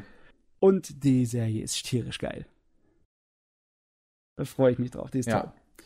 Äh, dann äh, eine Vorschau zu Darling in the Franks, die neue Mecha-Serie. Franks. Trika was, ne? Franks was? oder Franks? Ich weiß es nicht. Ich weiß Franks. es echt nicht. Keine Ahnung. Hm. Ähm, der Trailer hat bei mir irgendwie noch nicht so den besten Eindruck hinterlassen. All die Elemente da drin, die wirken sehr standardmäßig, im Sinne von wegen, Kinder, die halt zu Soldaten ausgebildet werden und die von der Außenwelt abgeschnitten sind und irgendwie so ein kleines bisschen alle exzentrisch sind und dann in die Riesenroboter steigen müssen und ja, also es, es sind auf jeden Fall die Standelemente. Der optische Stil, der wirkt sehr ähm, spartanisch. Wenig Tanisch. Schattierungen, nicht unbedingt besonders bunt und grell die Farben. Und das Charakterdesign ist auch etwas einfacher gehalten. Ich find's geil. Also ich finde das Charakterdesign geil. Es ist von dem Typen, der das Charakterdesign, also zumindest die Menschen und so, äh, der auch das Charakterdesign bei zum Beispiel Anohana gemacht hat. Und ich finde diesen Charakterdesigner einfach total spitze, einfach weil ich seine Haare so gern mag. Ja, aber das ist ein simpler Grund, aber ich mag einfach seine fluschigen Haare. Und das Mecha-Design ist äh, ja von dem Typen, der auch bei Star Driver Mecha-Designs gemacht hat. Mhm. Und die sind so fucking geil. Die sind schon fucking geil, das muss ich sagen. es wird auf den ersten Blick halt für mich ähm, ein wenig zu 0815 und ein, ja, ein, ein bisschen simpel gewirkt. Also auch Charakterdesign-mäßig. Ich fand das von Anno Hana, das war weitaus detailreicher. Habe ich irgendwie Ja, aber ich, äh, sag mal so, ähm, das kann vielleicht äh, für Träger was Gutes sein, wenn es simpler ist, einfach mhm, um bessere möglich. Animationen draus zu machen. Das sehen wir dann. Das sehen wir dann. So viele Animationen oder irgendwelche Sakuga-Szenen waren noch nicht im Trailer zu sehen. Gut. Heben sie sich vielleicht auf. Ich meine, japanisches Marketing ist sowieso immer so eine Sache. Gerade bei Anime. aha, aha. Ja, also unterschiedlichste Videovorschaus für japanische Anime. Zum Beispiel gab es da einen kleinen, feinen Teaser für die zweite Staffel von Overlord. Da bin ich sofort hm. dabei. Das ist, ah, ich kann schon gar nicht warten. Das kommt im Januar. Äh, okay. Kann gar nicht schnell genug kommen. Das Zeugs ist absolut voll auf meiner Linie. Und dann haben wir natürlich etwas, was wir erwähnen müssen. Und wahrscheinlich wird keiner von uns da was mitbekommen haben. Hoffe ich zumindest nicht. Aber der Virus auf Crunchyroll. Davon ja. habt ihr gehört, ne? Ja, ja, natürlich. Ich habe es auch live mitbekommen. Ich habe äh, auch auf Twitter immer mal wieder so geschrieben, dass man halt nicht draufgehen soll oder so. Oder die Tweets retweetet, die da von offizieller Seite kamen, damit man. Ja, damit halt, damit halt keiner erwischt. ja. Ich meine, jetzt ist ja das Problem behoben und eigentlich müsste man da nicht wirklich drüber rumreiten, außer natürlich euch äh, juckt ein Kommentar, das ihr dazu abgeben möchtet. Nee, ja, weiß nicht. Kann halt dieses, das äh, hier DNS-Klau oder wie auch immer das heißt oder so, oder Hijacking. Hm. Äh, ist ja Anime News Networks das ist ja auch passiert dieses Jahr. Ja, Von daher, es kann passieren. ähm, ist, ist dann vielleicht scheiße halt für diejenigen, die ja dann drauf reingefallen sind. Ähm, aber ja, was, was willst du machen, wenn es irgendwelche Arschlöcher gibt, die halt nur da sind, um andere Leute zu ärgern? Äh, da gehst du auf deine legalen Streaming-Seiten, wo du ein schönes Abo hast und wirst dafür bestraft. Also, ne, ja, ja, ja. Scheiße war's. Aber jetzt ist vorbei, Gott sei Dank. Pup, pup. So, und dann das letzte Thema, das ich habe, ist Anime, die für den Oscar vorgeschlagen wurden. Ja. Und die Liste ist teilweise ein wenig komisch. Ja, nicht nur, nicht nur was Anime angeht, sondern was allgemein Animationsfilme angeht. Ja, ja du kannst die, du, du, kannst doch, du kannst die Oscars in dem Sinne ja eh nicht, nicht ernst nehmen, spätestens als das, wann war das vor zwei, drei Jahren rausgekommen ist, wo die Ju, Ju, äh, äh, Juroren einfach dann gesagt haben, ja, nee, keine Ahnung, kenne ich nicht, aber meine Kinder haben das gesehen, die fanden das ganz gut. Oder äh, zu, zu, zu einem der äh, der zu dem äh, Ghibli-Anime, der da nominiert war, wo sie gesagt haben, nee, so einen chinesischen Kram gucke ich mir gar nicht erst an. ja. ähm, es ist einfach ein, die Oscars sind ein Witz. Also das ja. ist, das ist einfach äh, lächerlich. Und also mit dieser Auswahl hm, tun sie es nicht immer total mit ja, den Lorbeeren schmücken. Ich meine, einige von den Auswahlen für Animes finde ich völlig nachvollziehbar. Zum Beispiel In the Corner of this World ist ja. super natürlich. In this Corner es of the World. Es ist, wie, ich habe es auch vorhin im Podcast halt schon gesagt, es ist ein kulturell wertvoller Film und selbst ja. auch wenn A Silent Voice äh, äh, für eine Nominierung vorgeschlagen ist, was ja mein absoluter Lieblingsfilm ist, aber auch dann würde ich immer noch sagen, dass in this Corner of the World halt Oscar-fähiger wäre, wenn die Oscar noch, Oscars noch ein ernstes Ding wären. Du, Silent Voice finde ich eine gute Nominierung. Ich würde zwar ja, den natürlich, Film nicht Silent Voice auch, finde ich auch eine super Nominierung. Es ist auch ein wichtiger Film, gerade so für unsere, äh, für, für, für so die jugendliche äh, Kultur, halt gerade dadurch, dass es so, so Themen wie äh, Depression und Selbstmord anspricht, aber auch einfach durch ähm, in this Corner of the World, äh, durch, durch noch dieses, dieses kulturelle was da mit drin steckt. Geschichtliche. Das, ja, mhm. das Geschichtliche finde ich das irgendwie, wenn die Oscars noch ein ernstes Ding wären, wichtiger. Dann äh, sind noch so Sachen wie äh, die Napping Princess, unsere Mittagsschläfchen-Prinzessin, hm. äh, das ich noch nicht gesehen habe. Das ist ein relativ neuer Kollege und ein Sword Art Online Kinofilm. Ja, der Sword Art Online Ordinal Scale. Das Ding, das reißt irgendwie ein bisschen zur Seite. Was hat das hier zu suchen bei den Oscars? ja. Aber, oh. aber, aber Gegenfrage, was hat der fucking Emoji Movie bei den Oscars zu suchen? Der hat da auch nichts zu suchen. Ja. Also, ähm. Oh, fuck me. oh, Gott. Mann. Mhm. Es ist so traurig. Aber auch irgendwie, allgemein in dieser Liste ist irgendwie auch nichts weiteres außer Silent Voice und In the Corner of the World, was ich, äh, was ich da irgendwie Oscar-würdig fände.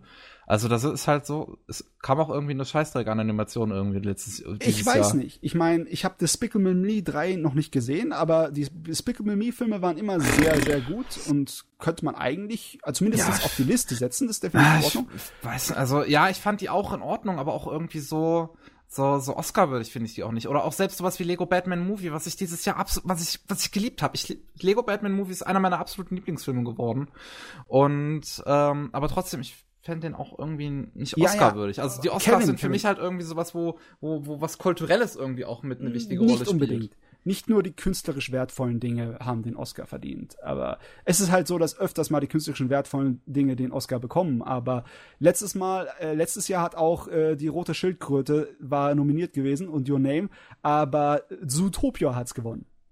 Zootopia. Aber so, so, Zootopia ist auch so ein äh, äh, halt Film. so eine Polizattiere. Ja, es ist halt ein sehr, sehr guter Film, auch. aber nicht unbedingt so künstlerisch wertvoll wie die anderen Dinge. Ah, doch, also bei Zootopia würde ich auch sagen, dass er einfach durch seine Polizattiere auch wertvoll ist.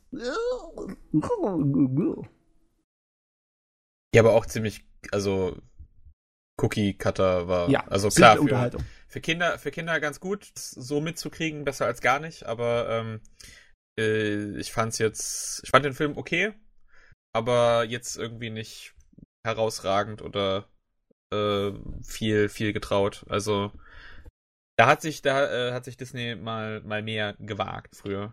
Hm, also ich fand ihn durchaus gelungen und ich tue ihm auch den nee, Oscar also gönnen, aber Sword Art Online, das ist was anderes. ja.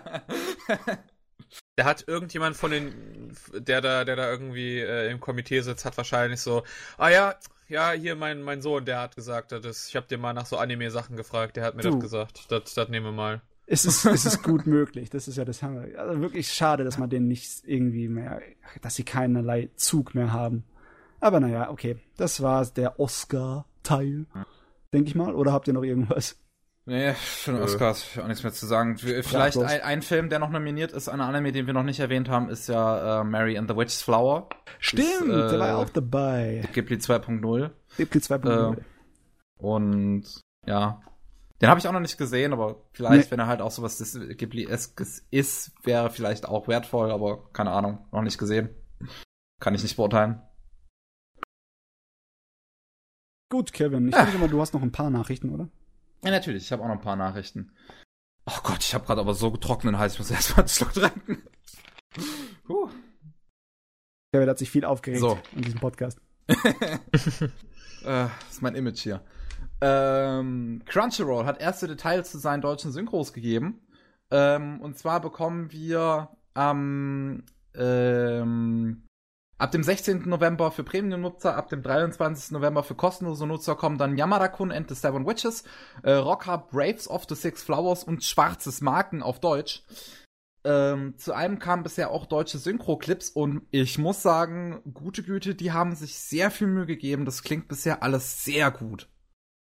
Aber ähm, ich weiß nicht, was ich so genau von ihrer Auswahl halten soll. Rocker, ja. Brave of the Six Flowers, war das so beliebt und bekannt? Das war doch eher so eine Durchschnittsserie. Ich weiß in Deutschland wie in auch, Japan, auch, oder? Auch, ich, ich weiß es nicht. Bei Rocker, ich weiß, weiß es nicht. Bei Schwarzes Marken finde ich es auch irgendwie komisch. Ja. Aber Yamada Conan, The, The, The Seven Witches ist durchaus ein Anime, den ich sehr gern mag. Ja, also ich meine, der hatte auch äh, mehr An Anklang, so viel ich das mitbekommen habe. Aber die anderen ja. zwei Serien, das sind eine komische Auswahl für die ersten Synchros. ja, das stimmt definitiv. Aber ja, ich, ich habe die Synchro, ich habe die Synchro-Clips bisher alle gesehen. Es klingt einfach super. Äh, der zu Yamada-Kun, gerade der erste Synchro-Clip zu, zu, zu Yamada-Kun, den finde ich richtig spitze. Ähm, also, bin schon, bin schon überrascht, überrascht, muss ich ganz ehrlich sagen. Mm, okay. Weil ich, ich, gut, gut, ich hätte schon gut. durchaus äh, denken können, dass die ersten Crunchyroll-Synchros vielleicht erstmal so ein bisschen nach hinten losgehen. Aber nee, überhaupt nicht. Klingt gut. Ähm, dann Black Clover.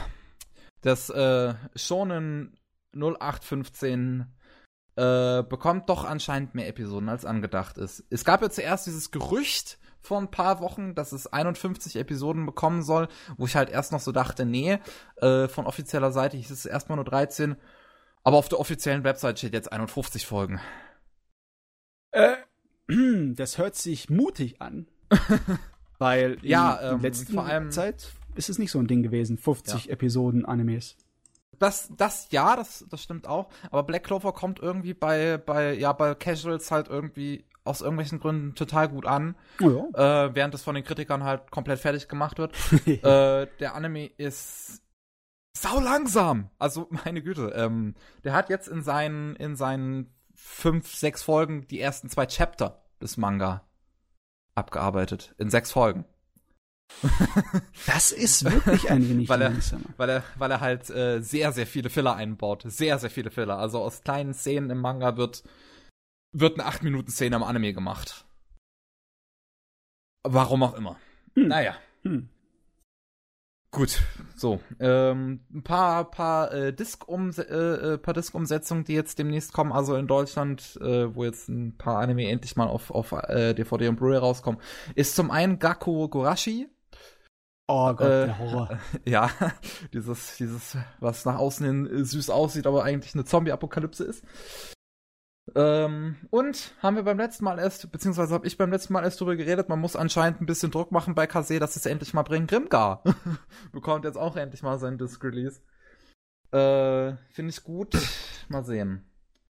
Ähm, dann ein paar Filme, die noch auf dem Akiba Pass Festival nächstes Jahr laufen werden. Zum einen der Film zu The Sister, äh, the, the Testament of Sister New Devil, diese komische Edgy-Serie. Ja, okay, von mir Ja, ja.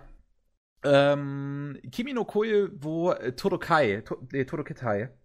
Ähm, ich weiß nicht, ob es da schon ein Englisch auch irgendwo dazu gibt. Äh, kommt auf jeden Fall auch. Äh, ich muss noch mal gucken.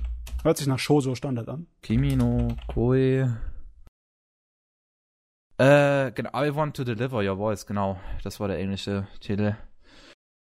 Äh, ich finde es auf jeden Fall optisch eigentlich ganz interessant, so bisher. Das ist so mein Fazit bisher. Ich, ich weiß, ich habe überhaupt noch nicht dazu gelesen, worum es darin überhaupt geht. Aber dann mach weiter. irgendwie, irgendwie das Optische finde ich cool. äh, und ähm, Nanoha Reflection äh, kommt auch auf dem Argeber Pass Festival. Nanoha ist ja auch irgendwie so ein Magical so ein Magical Girl Ding, was irgendwie noch immer funktioniert. Äh, ja, muss man nicht verstehen.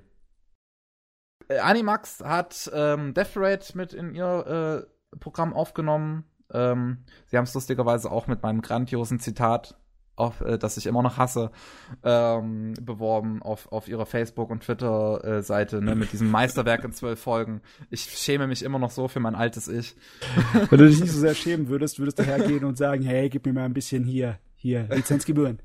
Ein Zitat. Aber hey, wenigstens ist das Werbung für uns.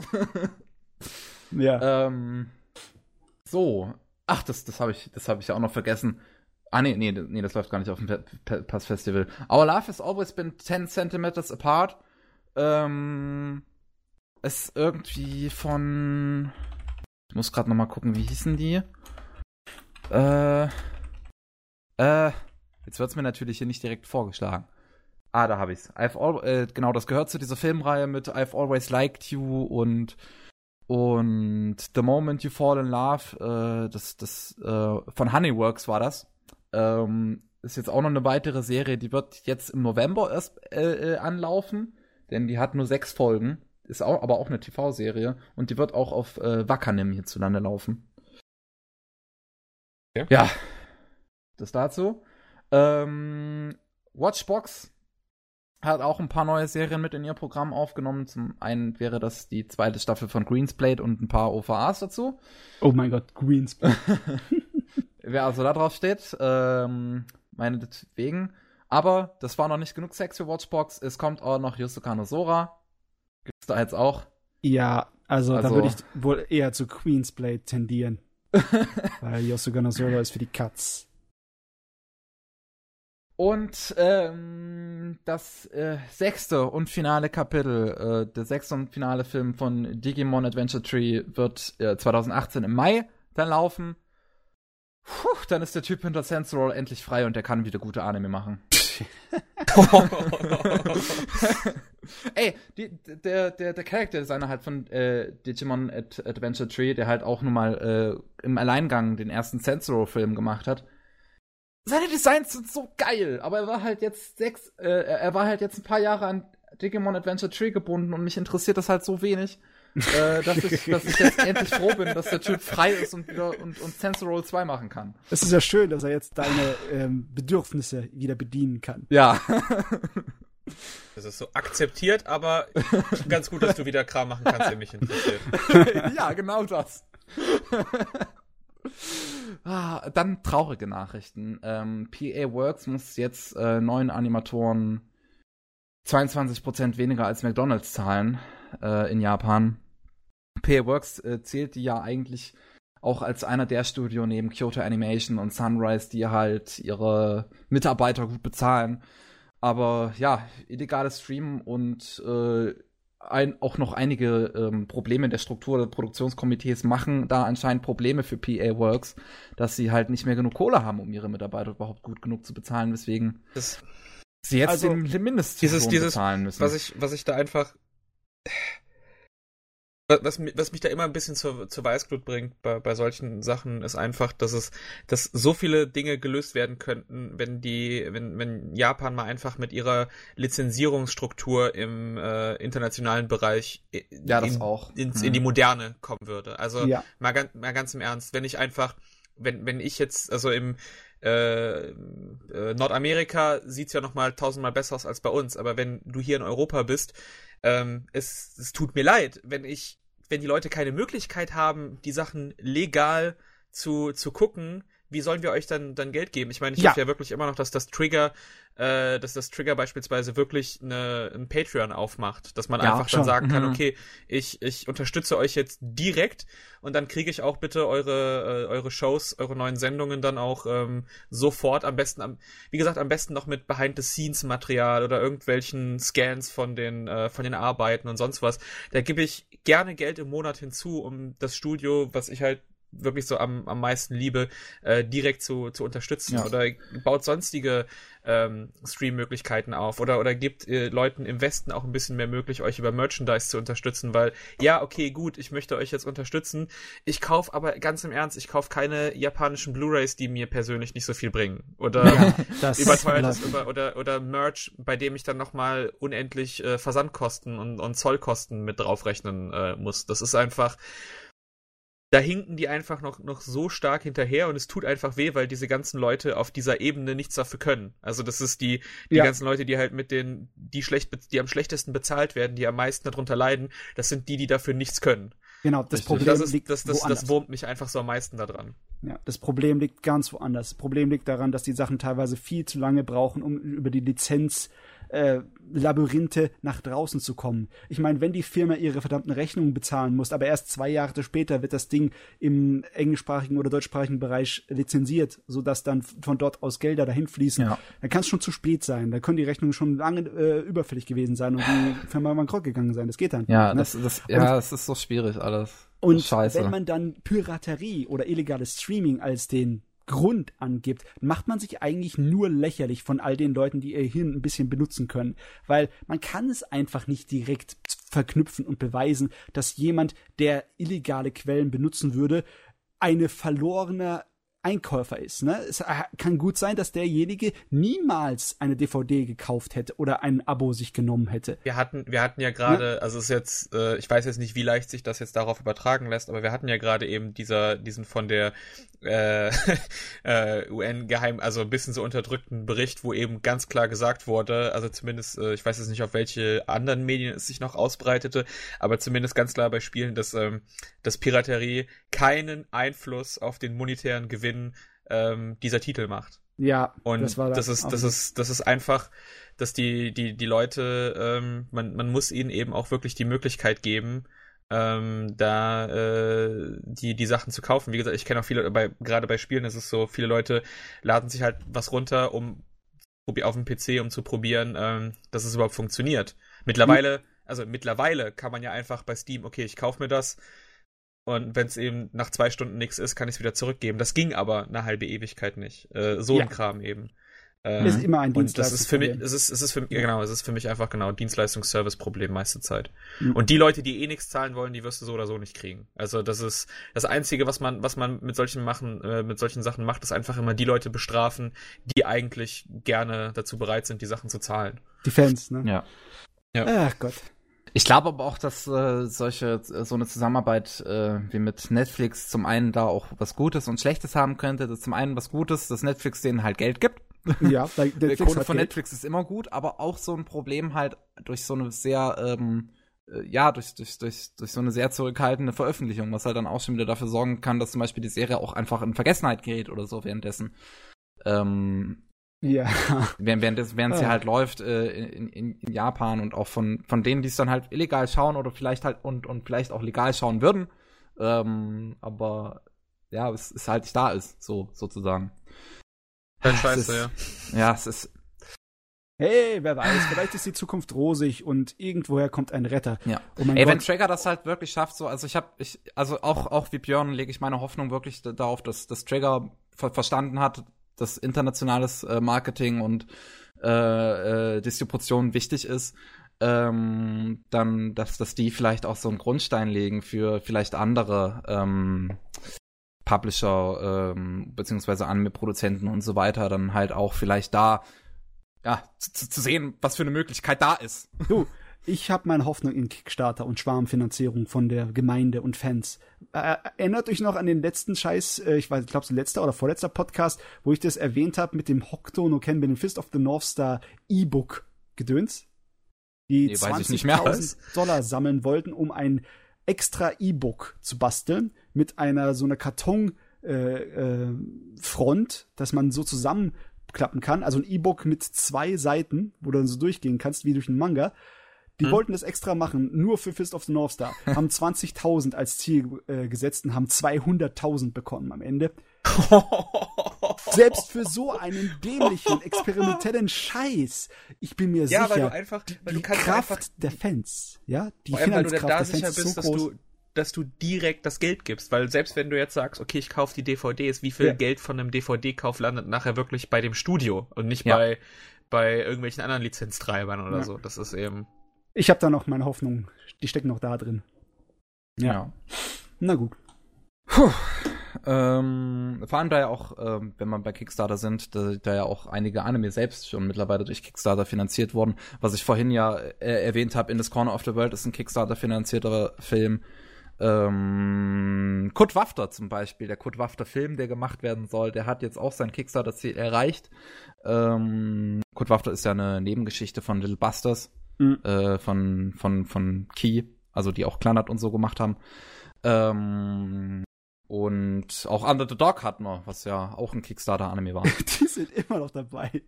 Die wollen oh, alles. Oh, auch immer noch dabei zu Kickstartern. Ja. ähm, ja, aber ähm, das, das, das zeigt ja allein, dass ähm, das ähm, funktionieren kann. Und ja. halt gerade auch das, so, sowas wie ein zweistündiger Film wie In the Corner of the World halt auch allein Kickstarter finanziert werden kann, dass das funktioniert. Aber naja, das müssen Japaner erstmal begreifen. Ich denke, da gibt es schon genug Japaner, die das begreifen. Irgendwann bewegen sie sich auch. Hm.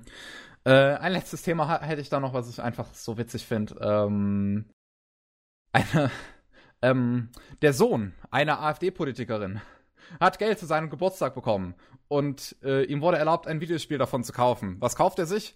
Senran Kalkura 2. Die AfD-Politikerin völlig schockiert, dass dieses Spiel ab 12 ist und ähm, möchte sich jetzt gegen Edgy einsetzen. Ah, aber das Wel ist welches wel welches Sen äh, Senran Kagura hat er sich geholt? Zwei. Äh, Senran Kagura Deep Crimson für den 3DS.